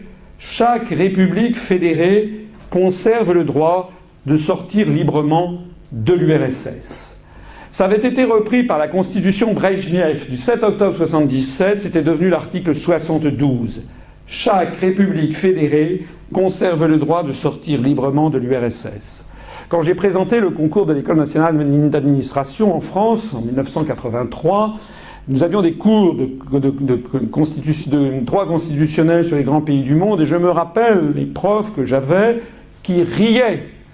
Oui, à l'article 72, on se demande pourquoi Brejnev a conservé l'article 17 de la Constitution Staline, qui n'a jamais été appliqué, qui bien sûr ne s'appliquera jamais. Vous comprenez bien, l'URSS va jamais accepter qu'une des républiques s'en aille. Ça, c'est ce qu'on me disait en 1983. Ceux d'entre vous qui euh, ont plus de 40 ans savent de quoi je parle. Peut-être ceux qui, sont, en ont moins de 30 ne le savent pas. Et tous ceux qui ont plus de 40 ou 45 ans dans cette salle savent très bien que dans les années 80, 90, 80, 70, 80, personne ne pouvait jamais imaginer que l'Union soviétique puisse se désintégrer. Et donc, dans le concours de l'ENA, il fallait préparer ça en disant oui, l'article 72, c'est un article pro forma, mais qui ne sera jamais appliqué. On en riait. On en riait, c'était en 1983. Sauf que pas de peau. Le 11 mars 1990, sept ans après, la République socialiste soviétique de Lituanie proclama son indépendance de l'Union soviétique en application de l'article 72 de la Constitution de l'URSS. Ne méprisez jamais l'existence d'un article dans un traité, même si aujourd'hui il vous paraît absolument ahurissant, demain peut-être il sera mis en œuvre. C'est ça que j'ai retenu moi de l'histoire des années 90, des années 80, entre l'étudiant à l'ENA que j'étais qui rigolait parce qu'on lui avait appris à rigoler d'un article et découvrant sept ans après que cet article était mis en œuvre. Pourquoi il était mis en œuvre et pourquoi on rigolait? On rigolait parce qu'il pensait, on, imaginait, c'était inimaginable que sous Brezhnev ou sous Staline ou sous Tchernienko ou sous Andropov, on pensait inimaginable que l'Union soviétique puisse se désintégrer.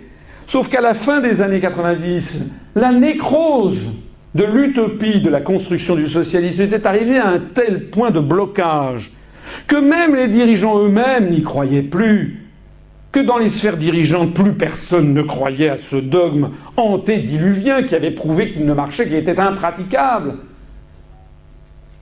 Mais c'est exactement ce qui est en train de se produire non pas avec la construction du socialisme, mais avec la construction européenne. Dans les allées du pouvoir, plus personne n'y croit. Tout le monde sait que ce truc ne marche pas. Je peux vous l'assurer. Dans tous les milieux à Paris, tout le monde derrière les portes capitonnées disent combien j'en ai entendu? Des ministres qui me disent oui, on n'aura jamais dû faire cet élargissement, ça ne marche absolument plus. Ils disent ça il y a un an, il y a deux ans, sauf qu'est-ce qui se passe? Eh bien, on va faire un nouvel élargissement avec l'entrée de la Croatie. Ça veut dire qu'ils ne sont même pas capables de tirer les conclusions du propre diagnostic qu'ils posent. Et pourquoi? Parce qu'ils n'ont plus les manettes. Parce que ce ne sont plus les dirigeants nationaux qui décident de cette machine qui est devenue folle. Donc nous allons lentement, sûrement, inexorablement vers une fin qui ressemble à la fin de la construction du socialisme. Que faire? Eh bien, on vient d'avoir la solution.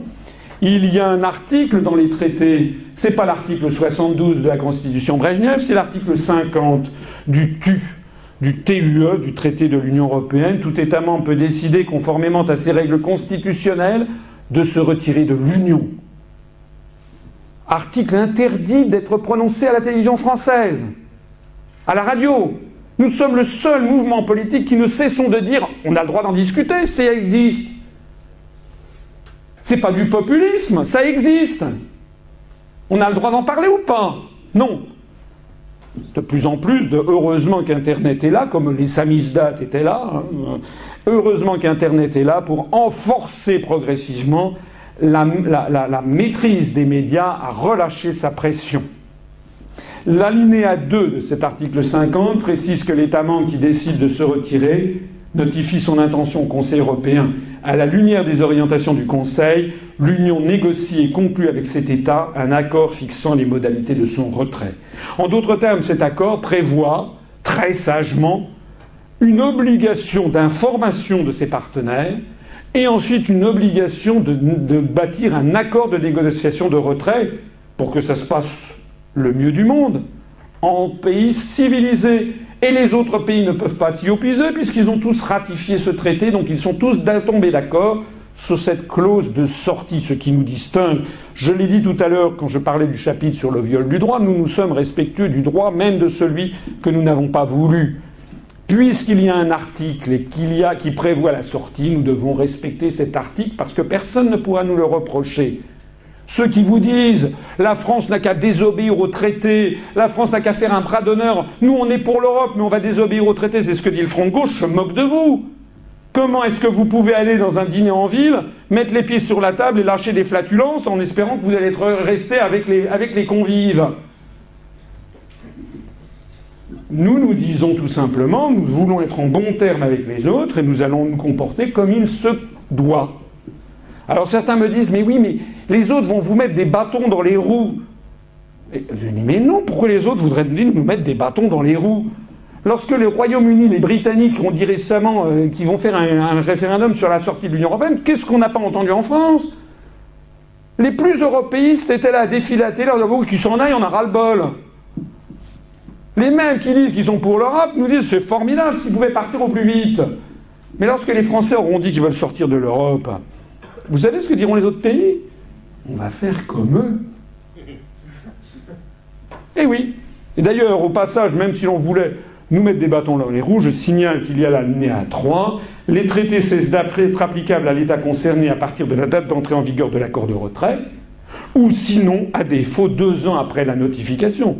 C'est-à-dire que si ça traînait en longueur, au bout de deux ans, de toute façon, on sort de plein droit l'Union populaire républicaine, seule sur toute la scène politique française, propose aux Français de sortir unilatéralement, juridiquement, sereinement, en adulte, d'une prison des peuples qui s'appelle l'Union européenne, qui nous mène au conflit des civilisations, et de l'euro qui nous mène à l'appauvrissement et à la ruine générale, tout ça par la mise en œuvre de l'article 50 du traité de l'Union européenne. Je vous remercie de votre attention.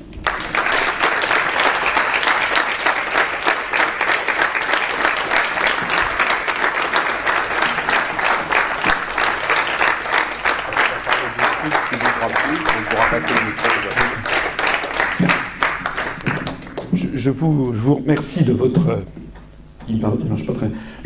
votre euh, attention pour une conférence qui euh, est longue, comme toutes mes conférences d'ailleurs. Je suis toujours très, comment dirais-je, touché de voir l'assistance et l'intérêt qui est porté à ce que je peux dire. Vous voyez en tout cas de mon côté que j'essaie toujours de rendre le plus didactique et pédagogique possible des informations qui sont euh, inconnues ou méconnues et de vous apporter des éléments de réflexion pour ceux d'entre vous qui me connaissent, renforcer peut-être la conviction qui les anime selon laquelle nous avons les bonnes analyses et les bonnes solutions, et pour ceux d'entre vous qui ne me connaissent pas, et vous montrer, vous faire entrer peut-être dans un processus de réflexion pour vous montrer que peut-être nous avons raison, que peut-être tout ce qu'on vous a dit, beaucoup de choses que l'on vous a dites depuis très longtemps, euh, sont des choses qui, sont, qui appartiennent au domaine de la, de la désinformation.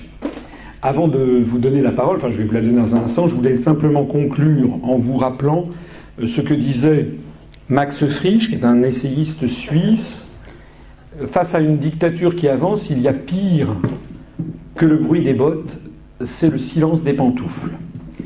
Nous sommes dans un univers où beaucoup de Français, mais où beaucoup de. Nous avons un certain nombre de, de Français expatriés en Belgique, ou même des Belges qui sont adhérents de notre mouvement. Nous acceptons les adhésions euh, d'étrangers. La seule chose, c'est qu'ils n'ont pas le droit de vote au moment du congrès euh, tous les trois ans pour élire les dirigeants. C'est réservé aux gens de nationalité française. Mais pour le reste, ils peuvent adhérer ou ils peuvent être donateurs. Nous avons de plus en plus de gens qui nous suivent, mais beaucoup, beaucoup, beaucoup plus qui nous suivent, mais qui ne veulent pas adhérer ou qui n'hésitent. Alors je leur demande pourquoi vous n'adhérez pas, et ils me disent oui, mais parce que je ne fais pas de politique, je ne veux pas faire de politique.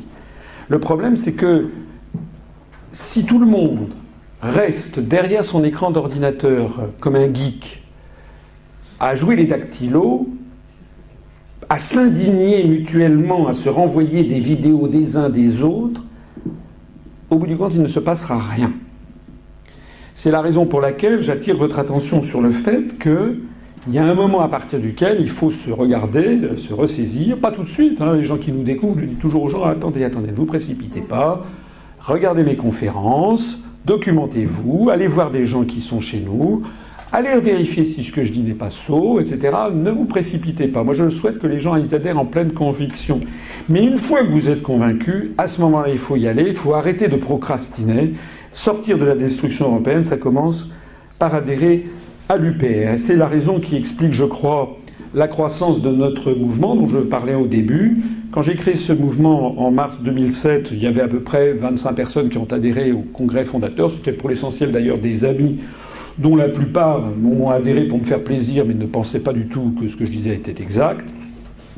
Il y a eu, on, a, encore à peu près cinq personnes qui, sont, euh, qui ont adhéré le premier jour euh, et qui sont encore dans le, dans le mouvement. Et puis progressivement, euh, nous avons végété. à la fin 2007, nous étions 47. À la fin 2008, nous étions 88.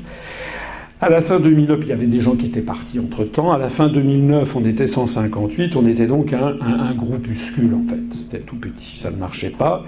Et puis, à la fin de 2010, on est monté à 243. C'est l'arrivée de la crise financière. C'est aussi le développement des premières conférences diffusées par Internet.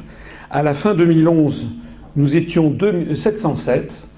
Euh, c'est le moment où j'avais présenté, on n'était pas encore 700, 600, on était à peu près 650 adhérents, j'ai présenté ma, candidature à l'élection présidentielle.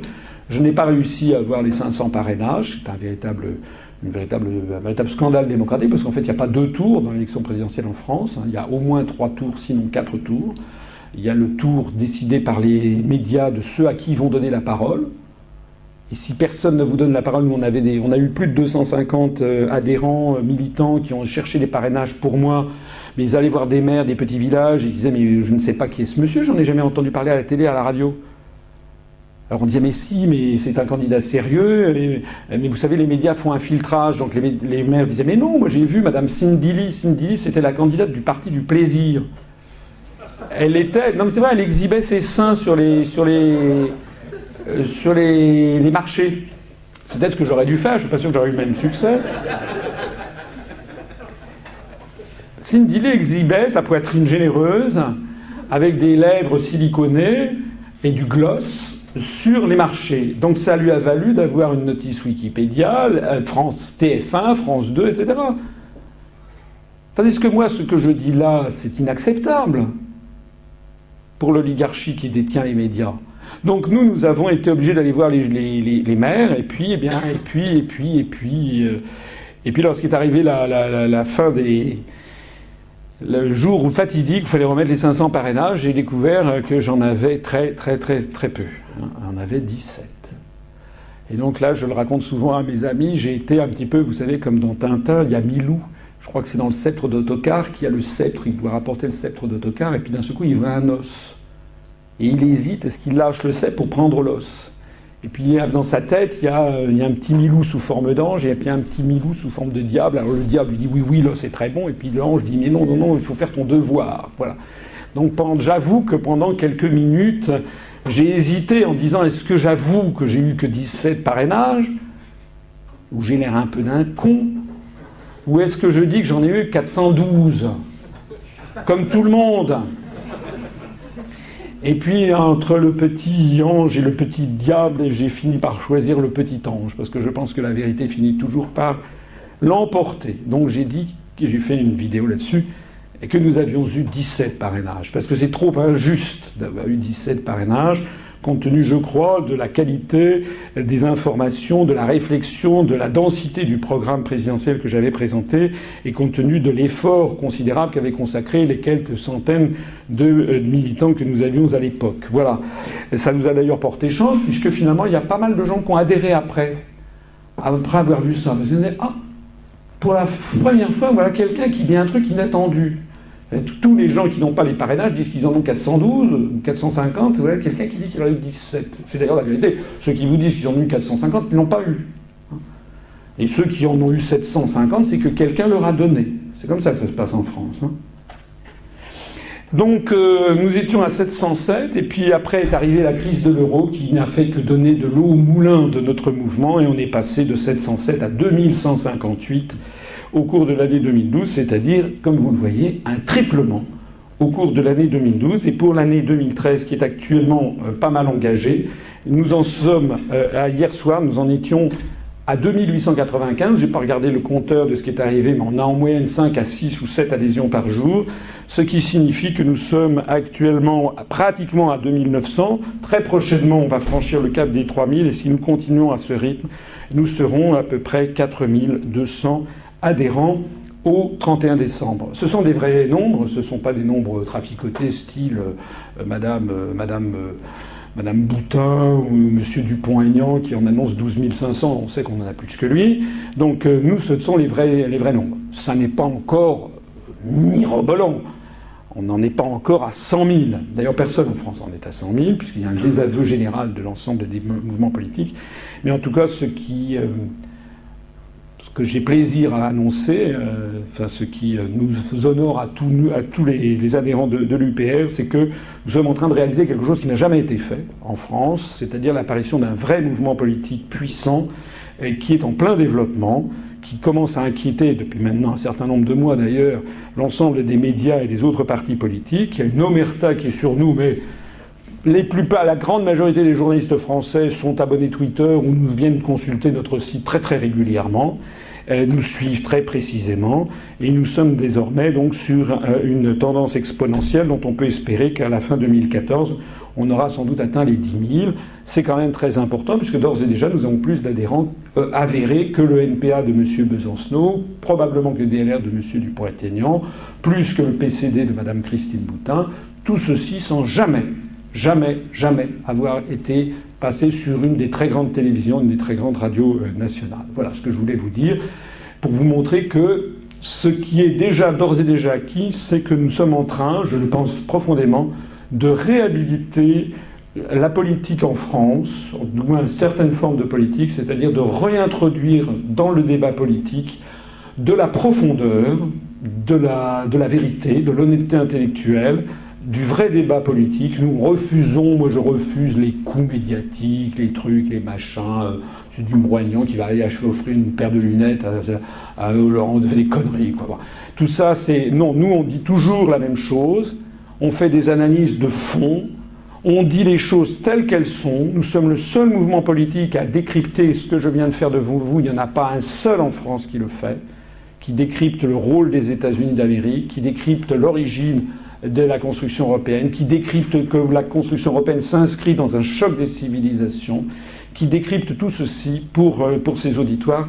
Et la grande récompense que nous avons, c'est que nous sommes de plus en plus suivis. Voilà. Après ces petits propos un petit peu d'autosatisfaction que vous m'aurez pardonné, je suis à votre disposition pour répondre à toutes vos questions.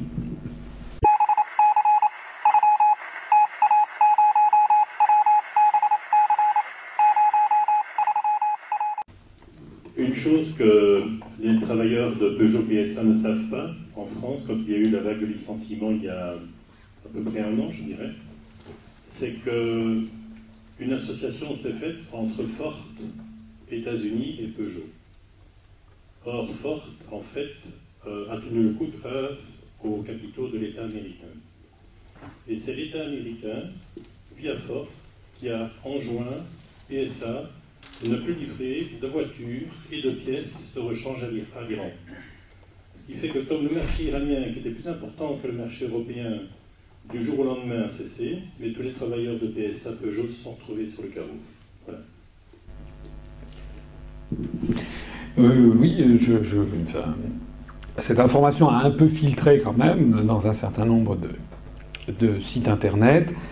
Votre intervention me permet d'insister sur un élément j'ai à peine abordé tout à l'heure, mais j'en avais davantage parlé hier soir, qui est la question de l'asymétrie des relations internationales.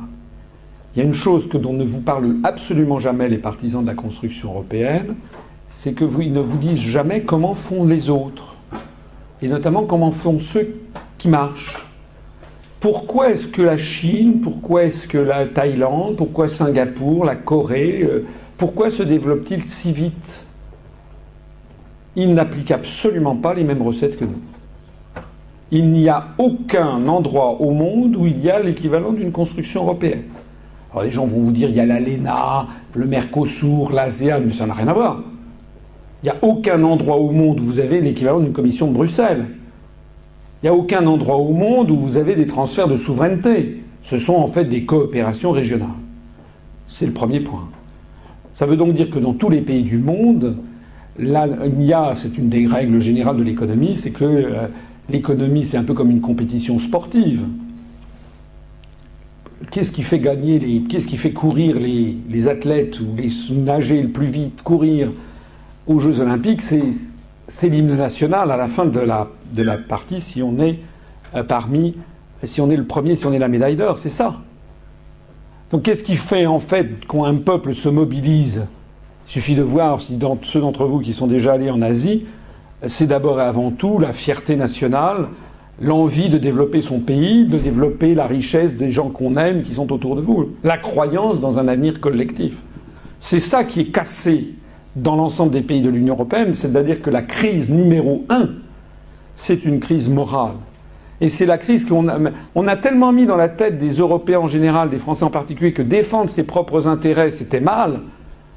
La doxa européiste parle d'égoïsmes nationaux qu'on ne sait même plus défendre ses intérêts nationaux face à des situations comme celles que vous décrivez, puisque les autres n'appliquent absolument pas les mêmes viatiques que nous. Hein. Donc, par exemple, sur l'affaire des, de l'absence de contrôle de mouvements de capitaux, je le disais déjà hier, vous avez l'émir du Qatar peut racheter des appartements, des, clubs sportifs, euh, des hôtels particuliers en France, mais l'inverse n'est pas vrai parce qu'on ne peut pas acheter de biens en Qatar un, grand, un, grand, propriétaire de casino à Macao a racheté récemment le château de Gevrey-Chambertin en Bourgogne, qui est un des très grands crus de Bourgogne. Mais l'inverse n'est pas vrai, on ne peut pas acheter un grand jardin de thé du côté de Hangzhou en Chine. Donc il y a asymétrie. asymétrie à la fois dans les autorisations de mouvement de capitaux, dans les capacités de rachat, mais il y a également asymétrie dans la projection que l'on fait de son avenir collectif. Jamais à Singapour, vous verrez les autorités singapouriennes expliquer à leurs propres ressortissants qu'ils ne pèsent que 4 millions d'habitants et un tout petit pays, et donc il faut absolument qu'ils fusionnent avec les 26 pays alentours. Ça, ça n'existe pas. Oui?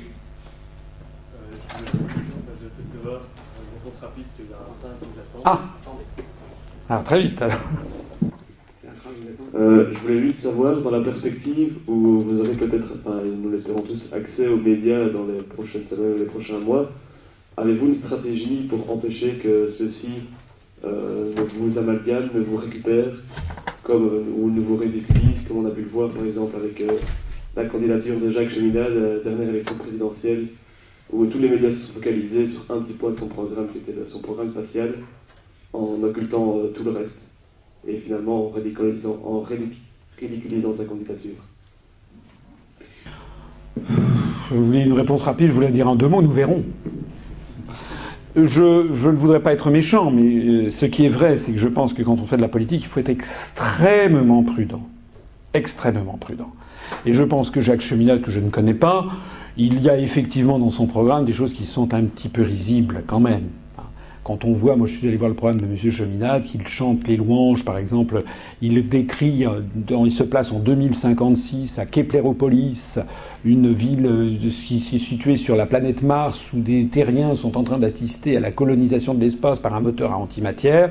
Je me dis, c'est quand même un peu bizarre de mettre ça dans son programme présidentiel. Je le dis d'autant plus que par ailleurs, M. Cheminade a fait des discours pour expliquer qu'il était en faveur d'une Europe américanisée et qu'il est en faveur de la construction européenne. Alors je ne dis pas que M. Cheminade dit des sottises surtout. Il a fait des analyses, notamment euh, sur l'oligarchie financière. Il a fait des choses qui sont objectivement intéressantes et qu'il a faites depuis longtemps. Ça, c'est tout à fait exact. Mais je trouve, me semble-t-il, qu'il y a des sujets que l'on ne doit pas aborder, comme ceux que je citais à l'instant, et qui ne peuvent que susciter euh, les lazis, euh, en, définitive.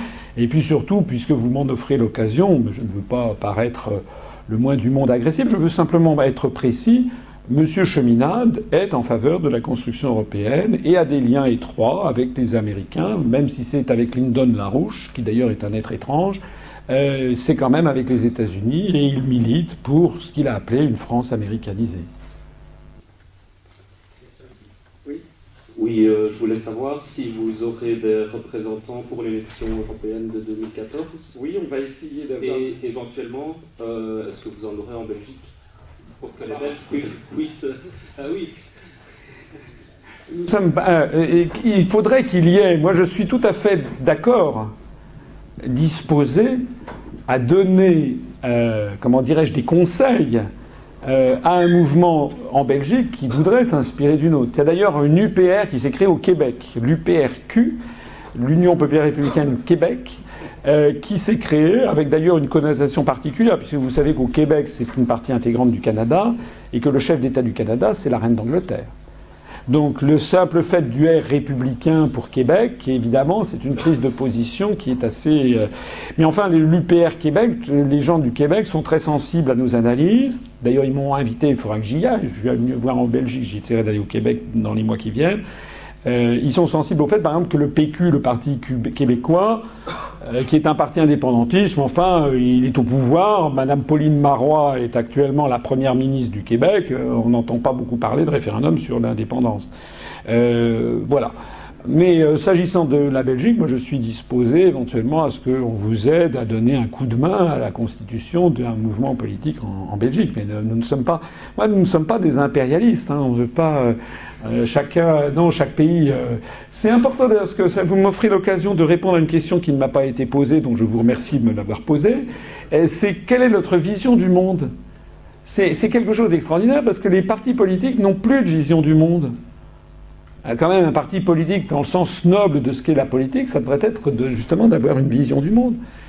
Donc quelle est la vision que les autres ils ont, à part continuer la politique du chien crevé au fil de l'eau, on ne sait pas du tout quelle est leur vision. Nous, nous, nous avons une vision, nous nous disons que le monde du XXIe siècle est un monde où on ne doit plus faire de départ entre les torchons et les serviettes.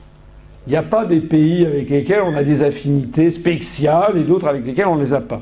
Les seules affinités plus particulières que je note, c'est celles qui sont irritées de la langue, de l'histoire commune, des liens familiaux, des liens migratoires, etc. Parce que ça, c'est imposé par la réalité. Donc moi, je ne suis pas anti-letton, anti-lituanien, anti-estonien, mais je dis simplement la France est beaucoup plus proche du Sénégal, de la Côte d'Ivoire, euh, du, euh, du Maroc, de la Tunisie, de la de la Belgique, de la Suisse, du Québec que d'autres, mais par ailleurs, nous devons aussi avoir des relations avec le Japon. Moi, j'ai vécu au Japon, j'ai des amis japonais, je parle un petit peu le japonais, c'est un pays qui est cher à mon cœur. Voilà, on est, on est dans le monde d'aujourd'hui, nous devons avoir des relations avec, avec tout, le, tout le monde. Ça, c'est le premier point. Le deuxième point, c'est que euh, nous voulons, nous pensons qu'au troisième millénaire, tous les peuples du monde devraient avoir la sagesse de faire ce qu'un psychanalyste appelle son travail de deuil de la grandiosité. Voilà.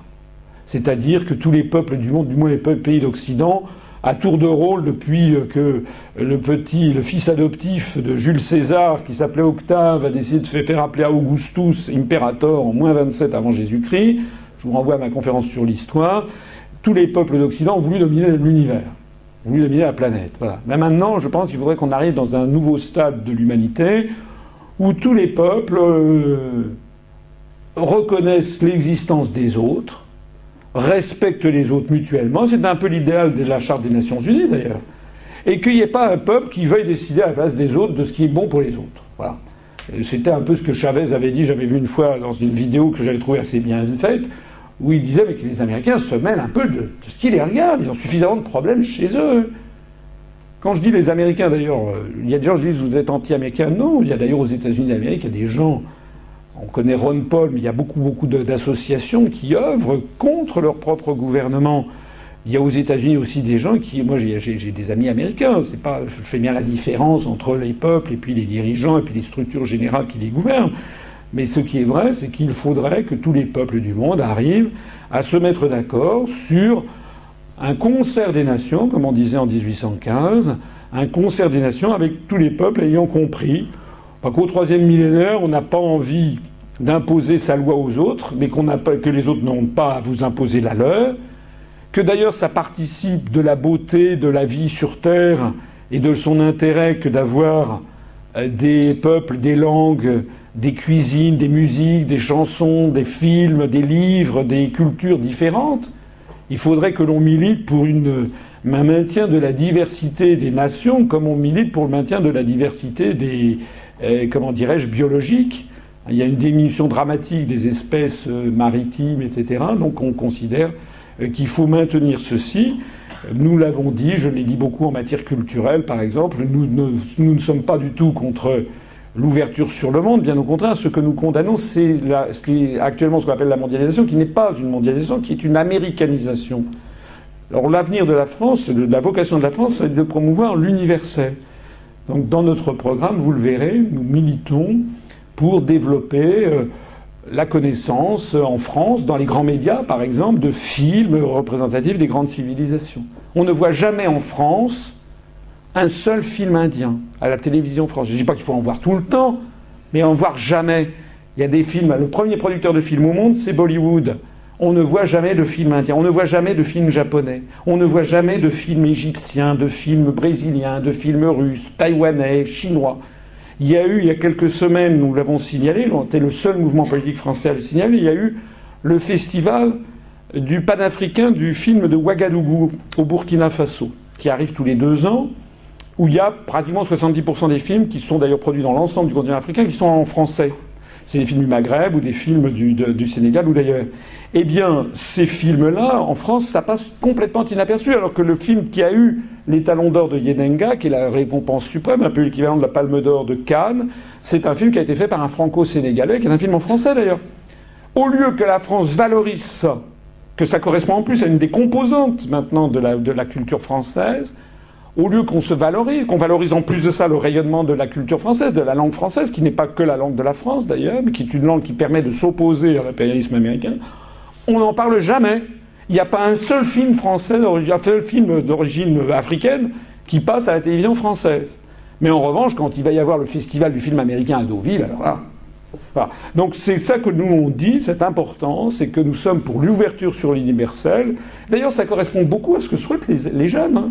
Je vois les jeunes, jeunes, français comme les jeunes, ils circulent dans le monde entier. Voilà, c'est tout à fait la vision du monde que nous avons. Allez-y. Euh, bonsoir.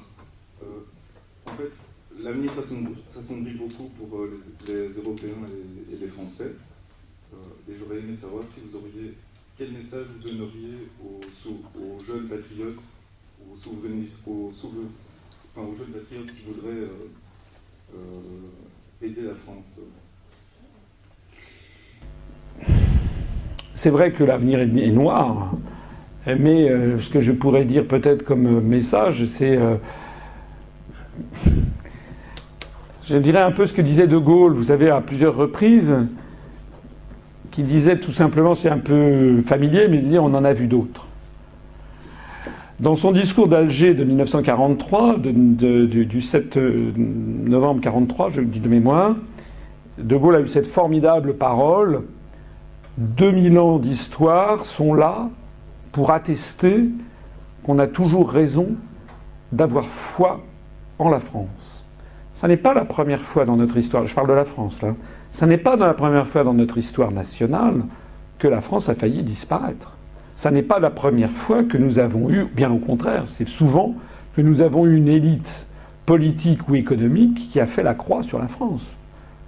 En 1420, Charles VI, le Charles VI le fou qui était sous tutelle parce qu'il était fou, il était manipulé par sa femme Isabeau de Bavière, dont on dit qu'elle était la maîtresse du duc de Bourgogne. Il accepte le traité de Troyes qui dit quand je serai mort, la France va être donnée à Henri VI, roi d'Angleterre, parce que de toute façon, la France vaut plus un clou.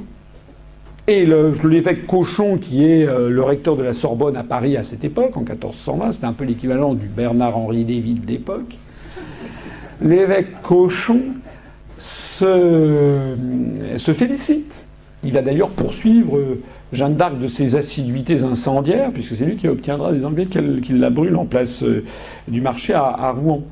Voilà, je pourrais vous donner mille exemples. Hein. Le connétable de Bourbon qui fait emprisonner François Ier. Je pourrais vous donner l'exemple euh, du comte d'Artois euh, euh, qui quitte Paris. C'est le futur Charles X, c'est le frère Benjamin de, de frère cadet pardon de, Louis XVI qui va quitter Paris dès le 16 juillet 1789 pour ameuter les nobles pour aller mater la Révolution française, etc., etc. jusqu'à Pétain. C'est très souvent que dans notre histoire nationale nous avons eu des élites qui ont laissé tomber la France, et c'est très souvent que beaucoup de gens ont anticipé que c'était fini.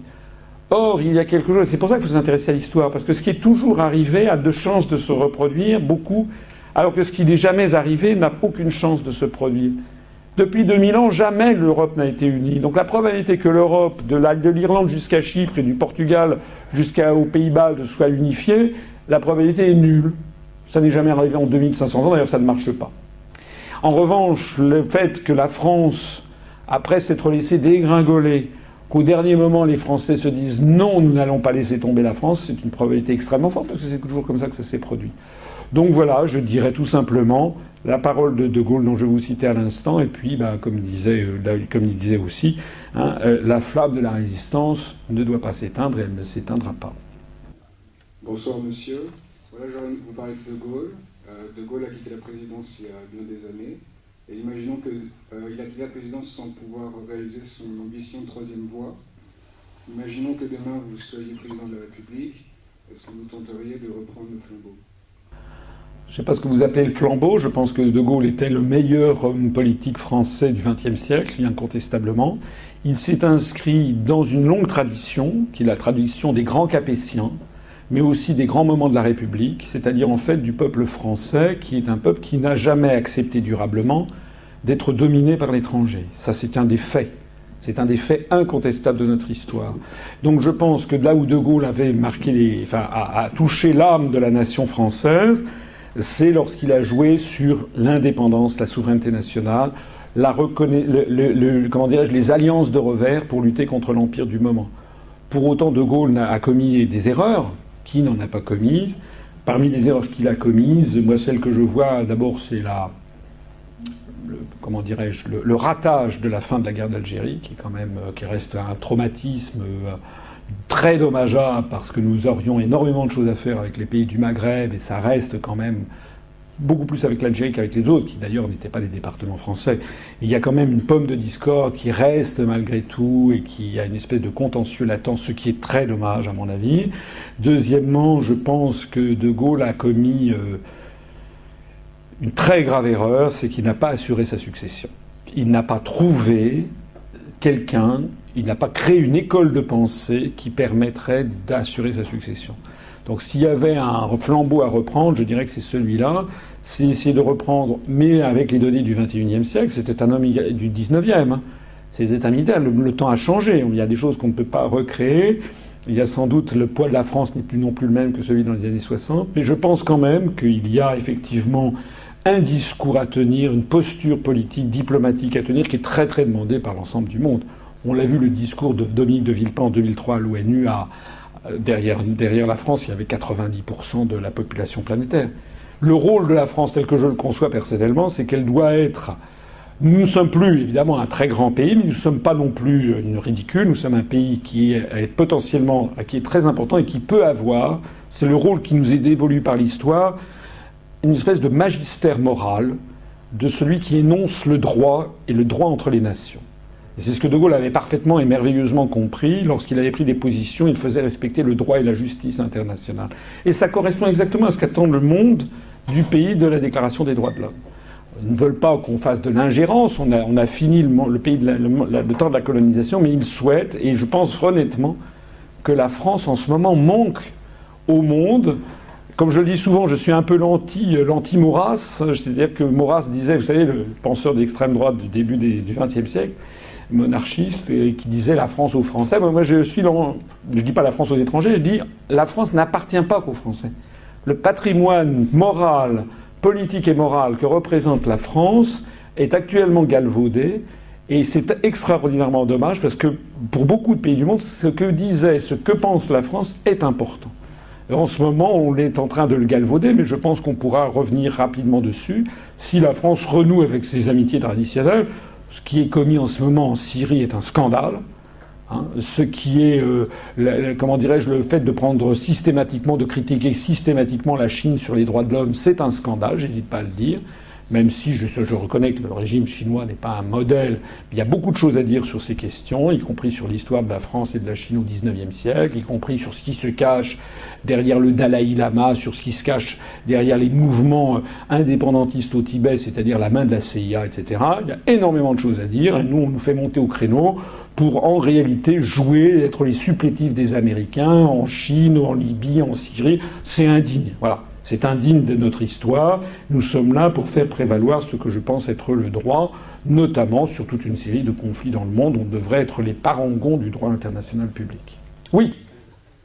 Oui, en fait, c'est une question. Est-ce en faculté de droit ou en faculté euh, de sciences économiques, euh, de sciences politiques plutôt, on me dit euh, que l'Union européenne a été créée pour éviter la guerre et que si aujourd'hui elle a encore activité, c'est pour éviter la guerre. C'est pour ça qu'on crée la CECA, donc on met le charbon et l'acier en commun pour euh, justement éviter euh, la guerre.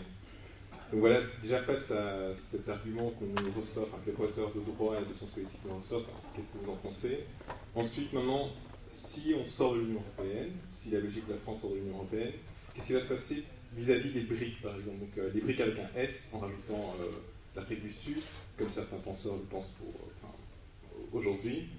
Et justement, c'est vrai qu'il n'y a pas de correspondance entre l'Union africaine et euh, l'Union européenne, mais n'empêche, on entend de plus en plus parler de l'Union africaine, ne serait-ce que pour des interventions militaires, une armée, euh, une sorte d'armée africaine copiée sur euh, l'armée européenne. Ensuite, si donc la France sort ou la Belgique sort de l'Union européenne, qu'est-ce qu'elle pourra dire quel, sera son poids au niveau de l'OMC au niveau du, FMI, de la Banque mondiale, seul face un peu au dictat euh, américain ou au dictat, de toute façon, parce que le FMI, l'ONU, etc., sont gérés essentiellement par les États-Unis. Et on disait, ce que nous disent encore les professeurs de sciences politiques, c'est que grâce à l'Union européenne, la France, ou un petit pays comme la Belgique, qui, face à de grandes puissances, ne peut rien faire, eh bien, la seule voie, c'est l'Union européenne. Donc je voulais avoir votre avis. Ouais, beaucoup de questions à la fois. J'espère que je ne vais pas en oublier, sinon vous me les retirez. Euh, donc la première sur l'Europe, c'est la paix. Euh, ça nécessiterait que je recommence une autre conférence. Euh, je vous rappelle simplement que vos professeurs ne font que répéter ce qu'on leur demande de répéter et ce que l'on entend continuellement. L'Europe, c'est la paix. Si l'Europe, c'est la paix, je me demande pourquoi François, François Mitterrand, pas François Ier, François Mitterrand, dans le dernier Mitterrand, de, le livre de Georges-Marc Benamou paru en 1997, François Mitterrand, après 14 années passées à l'Élysée, quelques semaines avant de mourir, dit La France est en guerre, mais les Français ne le savent pas. Ils sont voraces, les Américains, ils veulent un pouvoir sans partage sur le monde. Donc la première chose que vous devriez demander aux gens qui vous parlent de ça, c'est de dire est-ce que vous êtes certain que nous ne sommes pas en guerre? Parce que le problème, c'est que nous sommes en guerre. Sauf que les guerres du troisième millénaire ne sont pas les guerres du, deuxième millénaire.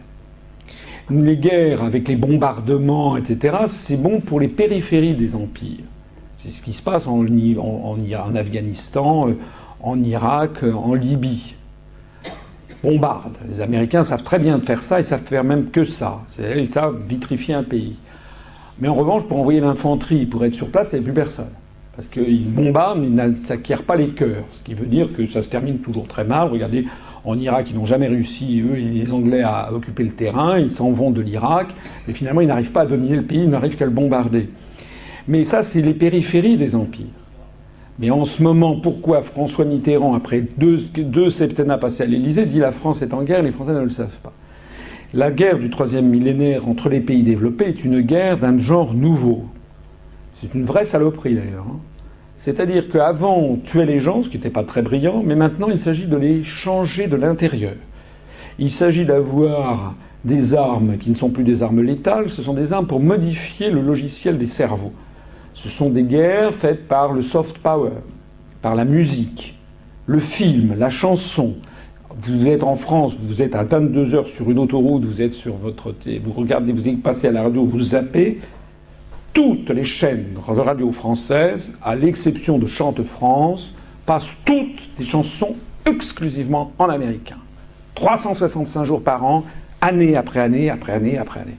Je suis allé me balader là juste avant d'arriver ici. Je voyais que là, à Bruxelles, il y a à peu près une devanture sur deux, sinon deux sur trois, qui est écrite en américain. C'est de ça qu'il s'agit. Hein. C'est-à-dire un formatage absolument constant des cerveaux par la langue. Or, la langue, c'est la maîtresse des choses. Quand je dis la chanson, c'est le film, c'est les séries américaines, etc., etc. Donc, ce qui se cache derrière, c'est une véritable colonisation mentale qui est menée. J'ajoute par ailleurs tout ce qui est euh, la, surveillance généralisée par les backdoors sur les, les, logiciels informatiques, sur Microsoft, la guerre menée par Wikipédia qui tend à vouloir uniformiser le savoir universel dans une vision toujours bien tournée favorable aux États-Unis toujours suavement ridiculisant les cultures non américaines. Tout ça est très très bien ficelé. C'est de ça qu'il s'agit. Vis-à-vis de ça, la construction européenne, excusez-moi, non seulement ne s'y oppose pas, mais est le fourrier même de l'impérialisme américain. J'ajoute par ailleurs que s'agissant de la guerre, allez dire aux Irakiens, allez dire aux Afghans, allez dire aux Syriens, allez dire aux Libyens que l'Europe c'est la paix. En réalité, je l'ai expliqué dans cette conférence, l'Europe est devenue le fourrier de la question du choc des civilisations. Je dis également quelque chose, c'est que si les gens qui sont contre, euh, qui pensent que l'Europe c'est la paix, étaient cohérents avec eux-mêmes, ils devraient faire entrer rapidement dans l'Union européenne les pays du Maghreb. Parce que tous les gens savent que s'il y a un risque de guerre, de tous les millénaires on l'a vu, c'est lorsqu'il y a des zones en faible croissance démographique ou en déclin démographique et riche, comme l'Europe, et en très forte croissance démographique et pauvre, comme les pays du Sud. Donc si les pays, si ceux qui pensent que la directive sur le beurre de cacao, sur la taille des tracteurs, euh, qui a, sont, parmi les, flancs, les, les, créations flamboyantes de la Commission européenne, s'ils pensent que c'est ça qui a assuré la paix en Europe occidentale, eh bien, s'ils pensent que c'est ça, il faut étendre ceci aux pays du Maghreb. Or, pas du tout. On les rejette au contraire. Lorsque le Maroc avait demandé à entrer dans l'Union européenne, ça lui a été refusé. Donc, ça veut dire qu'ils ne sont même pas cohérents avec ce qu'ils pensent eux-mêmes. Puis d'un point de vue tout simplement factuel, je rappelle que la construction européenne, je suis désolé de vous le dire, mais n'est pour rien dans la paix sur le continent européen. Pour rien. C'est simplement, je vous l'ai dit tout à l'heure, que la, guerre a changé de nature. Et ce que je dis est d'autant plus vrai que pendant les années d'après-seconde guerre mondiale, s'il y a eu la paix sur le continent européen, excusez-moi de vous le rappeler, mais ce n'est pas du tout à cause des directives sur le beurre de cacao. C'est tout simplement parce qu'il y a d'un côté l'OTAN, de l'autre côté le pacte de Varsovie, avec des, missiles de thermonucléaires qui permettaient de détruire la, 20 fois la planète. C'était ce que l'on avait théorisé à l'époque sous le concept de MAD, MAD ça veut dire fou en anglais, Mutual Assured Destruction, la destruction mutuelle assurée. C'est de ça qu'il s'agit. C'est pour ça qu'en 1953, quand il y a eu les événements de Berlin, c'était pas la CE qui a empêché la guerre, ça n'existait pas. Lorsqu'en 1956, il y a eu les événements de Hongrie, l'intervention, c'est pas la construction européenne qui a empêché la guerre, ça n'existait pas. C'était tout simplement qu'il y avait les armes du pacte de les armées du pacte de Varsovie et les armées de l'OTAN qui étaient de part et d'autre. Voilà ce que j'ai à, dire sur ce concept. Il y aurait beaucoup de choses d'autres à dire, mais je ne veux pas monopoliser la parole, je ne l'ai que trop fait. La deuxième question que vous avez posée, je crois, c'était euh, comment peut-on euh, finalement, qu'est-ce qui se passerait vis-à-vis des briques? Ben, J'allais vous dire, il ne se passera rien. Je, ne vois pas ce qui pourrait se passer. Euh, nous avons, je l'ai montré tout à l'heure, la France a des relations étroites avec la Chine. Elle continuera d'avoir des relations étroites avec la Chine. Il y a des gens qui disent, si nous sortons de l'Union européenne, nous allons isoler la France je le rappelais déjà hier, j'ai regardé le nombre d'ambassades et de consulats et de représentations diplomatiques que la France, dont la France dispose à l'étranger. On en a, je crois, 274 ou 275. Il y a à peu près 120 ou 130 ambassades stricto sensu. Il y a des consulats, on a par exemple 6 ou 7 consulats en Chine, à Chengdu, Chongqing, Shanghai, Canton, euh, euh, peut-être également de Tsingtao, dans le, Liaoning ou autre. On a euh, une vingtaine de consulats aux États-Unis d'Amérique, et puis on a des représentations permanentes. C'est auprès d'organisations internationales. On a un ambassadeur représentant permanent de la France à l'ONU, on a un représentant permanent de la France à la FAO à Rome. Il y, a des, capitales, par exemple, où nous avons plusieurs ambassadeurs. À Washington, on a un ambassadeur auprès du gouvernement américain, on a un ambassadeur auprès du Fonds monétaire international, représentant permanent de la France au FMI, un ambassadeur représentant auprès, auprès de, euh, de, la Banque mondiale. À Rome, on a le représentant auprès du Quirinal, c'est-à-dire du gouvernement de, la République italienne, un ambassadeur représentant auprès du Saint-Siège à la Villa Bonaparte et un représentant auprès de la FAO, l'Agence alimentaire mondiale des Nations Unies. À Bruxelles, nous en avons trois. On a un représentant auprès du Royaume de Belgique, un, ambassadeur euh, auprès du Royaume de Belgique, on a un ambassadeur représentant la France permanent auprès de l'Union européenne et un ambassadeur représentant auprès de la politique étrangère de sécurité de défense. Et un ambassadeur représentant auprès de l'OTAN. On en a quatre. Si nous sortons de l'Union européenne, nous supprimons trois postes. Le représentant à Bruxelles auprès de l'OTAN, le représentant auprès de l'UE, le représentant auprès de la politique étrangère et de sécurité de défense. Nous en supprimerons 3 sur 275. Nous en conserverons donc 272. La France est liée au reste du monde par des quantités de traités internationaux, comme tout le reste du monde d'ailleurs il y a des quantités de traités internationaux, euh, le, traité de Montego Bay sur le droit de la mer, le traité de l'Antarctique, euh, le traité de l'Agence internationale de l'énergie atomique, euh, l'Organisation internationale des télécommunications. Enfin, il n'y a que ça. Les traités bilatéraux pullulent. J'avais fait le compte, il y a, je crois, quelque chose comme 700 traités bilatéraux franco-allemands. On doit en avoir 450 ou 500 avec la Belgique, sur tous des sujets traité de délimitation de frontières, traité de non-double imposition, traité pour euh, les, comment dirais-je, les questions de citoyenneté, de, de, nationalité, euh, traité pour les réintégrations dans la nationalité. C'est comme ça, la vie internationale est extrêmement profuse. Donc, euh, quand nous serons sortis de l'Union européenne, vous verrez que le, pire, c'est que les gens se diront, mais finalement, c'était que ça. On a mis dans la tête des gens que toutes les relations internationales des pays d'Europe passeraient par le, transiteraient par les services de M. Barroso. C'est de la démence. C'est totalement faux. Nous avons donc, puisque vous parlez des BRIC, on a d'excellentes relations. On, enfin, on, pourrait les avoir bien meilleures. Ce sont des pays que je connais bien. Enfin, surtout, euh, oui, je suis allé Brésil, Russie, Chine, Inde Afrique du Sud. Je suis allé partout. Je connais bien notamment les dirigeants chinois et un peu moins bien, mais bien quand même les dirigeants brésiliens. Je suis allé aussi en Afrique du Sud. J'ai eu la chance de voir Nelson Mandela. Euh, c'est des pays où on a normalement des relations très importantes à avoir et beaucoup de relations économiques bilatérales. Avec la, écoutez, puisque vous parlez du Brésil, je vais vous prendre un exemple. Du temps des années 60, d'ailleurs ce sera une réponse aussi à une autre de vos questions. Du temps des années 60, la couverture aérienne de l'Amazonie avait été confiée par le gouvernement de Brasilia à la France de De Gaulle. Pourquoi? Ben Parce que c'est la couverture aérienne, c'est évidemment un enjeu politique et militaire très important. Et pourquoi De Gaulle ben Pourquoi la France? Parce que c'était la France de De Gaulle et les militaires brésiliens ne tenaient pas à avoir des entreprises américaines assurant le contrôle de l'Amazonie brésilienne pour des raisons de sécurité nationale. Ils faisaient davantage confiance à la France de De Gaulle plutôt qu'à Washington pour ne pas transmettre les informations aux autorités américaines. On peut comprendre. Donc ça, c'était 1963. En 1995, le Brésil, c'est-à-dire donc 30, 32 ans après, a vu la nécessité de refaire la couverture aérienne de l'Amazonie.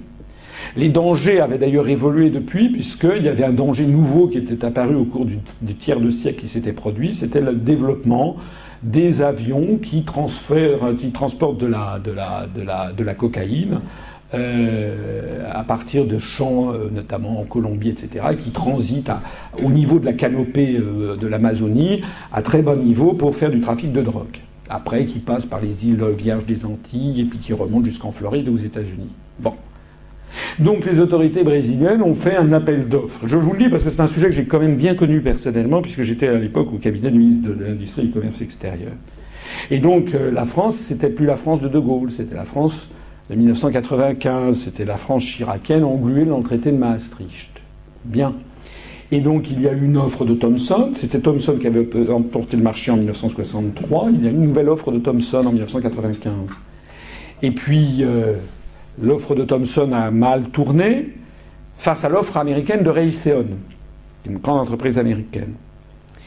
Je suis, j'ai accompagné mon ministre, on a fait un aller-retour à Brasilia en avion privé payé par Thomson pour la la dernière chance. On est allé voir le ministre de la Défense brésilien, dont on a appris après coup d'ailleurs qu'il était stipendié par les Américains. Enfin bref, tout ça était un univers un peu glauque. Et en fait, on a perdu le contrat, la France, Thomson a perdu ce contrat magistral au profit des États-Unis, qui maintenant ont la surveillance aérienne de l'Amazonie. Ce que l'on a appris quelque temps après, c'est que toutes les informations confidentielles concernant ce contrat avaient été transmises aux autorités américaines par l'intermédiaire du réseau Échelon, dont les grandes oreilles se situent en Allemagne et en Angleterre, qui surveillait pour le compte des Américains les transactions commerciales françaises. Parce que le réseau échelon, j'aimerais que vous en parliez, par exemple, à vos professeurs de droit, demandez-leur c'est quoi le réseau échelon par rapport à la solidarité européenne? Il s'agit en fait d'un réseau qui a, vous le savez, c'est à près de Cheltenham, dans les Cotswolds en Angleterre, mais c'est également en Allemagne. Il y a tout un réseau que l'on va retrouver en Nouvelle-Zélande, en Australie, d'écoute généralisée de toutes les communications, soit par téléphone, soit par Internet avec des mots-clés, et la France fait l'objet d'une surveillance par nos prétendus États membres de l'Union européenne, par nos prétendus solidaires qui filent toutes les informations aux Américains. C'est comme ça que ça s'est passé. Alors le réseau échelon, tout ceci vous montre que vis-à-vis des briques, on ferait beaucoup mieux d'avoir la politique de De Gaulle. C'est pareil d'ailleurs ce que je viens de vous dire sur le Brésil, c'est la même chose avec la Chine. C'est la même chose avec la Russie. Pourquoi la Russie avait-elle embrassé le procédé SECAM de télévision en couleur, c'était pour faire plaisir à De Gaulle en 1967, puisque De Gaulle avait fait une alliance avec la Russie. Pourquoi est-ce que la, Chine a été pendant très longtemps, nous a passé des commandes à l'industrie française plus qu'à d'autres C'était parce que De Gaulle avait reconnu la République populaire de Chine.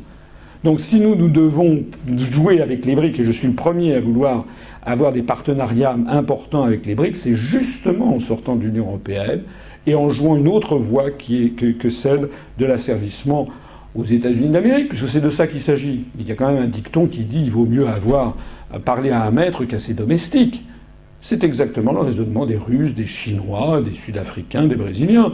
Tant que la France est vautrée dans la, dans la soumission à l'impérium américain, autant, finalement, autant acheter directement aux États-Unis, puisque ça sera moins cher. Et puis, de toute façon, on est même comme vous croyez que la France de Sarkozy file pas les informations à Sarkozy? Je signale d'ailleurs au passage, a aussi une petite incidente. Vous savez que depuis Nicolas Sarkozy, l'ensemble du traitement des élections en France est agrégé et traité désormais au Texas. Alors, vous avez par ailleurs posé la question, si on sort, qu'est-ce qui va se passer à l'OMC Eh bien, il faut que vous Alors, c'est vrai que je parle de la France, je ne parle pas de la Belgique. Moi, je parle de ce que je connais. J'aime pas trop parler de ce que je ne connais pas ou peu. S'agissant de la France, euh, nous sommes membres de l'Organisation mondiale du commerce, comme d'ailleurs la Belgique, comme d'ailleurs il y a environ 150 pays dans le monde, 160 qui sont membres de l'OMC, sauf que le petit détail, c'est que nous n'avons plus le pouvoir de négociation. Puisque depuis le traité de Rome de funeste mémoire du 25 mars de 1957, les négociations commerciales multilatérales font partie justement de ce qui a été retiré aux nations en premier. Ce qui prouve d'ailleurs l'origine états-unienne du processus. Je vous renvoie à ma conférence qui gouverne la France pour vous montrer quelle est la mentalité américaine qui se cache derrière. Puisque pour les États-Unis d'Amérique, depuis la Boston Tea Party de 1773, celui qui dirige le commerce mondial est celui qui possède le pouvoir. Donc, on a retiré dès 1957 aux pays membres de l'Europe des 6, puis des 9, puis des 12, puis des 15, etc., on a retiré le pouvoir de négociation. Ça veut dire que nous avons un commissaire européen chargé des négociations commerciales multilatérales qui représente les intérêts de l'Union européenne à l'Organisation mondiale du commerce. Alors s'il faut entrer un petit peu dans le détail pour comprendre le vice profond de ce système, c'est que ce commissaire européen est chargé de représenter un intérêt européen entre 27 États. Mais le problème, c'est que les 27 États ont des intérêts divergents sur tous les sujets. Je parlais tout à l'heure, permettez-moi d'y revenir, sur l'affaire du, textile, parce que c'est un sujet qui est intéressant. Quel est l'intérêt européen quand on traite du textile vis-à-vis de la Chine? L'Espagne, le Portugal, l'Italie, la France avaient une industrie textile importante, avaient intérêt à préserver leurs salariés, leur savoir-faire industriel. L'Angleterre, les pays du Nord n'ont pas, n'ont plus d'industrie textile significative. L'Angleterre n'a plus. En revanche, l'Angleterre a des services financiers puissants.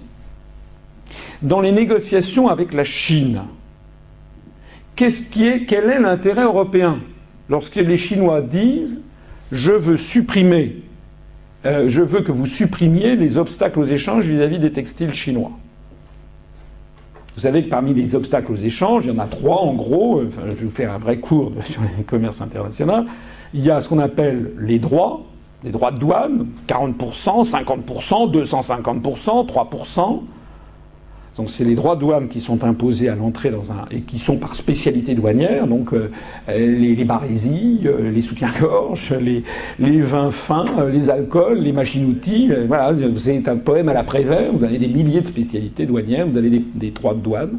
Alors le, principe de l'Union européenne, c'est que le tarif extérieur commun est fixé pour tout le monde. On a d'ailleurs, soit dit en passant, le plus bas tarif extérieur commun de tous les pays au monde. La moyenne est 3%, c'est quasiment une zone de libre-échange mondiale. Il n'y a aucune protection. Donc, ça, c'est le premier truc. Le deuxième truc, c'est ce qu'on appelle les quotas. Les quotas, ça veut dire, ben, on décide souverainement qu'on ne va pas importer plus de 452 730 chemises du Bangladesh l'année 2013. Punct.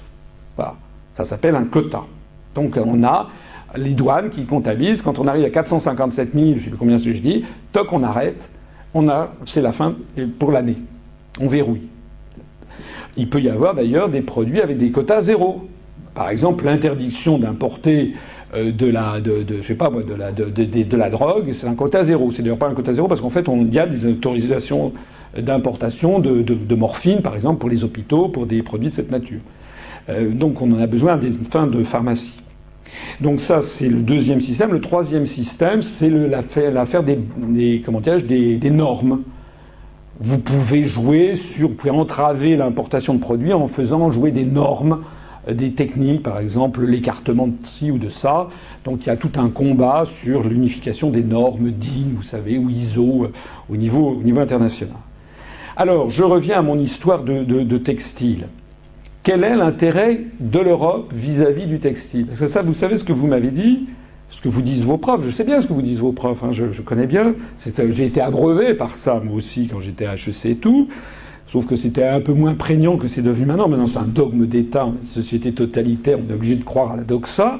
Mais c'est très. Les gens disent comme ça, de façon un peu étourdie ah bah oui, il faut, faire, il faut développer l'intérêt européen. Mais il n'y a pas d'intérêt européen.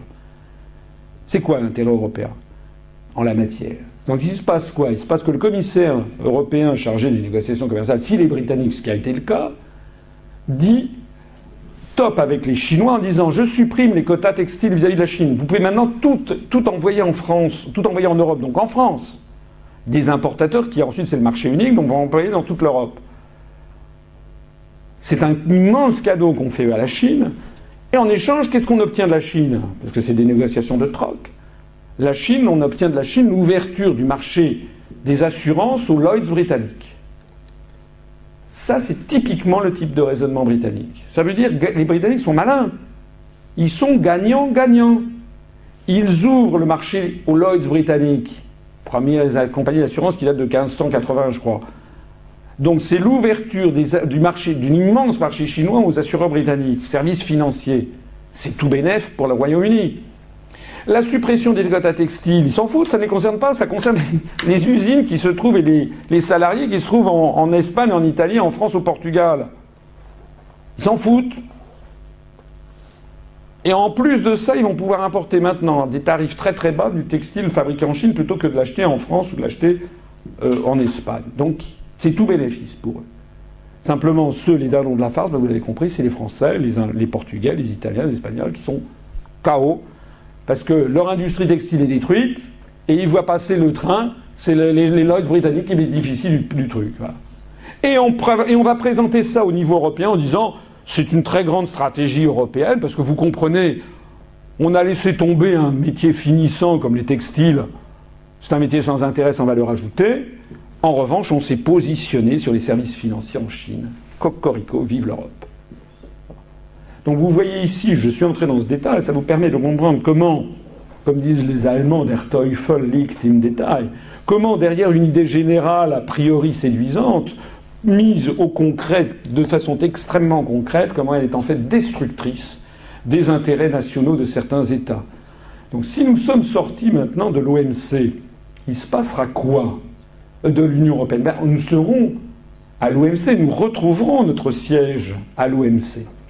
Alors, excusez-moi d'être précis, mais vous reconnaîtrez qu'il n'y a quand même pas beaucoup de responsables politiques qui parlent en pleine connaissance de ces sujets fondamentaux. C'est un des problèmes d'ailleurs dans la société politique en France et ailleurs en Europe, c'est que nous sommes dirigés par des incompétents, des gens qui ne connaissent pas ce dont ils parlent et qui, disent de choses qu'ils ne, ne, connaissent pas. Il se trouve que moi, je suis quelqu'un qui, d'abord par mon parcours et par goût personnel et par formation, j'aime aller au fond des choses, j'aime parler de ce que je connais. Donc qu'est-ce qui se passe si nous étions seuls à l'OMC Mais nous ne serions pas seuls. Pour une raison simple, c'est que nous ferions comme tous les autres pays du monde, c'est-à-dire que nous ferions des alliances au gré des sujets avec les pays avec lesquels nous avons intérêt à faire des alliances. L'un des vices de construction de la construction européenne consiste à postuler que parce que le Portugal est frontalier de l'Espagne, qui est frontalière de la France, qui est frontalière de l'Allemagne, qui est frontalière de la Pologne, frontalière de la Lituanie, frontalière de la Lettonie, frontalière de l'Estonie, frontalière de la Finlande, que de proche en proche de l'Andalousie ou de, par exemple, excusez-moi, de l'Algarve portugaise jusqu'à la Laponie finlandaise, nous aurions les mêmes intérêts par contiguïté géographique. C'est délirant. Dans tous les sujets, nous aurions les mêmes intérêts. C'est délirant parce que c'est faux. C'est comme si on disait, vous habitez dans un immeuble, je vous dis que monsieur, puisque vous habitez dans cet immeuble, je sais pas moi, cette euh, rue, rue du Château à Bruxelles, je sais pas s'il y a une rue du Château, eh bien que décidément maintenant vous avez les mêmes intérêts que tous les habitants de l'immeuble. C'est faux. Donc qu'est-ce qui se passe? Comment font les autres? La Thaïlande, le Vietnam, la Malaisie par exemple. Quand il s'agit de négocier sur les questions agricoles à l'OMC, ils font des alliances avec les pays avec lesquels ils ont les mêmes intérêts. Ils se regroupent dans un truc qu'on appelle le groupe de Cairns. Donc ils se regroupent avec le Canada, avec le Chili, l'Argentine, l'Australie, la Nouvelle-Zélande, etc., pour d'ailleurs s'opposer à la politique agricole commune. Mais quand il s'agit des services financiers, ils n'ont plus du tout les mêmes intérêts que l'Australie, euh, que le Canada. Ils vont se rallier avec d'autres pays d'Asie. Donc au gré des circonstances, ils vont jouer finement en fonction de leurs intérêts. C'est d'ailleurs la vie qui est comme ça. Ce soir, là, en ce moment, on est ensemble, on est réunis ensemble. Je vous fiche mon billet que dans 24 heures, nous ne serons plus ensemble. Parce que vous serez, vous, avec d'autres amis, moi, je serai dans d'autres cercles, tout le monde sera dans d'autres... en fonction des circonstances. Ça ne veut pas dire pour autant qu'on va se faire la guerre. C'est-à-dire que chacun mène sa vie, voilà. Donc, qu'est-ce qui se passera si on est à l'OMC eh nous nous ferons des alliances de circonstances avec les différents pays en fonction des sujets. Et je voudrais insister, dernier point sur ce sujet, sur le fait que, peut-être ne le savez-vous pas, mais à l'OMC, il n'y a pas de vote. C'est un système qui fonctionne selon le système que les diplomates ont conçu, qui est le système du consensus. C'est-à-dire un système de diplomates. C'est-à-dire qu'on négocie, ça dure des, années, hein, les rounds de négociation du GATT sont, connus maintenant, c'est dans le cadre de l'OMC, mais on négocie au fur et à mesure, on ne soumet jamais au vote. Il y a simplement des majorités fluctuantes qui se dessinent. Et il y a, eh ben, lorsqu'il y a par exemple une minorité importante de blocage, ça, bloque. Donc, il y a toute une série de décisions extraordinairement négatives pour l'industrie française ou l'agriculture française qui ont été prises, qui ne l'auraient justement pas été si nous avions défendu nos intérêts. Parce que certes, nous n'aurions pas eu forcément une majorité, mais par exemple, nous aurions bloqué sur l'affaire des textiles chinois, nous nous serions mis avec l'Italie, l'Espagne, le Portugal, le Maroc, la Tunisie, qui sont en train d'être démantelés aussi l'industrie textile dans ces pays, qui, dans le cadre des accords ACP, Afrique, Caraïbes, Pacifique, a eu des accords privilégiés avec les pays du Maghreb, justement sur les questions textiles, mais les pays du Maghreb sont complètement laminés par la concurrence venue de Chine. Ils ne sont pas non plus à la hauteur. Donc on est en train aussi, au passage, d'avoir empêché le développement industriel des pays du Sud qui nous ont servi. C'est important qu'ils se développent, ne serait-ce que pour fixer leur population. Vous savez que les questions migratoires sont des sujets récurrents dans les pays d'Europe occidentale, qui alimentent une acrimonie, etc. Donc il est important que nos partenaires du Sud soient développés. Donc au lieu de jouer ce, ce jeu et de faire alliance avec le Maroc, l'Algérie, la Tunisie, par exemple, pour développer, eh bien non, nous avons fait alliance avec la Lettonie, l'Estonie et l'Angleterre qui nous a torpillés. Donc c'est de ça qu'il s'agit. Il s'agit maintenant de se mettre, de, rallier une euh, des pays euh, qui sont euh, avec lesquels nous sommes en, phase. Vous m'avez parlé du Fonds monétaire international. Le Fonds monétaire international, vous savez, fonctionne, c'est une organisation internationale un peu bizarre, puisqu'elle est, en fait, il y a un capital qui est réparti entre les États et les États-Unis d'Amérique, de mémoire, je crois, ont 17% du capital, donc autant de voix. Ça n'a rien à voir avec le système de l'Assemblée générale des Nations unies, un pays, une voix. Là, c'est en fonction des intérêts. La France doit avoir, de mémoire, peut-être 4% du, du, capital du FMI. Mais si nous sortons de l'Union européenne, ma foi, ben, nous sortirons de l'Union européenne et, nous serons toujours au capital du FMI. Je ne vois pas très bien en quoi cela changera les choses. J'ajoute d'ailleurs au passage que on sait très bien se passer de l'Union européenne quand il le faut.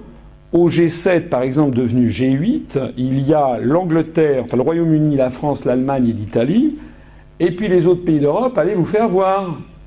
Ce qui ne plaît pas spécialement aux Belges, mais qui plaît encore beaucoup moins aux Espagnols ou aux Polonais, qui disent mais c'est quoi ce truc-là?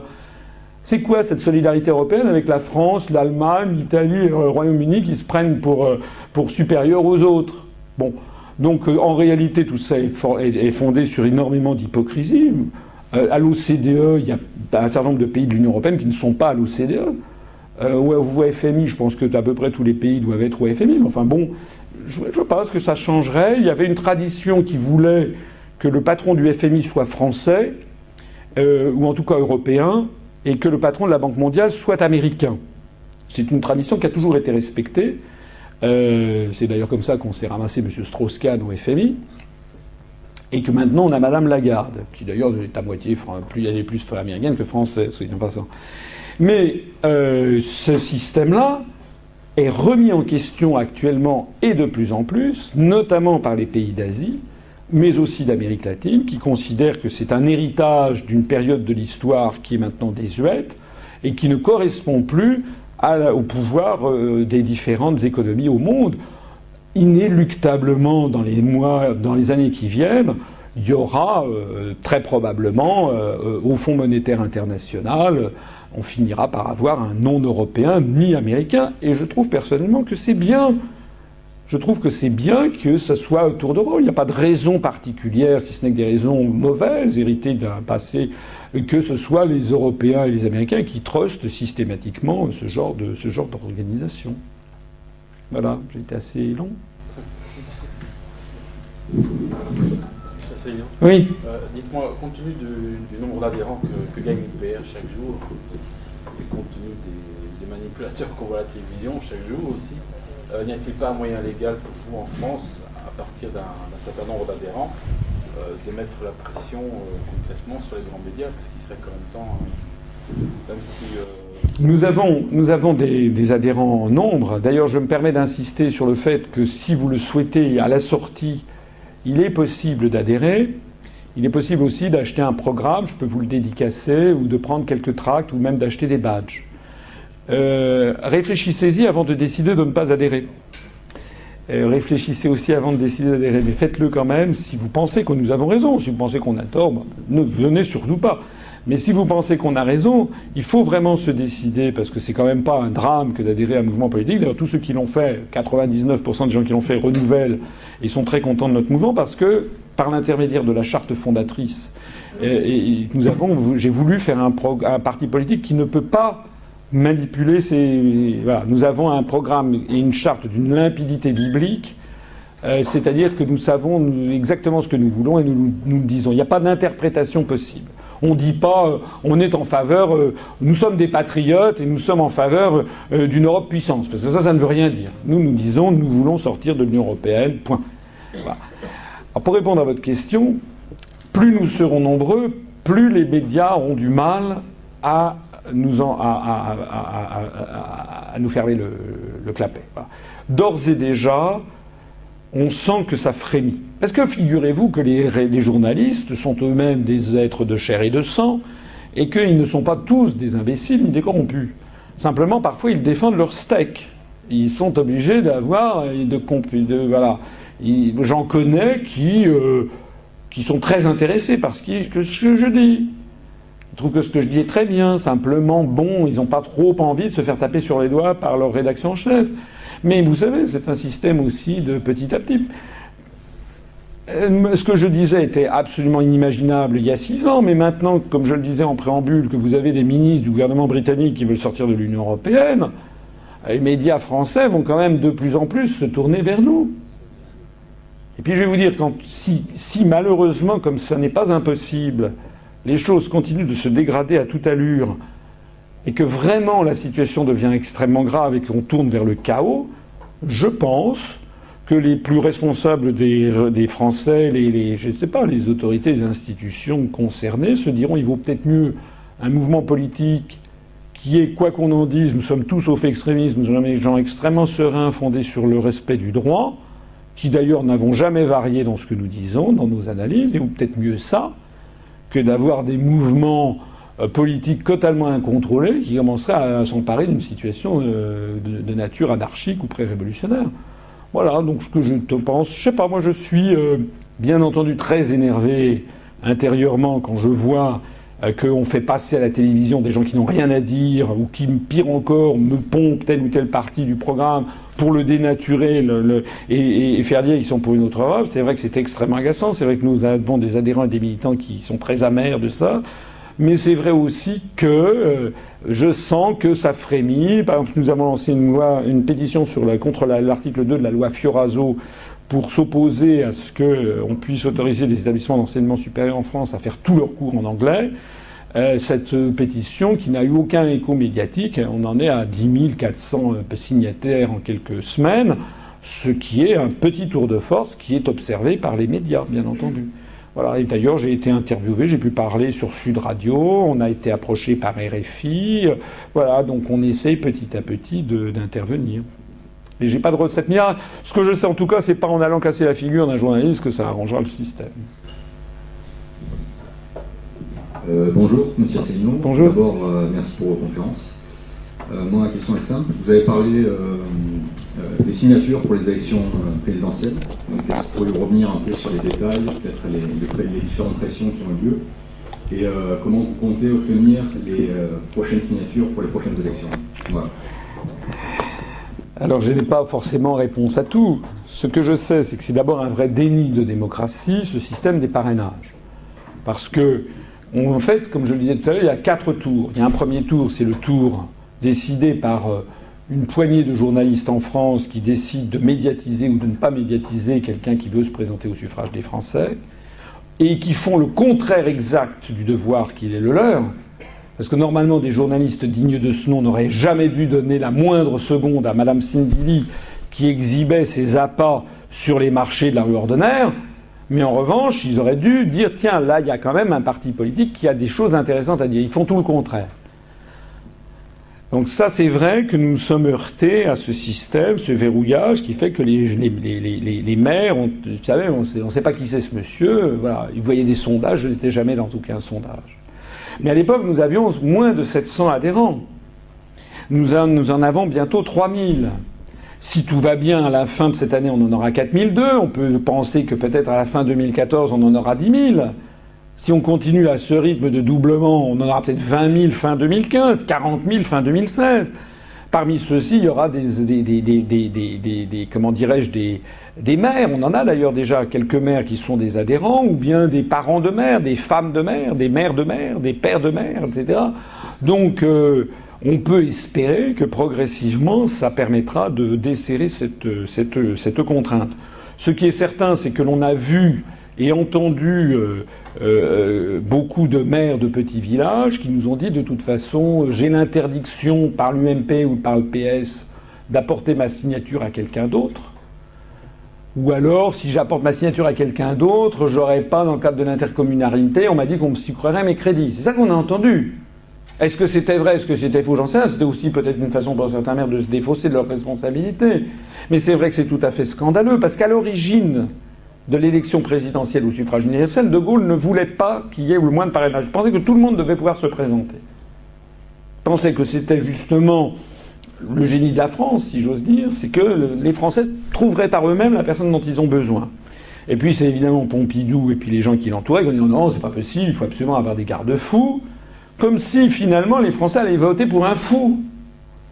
Ils votent beaucoup plus pour des agents de l'étranger avec le système actuel. Donc, il y a eu une pression considérable contre de, sur De Gaulle. C'était en 1964-65 que ceci se passait, et ça a débouché sur euh, le fait que De Gaulle a accepté qu'il y ait 100 parrainages de maires. Et puis euh, ensuite, sous Giscard, Giscard a fait passer de 100 à 500. Or 100 c'était encore peut-être possible, 500 ça devient vraiment difficile. Euh, je ne dis pas que c'est impossible, Cheminade les a eus, mais Cheminade ça fait 31 ans qu'il les cherche, donc ça fait quand même. Il ne fait que ça, il a dû repartir en course pour 2017, probablement dans l'espoir de faire 0,6, après avoir fait 0,9 puis 0,8. Donc euh, voilà, qu'est-ce que je voulais que je vous dise? On, verra. Euh, je table sur le fait que l'évolution générale des esprits, quand je vois ce qui s'est passé depuis six ans, quand je vois qu'on est parti de zéro pour arriver à 3000, je me dis que dans les cinq ans qui viennent, les quatre ans qui viennent, il peut se passer quand même énormément de choses. C'est un peu là-dessus que, je, table. Pas uniquement. Je crois que quelqu'un m'a posé la question, on va essayer d'être présent aux élections européennes, si possible dans toutes les régions. On verra, on verra ce qu'on peut faire. On va peut-être aussi voir si certains de nos adhérents euh, ne peuvent pas, dans certains cas très particuliers, se présenter aux élections municipales. Et puis on va essayer de développer euh, l'attention des médias sur nous. On a des idées euh, que je ne vais pas forcément vous révéler maintenant, mais on a des idées pour essayer de, se, développer. Oui. Oui, bonsoir. alors j'ai une question qui est un petit peu sensible, délicate. Je sais que c'est pas toujours facile d'en parler, mais je vais me lancer quand même. Euh, vous avez parlé de la suprématie des États-Unis. Euh, je veux dire, sur, euh, à l'échelle mondiale, ça, je pense que personne ne peut le nier, notamment ses influences en Europe, etc. Mais il me semble qu'il y a un petit État qui, qui, prend beaucoup d'ampleur notamment aux États-Unis aussi, de par son lobby. c'est Israël, bien entendu. Et j'aurais deux, trois petites remarques et puis j'en viendrai à ma question. Alors, on a vu la création du, Parlement juif euh, européen il y a deux ans, si, mes souvenirs sont bons. Euh, en France, on sait que le sionisme pose problème. On a vu euh, à l'Assemblée nationale des, je dire, des élus français chanter l'hymne national israélien, etc. Enfin bon, on voit qu'il y a un problème par rapport à ça. Donc euh, ma question est très simple en fait, c'est euh, où est-ce que vous positionnez euh, l'État d'Israël dans la construction européenne et son influence? Et est-ce que vous pensez qu'il joue aussi un rôle important dans l'influence de la construction européenne ou pas du tout? C'est effectivement un sujet qui est délicat parce qu'il est difficile de traiter de ce sujet sans être souvent qualifié dans un sens ou dans un autre, donc c'est toujours un peu délicat. Euh, pour ce qui me concerne, je dirais que oui, il y a bien sûr un lobby israélien qui est important aux États-Unis. C'est un secret de polichinelle que personne ne, nie. Euh, lobby israélien qu'on va retrouver aussi en France, c'est exact. Mais euh, ce qui, moi, me frappe, c'est que il y a toujours des gens pour essayer de. C'est pas, pas votre cas. Vous avez commencé différemment. Mais en gros, en général, je suis toujours confronté à des gens qui me disent oui, vous parlez des États-Unis, mais en fait, vous ne parlez pas du sionisme, vous ne parlez pas de Bilderberg, vous ne parlez pas des Illuminati, vous ne parlez pas de Skulls and Bones. Est-ce que vous ne savez pas franc-maçon par hasard C'est comme ça que les gens se passent. C'est-à-dire que tout le monde veut toujours, en définitive, passer ou minimiser le rôle de l'hyperpuissance mondiale d'un pays, les États-Unis d'Amérique, qui dépense chaque année plus que tous les autres pays du monde réunis en matière d'armement. Quand même colossal. Donc je suis d'accord avec vous, bien sûr, qu'il y a un lobby israélien aux États-Unis. Il y a aussi un lobby militaire qui ne correspond pas forcément au lobby israélien. Il y a aussi un lobby bancaire et financier. Il y a aussi un lobby euh, industriel. Il y a aussi des lobbies divers et variés qui agissent. Alors c'est vrai que le lobby israélien est important, mais moi ce que je vois surtout, c'est que parmi tous les centres du pouvoir qu'il y a aux États-Unis, il y a d'abord une stratégie de grande puissance qui est la stratégie états-unienne. Alors je ne vais pas entrer dans les arcanes, je ne suis d'ailleurs pas forcément un expert pour savoir aussi est-ce que c'est Israël qui, euh, a, un pouvoir considérable sur les alliés du pouvoir à Washington, ou est-ce que, comme d'autres le disent, est-ce que c'est pas aussi une bonne excuse pour qu'en réalité les, Américains et les WASP euh, utilisent ce, truc-là pour pénétrer au Moyen-Orient et pour imposer une politique qui, en définitive, sert les intérêts d'Aliberton ou sert de ci ou sert de ça. De façon générale, c'est ce que je dis, c'est pas une échappatoire, c'est un sujet que je crois important. Je ne fais pas, je ne suis pas, l'UPR n'est pas un think tank. L'UPR n'est pas un, blog qui consiste à s'indigner constamment de tel ou tel truc. L'UPR, ça se veut un mouvement politique de rassemblement général des Français dans l'objectif de changer concrètement la situation. Donc quand on veut changer concrètement une situation, on se fixe un objectif. En tout cas, c'est comme ça que je le conçois. Je crois que les grands stratèges font toujours ça. On n'en démord pas et on ne se passe pas son temps à se disperser sur 50 autres sujets au risque de perdre son objectif d'origine. Je prends souvent cet exemple de gens qui me disent Mais vous ne parlez pas de, regardez, Anthony Sutton qui m'a prouvé que si, qui a prouvé qu'Hitler était financé par Wall Street, etc. Donc les gens qui me disent Vous ne parlez pas de Bilderberg, vous ne parlez pas de ci et de ça. Je dis à ces gens-là Mais imaginez que quelqu'un soit allé voir De Gaulle le 19 juin 1940 en lui disant Mon général, j'ai écouté votre discours d'hier, votre appel. Très bien. Mais j'ai quand même un problème. Avant d'adhérer à la France libre, j'aimerais quand même que vous me disiez ce que vous pensez euh, du financement d'Hitler par la City. Quelle est l'importance? Quel est l'intérêt? Est-ce qu'il s'agissait de transformer la France libre en un, think tank pour aller se poser des questions Et on ne savait pas exactement ce qui se passait avec eux.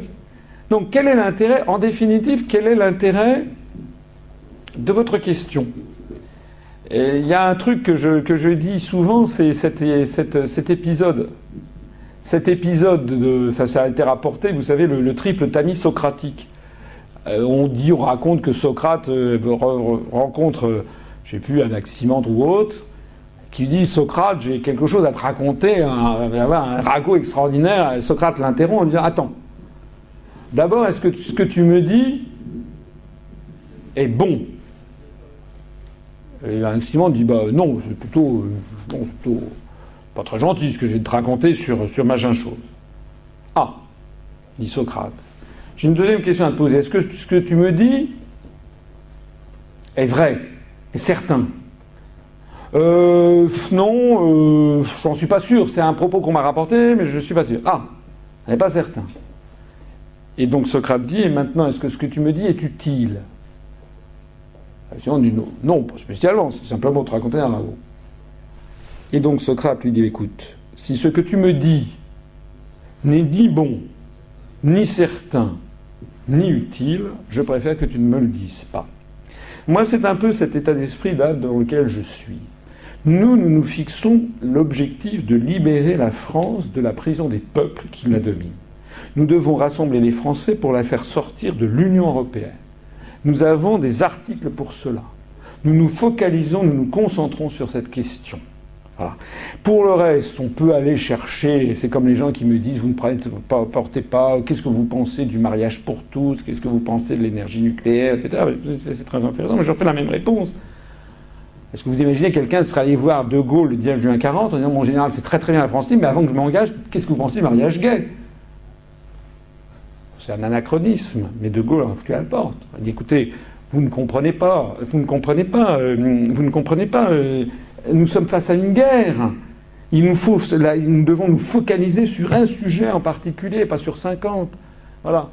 Donc c'est ça que je vous dis. Hein. Nous sommes dans une guerre. Euh, au moins, on se focalise sur un sujet. Ça n'empêche pas, c'est mis dans notre charte, que tous les adhérents de l'UPER ont bien entendu, sont des êtres humains. Ils ont le droit et même le devoir de penser, d'être pour telle ou telle philosophie politique. Voilà, on a chez nous des gens qui viennent de tous les horizons politiques qui ne sont d'accord sur. Il y a plein de choses sur lesquelles ils sont en désaccord, y compris d'ailleurs sur la question que vous évoquez. Sur la question israélienne, euh, on a chez nous euh, des opinions diverses et variées. Mais euh, sur des questions comme l'économie, la fiscalité, l'énergie, les questions de société, les mœurs, l'euthanasie, ben, on a des gens qui sont très très opposés sur tous ces sujets. Mais tout le monde est d'accord sur le fait que nous devons nous, euh, nous focaliser sur, euh, sur, euh, sur nos, nos grands choix. Voilà. On est un parti politique. Hein. Je ne suis pas un, quelqu'un qui suis là pour aller chercher, comme je le dis souvent, je ne suis ni myope ni presbyte. Voilà.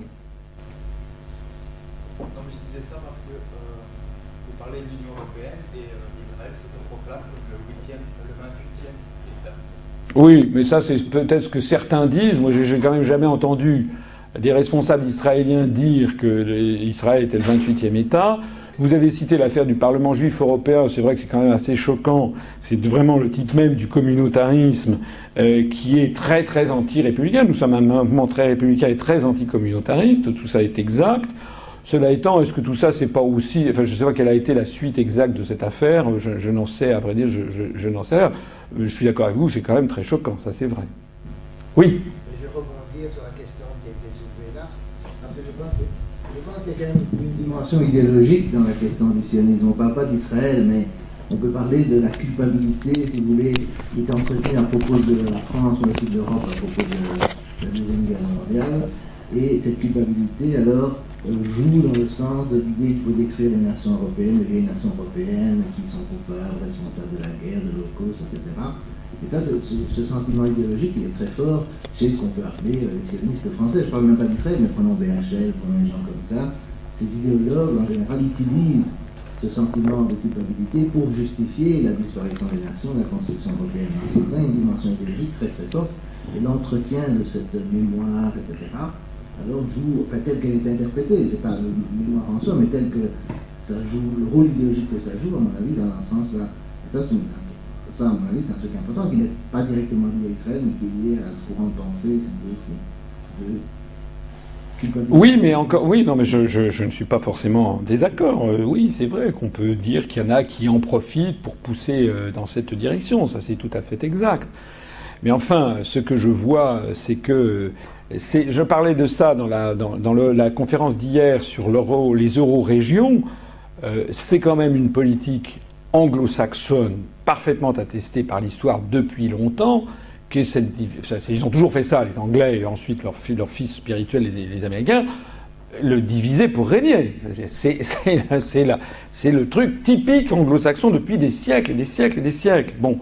Euh, on l'a vu en Yougoslavie, en Union soviétique, les tentatives actuellement de, on le voit au, Soudan, en Libye, en Irak, en Afghanistan, on le voit en Chine, on le voit en Europe. Voilà. Alors que ce faux je suis d'accord, certains qui veulent monter dans le train en marche et qui veulent euh, jouer de cette affaire pour euh, euh, jouer cause commune avec les États-Unis, d'accord. Mais bon, nous, ce que nous on dit, en tout cas, c'est ce que je t'expliquais hier, c'est déjà de décrypter ce qui se cache derrière les euro-régions. Il s'agit d'une volonté de destruction des nations. Mais ça suffit, hein. Moi, ce que je vois, c'est quand je fais cette conférence, eh bien, en général, euh, il y a beaucoup, beaucoup de gens qui sont quand même extrêmement troublés parce qu'ils découvrent, ils découvrent euh, ce que personne ne leur disait jamais. Hein, Donc, avant, moi, je vous dis, avant que d'aller toujours euh, chercher au-delà les, on fait signe qu'il va falloir arrêter, je crois. Voilà, je pense qu'il y a un moment à partir duquel on risque après de tomber dans des procès d'intention que vous connaissez parfaitement, sur lequel je ne pense pas qu'il soit forcément très utile de s'étendre, puisque notre sujet est quand même pas celui-là. Je voulais poser une question, mais je ne vais pas le faire. Je vais juste faire une petite remarque. euh, parce que vous avez très souvent parlé de sécurité et de données informatiques. Je constate quand même que vous utilisez Windows. hein. Donc, euh, je pense que c'est Windows XP ou 2000. Euh, ben, juste pour. euh, moi, j'utilise euh, Lin- Linux Mint. C'est vraiment un logiciel extraordinaire. Donc, c'est open source. Et donc, ça permet vraiment de faire beaucoup de choses. On n'a pas besoin d'utiliser donc d'antivirus. Les données sont vraiment très très bien protégées. Alors, je pense que d'ici quelques mois, quelques années, vos données informatiques auront, à mon avis, beaucoup de valeur. Donc, il y a également des logiciels comme TrueCrypt, par exemple, qui est aussi open source, qui permet de tout crypter entièrement sur l'ordinateur. Vous pouvez également crypter toute votre connexion Internet. Tout ça se fait vraiment à un moindre coût et c'est très très facile à mettre en œuvre. Et euh, donc ça, ça, ça peut aller vraiment très très loin, parce que ça peut même empêcher votre fournisseur d'accès à Internet de voir les sites que vous consultez par exemple. Écoutez, euh, qu'est-ce que je peux vous dire? C'est vraiment très facile. Je suis, euh, je suis certainement. D'abord, je dirais plusieurs choses. La protection de, de l'UPR. Non, mais euh, vous avez, euh, vous avez raison. Dans, dans l'objectif, vous avez raison. Simplement, la protection de l'UPR n'est quand même pas aussi grave, à, à mon avis. non, mais euh, que- oui, oui, non, mais oui, mais que la protection, euh, par exemple, de, de- de- des secrets nucléaires français. Euh, à la limite, si des gens veulent aller se servir, regarder ce qu'on dit, tant mieux. Moi, je n'ai rien à cacher. Donc, euh, tout ce que nous disons, plus il y aura de gens qui en profiteront, et tant mieux. Bon, je plaisante un petit peu parce que c'est vrai qu'il y a certaines données qu'on préfère effectivement garder le plus secret possible, par exemple nos bases de données d'adhérents et tout. Mais bon, euh, la vérité, c'est qu'effectivement, on va à la facilité et que, comme tout le monde, on a eu recours à ça. Mais si éventuellement euh, vous pouviez nous aider, euh, Ah, je, peux, je peux vous envoyer toutes les informations. En fait, ce que vous pouvez faire, c'est vous y mettre très progressivement. Vous téléchargez euh, donc depuis Windows un logiciel qui s'appelle VirtualBox qui vous permet de créer une machine virtuelle dans laquelle vous allez installer Linux et à partir de là, vous pouvez lancer comme une simple app- application et vous entraîner à utiliser Linux. Et vous pouvez aussi l'intégrer dans le pour toute euh, l'administration française et les écoles. Ça fera des dizaines de millions d'euros d'économies Non, mais ça, c'est sûr. Là, attendez, on a, nous avons, nous avons. Probablement même des centaines de millions d'économies parce que ça coûte très très cher. C'est-à-dire que tous les établissements scolaires non seulement doivent payer euh, Windows, ensuite ils doivent installer Norton, l'antivirus américain, toutes sortes de logiciels. Euh, Linux est vraiment extrêmement bien protégé parce que tous les logiciels que vous utilisez viennent d'une seule euh, base de données unique qui permet, enfin, qui empêche d'installer des, des logiciels espions dans l'ordinateur. Avec ça, le projet Indect ne peut plus rien faire contre vous parce que le prochain bec ne peut pas euh, rentrer dans votre ordinateur et filtrer euh, par mots-clés ce que vous, euh, vous, faisiez sur Internet. Bon, écoutez, moi je ne, je sais, je ne sais pas, euh, je ne sais pas exactement. Euh, vous avez probablement raison, euh, mais est-ce que vous êtes vraiment certain que Linux est à ce point invulnérable à tous les, à tous les. Par exemple, Windows est mis à jour une seule fois par mois en général, alors que Linux, c'est plusieurs fois par semaine. Hein. Les patchs, je veux dire, ils tombent vraiment euh, quasi, euh, pratiquement quotidiennement. Donc, dès qu'il y a un problème, une faille, quelque chose, c'est pour ça qu'il n'y a aucun virus. Il y, en a eu dans toute l'histoire de Linux, il n'y en a même pas eu 10. Quoi. Bon, bah écoutez, merci. Je pense qu'on ne va pas non plus épiloguer sur cette question, mais effectivement, c'est un sujet qui est important et euh, sur lequel. Euh... En tout cas, il y a une chose qui est certaine dans ce que vous avez dit, c'est que je pense, je l'ai cité tout à l'heure parce que je, je, ne suis pas. Je ne suis pas autant expert que vous, bien entendu, mais non, non, mais je ne suis pas autant expert, mais je suis absolument convaincu. J'en ai parlé d'ailleurs dans cette conférence que les sujets de sécurité euh, et de protection de la vie privée ou de protection des données informatiques, c'est un sujet tout à fait important dans le monde contemporain. Je vous ai dit personnellement que je trouve qu'il est scandaleux que, la, France, la République française, fasse traiter euh, les données, des données très confidentielles aux États-Unis. Donc la première chose à faire, ce serait effectivement de récupérer ça en France. Et il y a bien entendu, on a d'ailleurs un, responsable chargé des questions numériques à l'UPR, qui est un, un jeune talent. Et l'idée, c'est quand même effectivement que à terme, on rapatrie en France le maximum de choses et qu'on le crypte d'une autre façon. Ça, c'est tout à fait exact. Bah, en tout cas, on voudrait remercier tout le monde d'être venu. Merci à M. François Simon d'avoir accepté notre invitation. Bah, c'était pas évident parce que c'était une initiative personnelle. C'était, je sais pas, j'ai regardé cette conférence sur, euh, sur Internet. Je me suis dit, bon, ben, il parle des choses qui se passent. Euh, en grande partie à Bruxelles. Pourquoi ne pas l'inviter à Bruxelles? Et ayant déjà organisé deux, trois événements ici, quand j'étais étudiant ici à l'UEB, je me suis dit c'était possible, donc j'ai demandé une, autorisation, on me l'a accordé. Donc le voilà, je, je que tout le monde était passionné.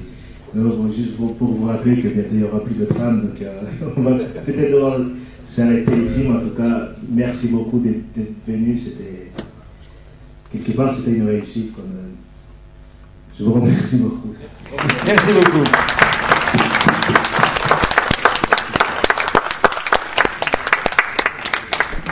Merci beaucoup en tout cas. C'est vrai que c'était une réussite. Hein.